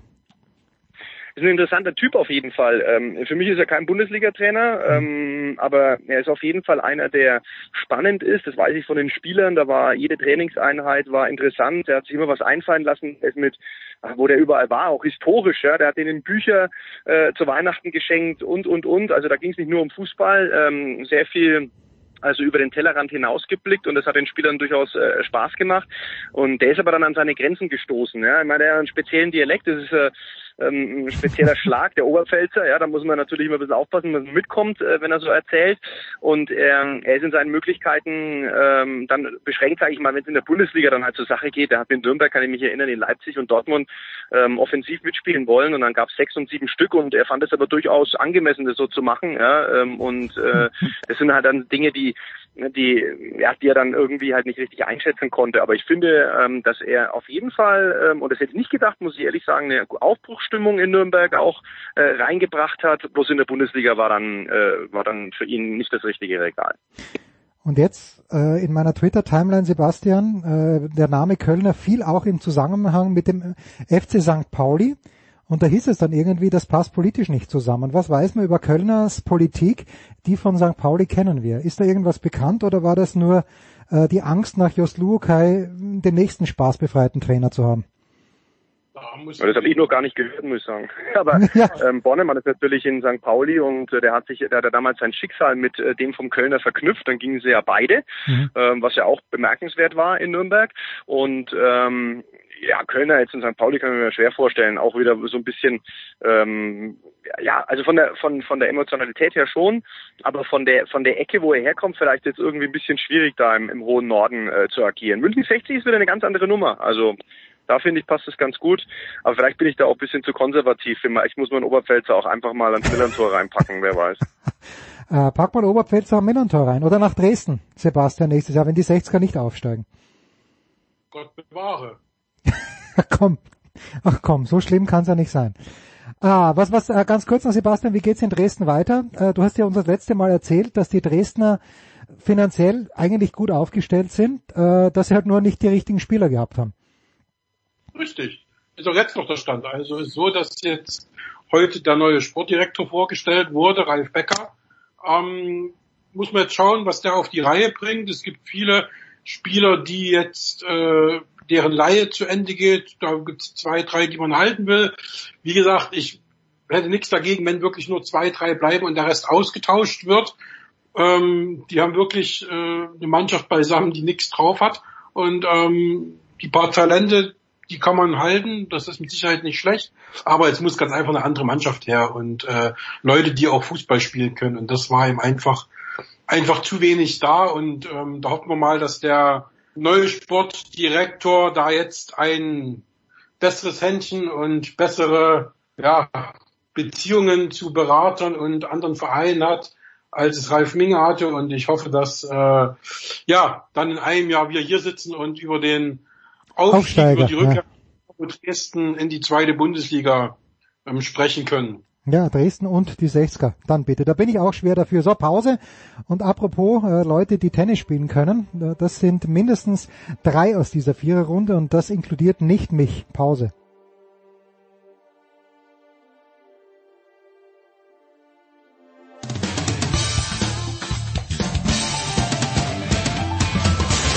Ja, hallo, da ist Andi Herzog und ihr hört Sportradio 360.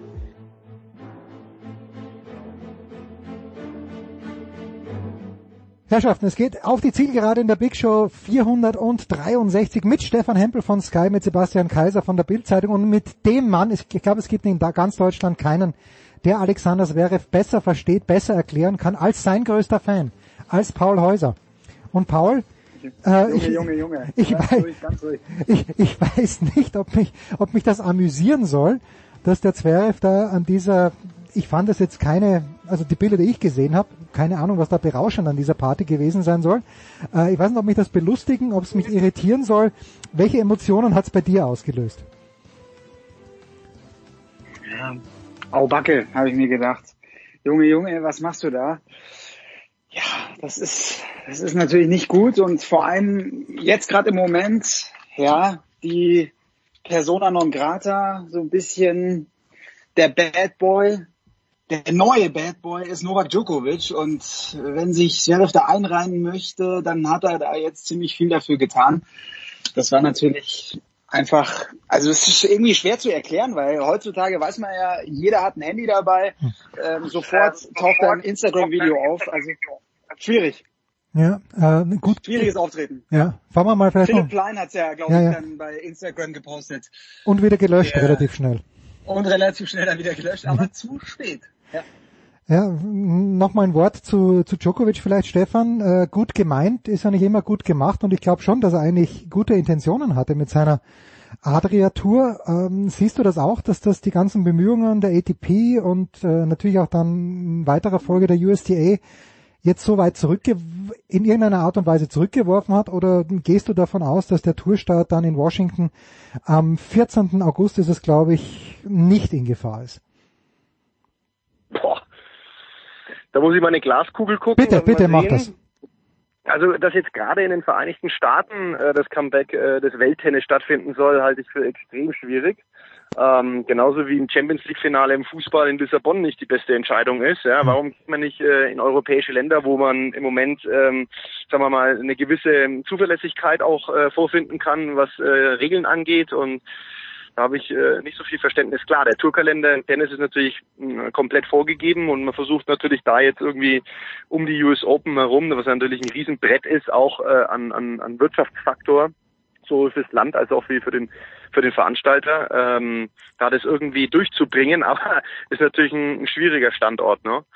Novak Djokovic, ja, hat mich äh, sehr irritiert, muss ich sagen. Ähm, der, ich glaube, dass er mittlerweile ein bisschen so ähm, seine, seine, seine Fähigkeiten so äh, überschätzt. Ja, Das ist so, das ist, glaube ich, wenn man dann die Bodenhaftung äh, verliert, dann passieren solche Dinge. Wobei ursprünglich, glaube ich, diese Adria-Tour, also das, was ich mitbekommen habe, war ja das anders geplant. Ja? Da hat es jetzt ja gewisse Regeln auch geben sollen. Äh, die wurden dann überhaupt nicht äh, umgesetzt. Ähm, also so, so, ein, so, ein, äh, so ein Plan zu haben, und irgendwie Tennis wieder zu spielen mit entsprechenden Vorsichtsmaßnahmen und den entsprechenden Hygieneregeln, das hätte ja schon Sinn gemacht, auch gerade in einem Land, äh, die nicht so davon betroffen sind von der Pandemie, äh, wie vielleicht andere äh, Nationen. Aber klar, die Umsetzung war eine Katastrophe und, und ich weiß nicht, ob man dann irgendwelche Partys braucht und äh, sich dann in, im, im, im Fanmeer tummeln muss. Das wäre doch alles verzichtbar gewesen. Äh, also ja, leichtsinnig, dumm und jetzt gibt's die Quittung. Äh, bin mal gespannt, äh, wie ähm, dann beim Comeback die Sympathien äh, diesbezüglich verteilt sein werden. Das ist die große Frage, Sebastian. Was sagt deine Glaskugel? Weil Djokovic, wir wissen, das buhlt ja immer nicht nur um Aufmerksamkeit, in erster Linie auch um Liebe vom Publikum. Die bekommt er in Serbien keine Frage, aber bekommt er die äh, in, in Hinkunft noch weniger weltweit? Was sagt die kaisersche äh, Glaskugel in Berlin?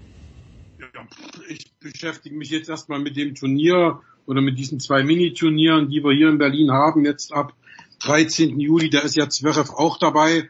Ähm, da interessiert mich jetzt mehr, was da passiert und wie sie mit dem umgehen, als dass ich jetzt da auf, auf Djokovic gucke. Ähm, äh, ich glaube auch, dass das eine Geschichte war, die man hätte machen können. Ja, also die Turniere waren, äh, ich fand super, dass die waren. Das hat auch äh, super Spaß gemacht zuzuschauen.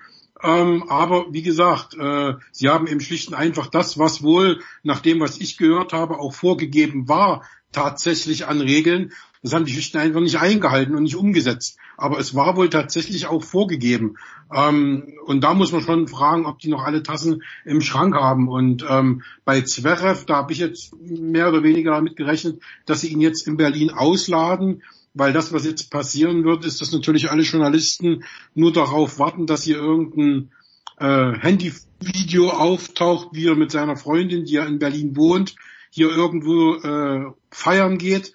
Und ähm, die Fragen, die werden sich auch weniger um Tennis drehen, wenn äh, Zverev hier bei einer PK auftaucht. Also ähm, ich glaube, den Stress hätte man sie, hätte man allen ersparen können, den hier jetzt noch dabei zu haben. Aber wie gesagt, ähm, wir sind mal gespannt. Ich bin da echt äh, total neugierig, was da passiert und ähm, ob dann tatsächlich in, in Amerika gespielt wird. Brr, da habe ich echte Bauchschmerzen, weil ähm, wenn ich weiß, dass da eben offizieller Charakter ist mit Weltranglistenpunkten, ich weiß gar nicht, wie die Südamerikaner jetzt da hinkommen sollen und das wäre denen gegenüber total unfair ähm, oder den Australiern, wenn die nicht kommen können. Also ähm, man weiß es ja nicht, was bis dahin ist oder die Asiaten.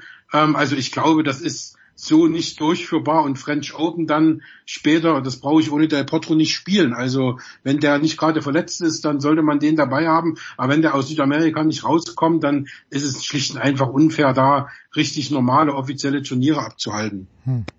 Paul, bei dieser Veranstaltung, die der Sebastian angesprochen hat, ist, ist ja vielleicht nicht mal Zverev die interessanteste Personale, sondern Nick Kyrgios wird, mhm. äh, ist auch angekündigt. So, und Kyrgios hat gestern. Oder die zwei zusammen. Ja, die zwei zusammen. Das ist eine ganz interessante Konstellation und Boris Becker ist in einer Art und Weise an die Seite von Zverev gestürmt.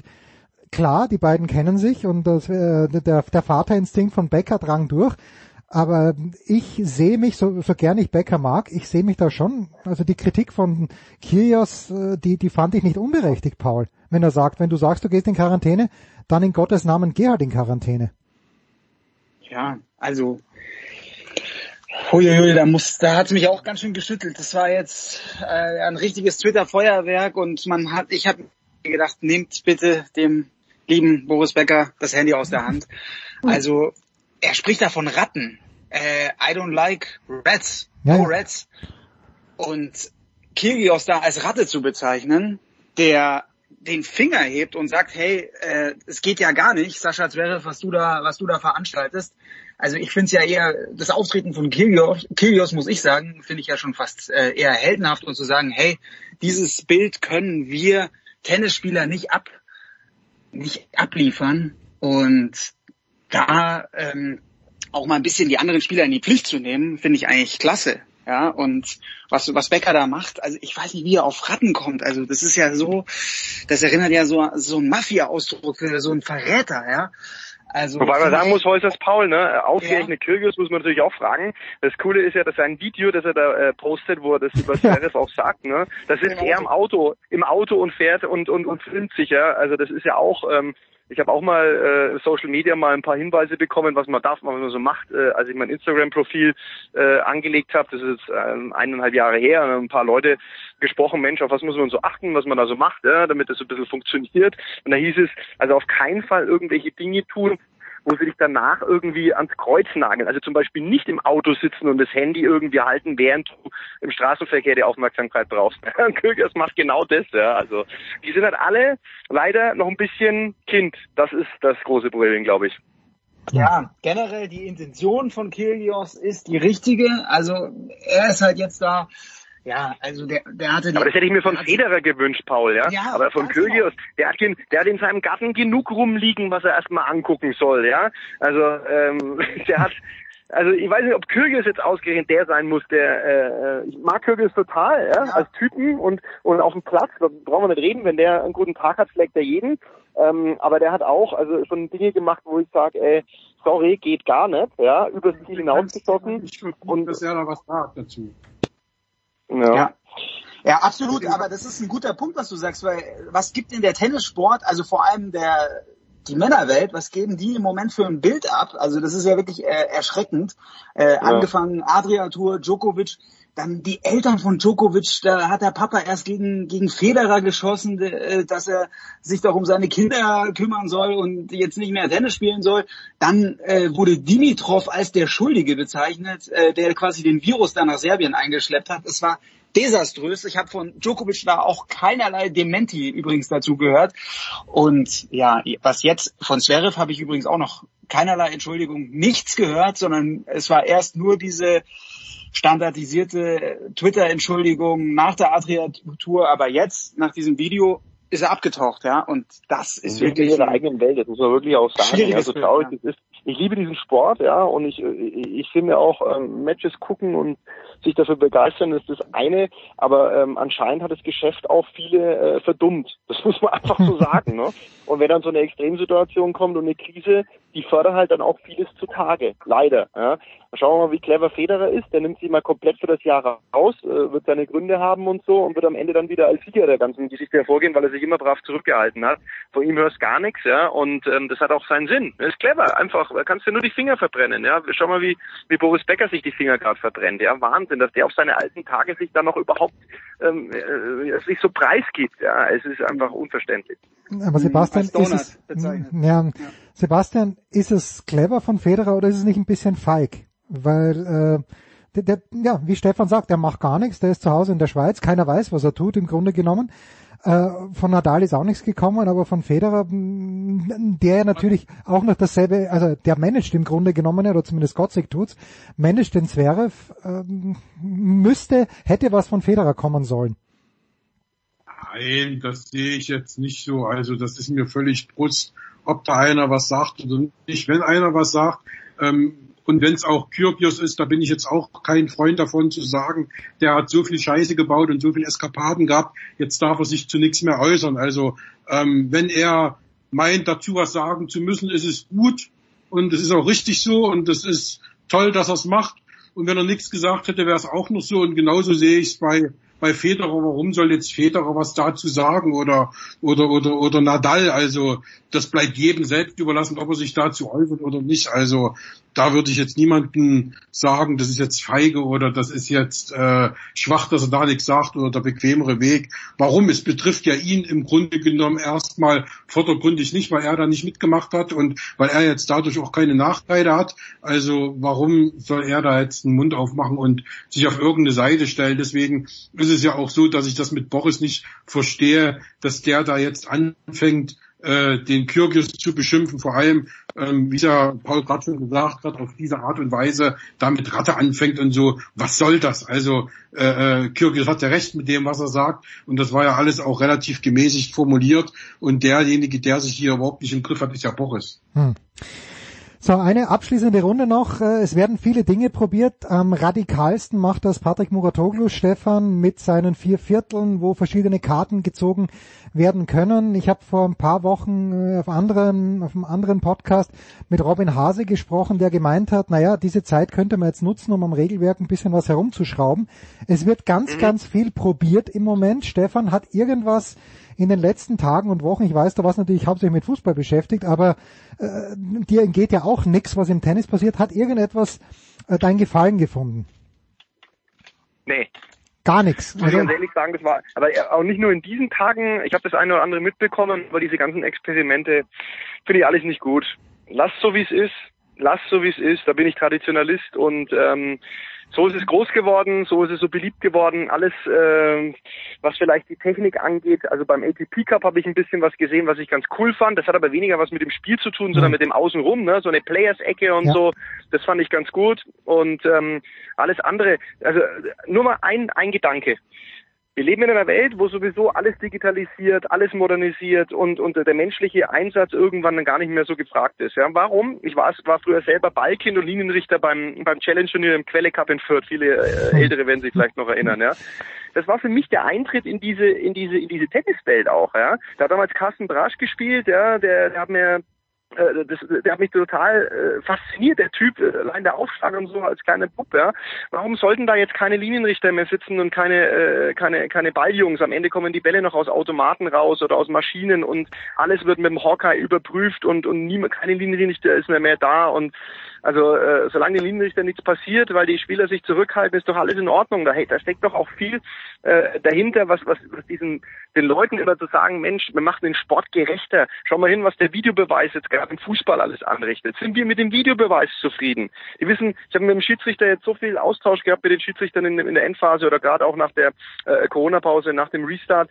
Die sind ja selber nicht glücklich, wie es läuft. Ja, und dann immer der Unterbrechung. Ich hatte am Wochenende Augsburg gegen, gegen Leipzig, äh, Felix Brüch, fünf Minuten gedauert, bis, äh, bis er die rote Karte für Max zurückgenommen hat. Das hat doch vieles kaputt gemacht, sind wir doch mal ehrlich. Und jetzt im Tennis hergehen und sagen, so, und jetzt äh, sitzt da kein Linienrichter mehr am Platz und dann wissen wir aber, dass jede Entscheidung hundertprozentig ist. Das macht doch gerade ein bisschen aus. Über was sollen wir denn überhaupt noch reden, wenn hm. alles clean ist und klar und jeder äh, äh, hat keinen, keine, keine Emotionen dann mehr drin. Ja? Jetzt finde ich den falschen Weg. Ähm, ich würde ich würd mir ganz genau überlegen, äh, ob man an, an den elementaren Dingen was verändert. Also ähm, auch klar kann man immer mal wieder was ausprobieren und es ist ja bei den ähm, bei den ATP Finals der Juniors schon immer mal gemacht worden, auch Verkürzung der Sätze und so. Aber erklär das mal den Leuten, die blicken ja gar nicht mehr durch. Jetzt kennt man die Tennisregeln, die sind die sind eh schon kompliziert. Ja, wir brauchen nicht ja. meinen, dass äh, weil wir da, äh, mit unserem äh, mit unserem Job zu tun haben. Äh, äh, es gibt genug Leute, die, äh, die die immer noch Fragen stellen über Tennis, sehen wir ganz oft auch bei den Übertragungen, ja. Und je komplizierter dass man es macht, desto, desto, desto mehr oder weniger populär wird dieser Sport dann auch sein. Da bin ich hundertprozentig davon überzeugt, ja. Aber ich lasse mich natürlich auch immer überreden, wenn was, wenn was ganz viel Sinn macht, ja. Also, und wenn dann irgendwie die, die Körper der, der malträtierten Spieler irgendwann äh, zu früh äh, kaputt gehen, weil, weil äh, Best of Five nicht mehr möglich ist, ja, dann soll es so sein, ja. Aber die letzten äh, äh, Jahrzehnte ist es ja auch gut gegangen, ja. Stefan, es ist das Einzige, was für mich nicht verhandelbar ist. Best of Five bei Grand Slam Turnieren, äh, das, das brauche ich, weil die haben einen Tag Pause. Aber Paul, welche Änderung würdest du jetzt äh, Stefan Hempel schmack, schmackhaft machen wollen? Die Fast-Vorsätze, Paul. Oder bist du auch so ein Traditionalist? Ich bin, ja, ich habe ein, ich habe drüber nachgedacht letztens und habe mir gedacht, ich fände irgendwie cool, wenn es nur noch einen Aufschlag gibt Das müsste man mal. Äh, Gottes Willen. Ja, ja, Gottes Willen. Gottes Willen, Paul. Dann kommentiere ich kein Tennisspiel mehr, das sage ich dir, ja, wenn es nur noch einen Aufschlag gibt. Aber das würde halt, weil jetzt überleg mal, was, was bringt die Nein. Zukunft? Da werden noch viel mehr so John Isners, Riley Opelgas kommen. Und wenn die dann Mhm. zwei Aufschläge haben, diese Aufschlagmaschinen, ja, Aber das hatten wir da schon, Paul. Du bist ja noch zu jung, aber äh, Stefan, ich und äh, Sebastian erinnern uns noch an Goran Ivanisevic. Das war auch nichts anzuschauen und wir haben es alle überlebt. Ja, aber ich glaube, ich glaube, es wird noch heftiger Ach, und ich glaube, okay. es wäre taktisch. Dann hat, dann muss, dann müssen die Leute mehr mit Kick spielen, mehr mit Sicherheit. Ich, boah, ich weiß nicht, ich will halt am Ballwechsel sehen. Das ist jetzt mein Aber das Gedanke. Spiel ist doch ohnehin viel langsamer geworden, Paul. Ja, wenn du hin, wenn du schaust, früher war es viel extremer in Wimbledon. Ja, Bälle, Material, äh, ähm, Physis der Spieler und und und. Es wurde doch ohnehin schon viel getan, dass die, äh, dass die, äh, die, äh, die Baseliner wieder besser in, in Form sind. Warum kann Nadal Wimbledon gewinnen oder konnte Wimbledon gewinnen? Ja, das war ja auch undenkbar äh, früher. Ja, so. Und ich finde, ich finde, ähm, ich finde jetzt, ein, äh, also in die elementaren, so in die Kern-DNA reinzugehen eines Sports, das wäre genauso, wenn du im Fußball plötzlich das Tor kleiner machen würdest. Ja, also Ja. das, das äh, sorry, aber aber da da da sind also da da tut mir dem Sport keinen Gefallen. ist vielleicht zu krass, aber vielleicht gibt's äh, mal die Möglichkeit, das wäre dann für mich so eine Idee für ein 250er Turnier zu sagen, hey, 250er und da spielen wir jetzt mal nur mit einem Aufschlag. Ja. Und dann, ja, wenn's die Spieler werden, werden wahrscheinlich sagen, hey, sagen wir, habt ihr einen Vogel? Ja, du, das weiß ich nicht, aber du, aber da bin ich jetzt wirklich bei Stefan, weil du kannst nicht München mit anderen Regeln spielen als Kitzbühel, weil dann kennt sich wirklich niemand mehr aus. Und das, äh, äh, das macht's dann schwierig. Sebastian, eine Anmerkung noch dazu, oder willst du uns jetzt schon verraten, wo du am Wochenende, bitte. Nein, ähm, ich bin da, ähm, ich sehe das völlig anders als Stefan. Äh, es gibt viel, was ich ändern würde, unabhängig jetzt von Corona. Das habe ich vorher schon alles, äh, was ich mir angeguckt habe und wo ich viele Sachen toll fand. Zum Beispiel eben gerade, äh, ich habe das selbst in Stuttgart gesehen bei den Frauen, wo ohne äh, ohne Linienrichter gespielt wurde. Das macht's einfach zu 100 Prozent safe, so ein Ding. Ähm, das ist ein super System. Jeder Beweis, der äh, richtig ist und der eine Schiedsrichterentscheidung korrigiert im Fußball, ist ein guter Beweis und damit hat sich das System schon gelohnt. Und äh, man kann darüber diskutieren, ob man jetzt ein oder zwei Aufschläge, da bin ich jetzt auch noch nicht so richtig zu einer Entscheidung gekommen, aber was ich auf alle Fälle ändern würde, ist die Zählweise. Mir kann bis heute noch niemand erklären, warum 15, 30, 40. Ähm, das ist für mich unfassbar, warum man nicht 1, 2, 3, 4 macht. Und wo ich eben absolut dafür bin, ist äh, No Ad. Also dass es dann wirklich bei 40 beide der nächste Punkt entscheidet. Da bin ich absolut dafür. Und ansonsten sehe ich es auch so wie Jens. Äh, man sollte bei den äh, Grand Slams den fünften Satz offen spielen, wie es eben bis vor zwei Jahren war, dass man eben dann vielleicht ein 24, 22 hat. Ähm, ich freue mich immer, wenn ich in Wimbledon am 18er an dieser Tafel vorbeigehe äh, mit diesem epischsten Match aller Zeiten. Das hat einfach irgendwas über drei Tage und das würde ich nicht ändern wollen. Aber über alle anderen Sachen können wir reden. Meinetwegen sogar über Sätze bis vier. Ähm, aber wie gesagt, äh, ich bin, wo es die Digitalisierung und die Professionalisierung gibt, bin ich absolut dafür und deswegen auch äh, Linienrichter weg ähm, auf ATP und WTA-Niveau und dann wirklich äh, mit diesem Video, mit diesem Hawkeye, was es ja gibt. Ich habe mir das erklären lassen, äh, was es ja gibt mit diesem System, wo die drei Challenges pro Satz haben. Nur dann wird eben jeder automatisch gechallenged, jeder Ball und jeder Ball bekannt gegeben. Gechallenged wird er ja sowieso jeder Ball automatisch, aber so wird jeder Ball bekannt gegeben auch und das passiert in Bruchteilen von Sekunden. Also das ist sagenhaft geil, dieses System. Ja, aber trotzdem.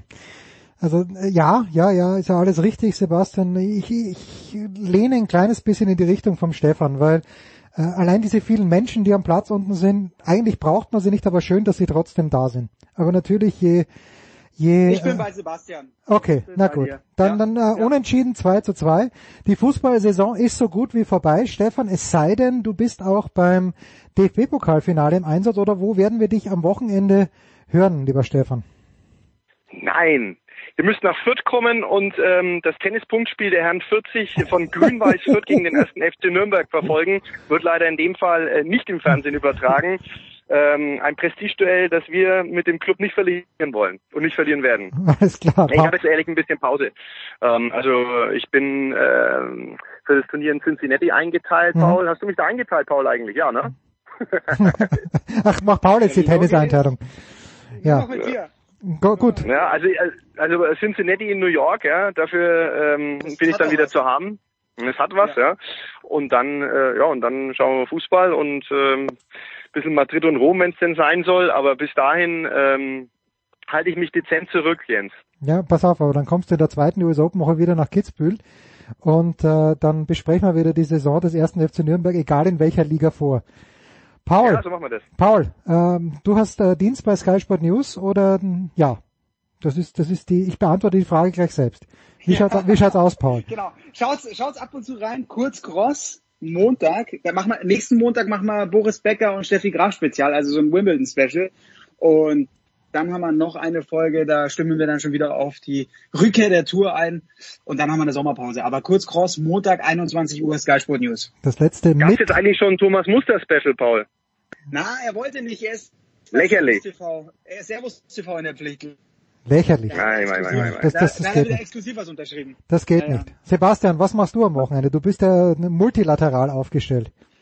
Ach du, jetzt äh, in diesen Zeiten ist es relativ easy. Ich gucke mir nur das Pokalfinale hier zu Hause an und das war's auch schon. Also Herrlich. ich habe jetzt drei Wochen Basketball hinter mir, das hat mir jetzt gereicht. Und ähm, ja, jetzt warte ich drauf, dass dann am 13. das Turnier in Berlin losgeht. Das wird nochmal eine lustige Woche und dann, ja, schauen wir mal. Schauen wir mal. Vergesst nicht, mir zum Geburtstag zu gratulieren am 13. Das werden wir machen, Stefan. Das ist das Mit äh, der ersten Tage. ja, ausgezeichnet. Stefan Hempel, Paul Häuser und Sebastian Kaiser. Das war die Big Show 463 in einer Woche. Geht schon wieder weiter.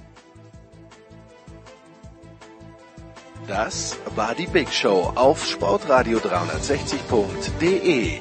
Folgen Sie uns auf Twitter, klicken Sie den Gefällt mir Button auf unserer Facebook-Seite und abonnieren Sie uns via RSS-Feed oder auf iTunes. Die nächste Ausgabe der Big Show gibt es am kommenden Donnerstag. Bis dahin sollten Sie die Zeit nutzen und die weiteren Angebote auf sportradio360.de wahrnehmen. Play Ball! Da ist gar nichts toll.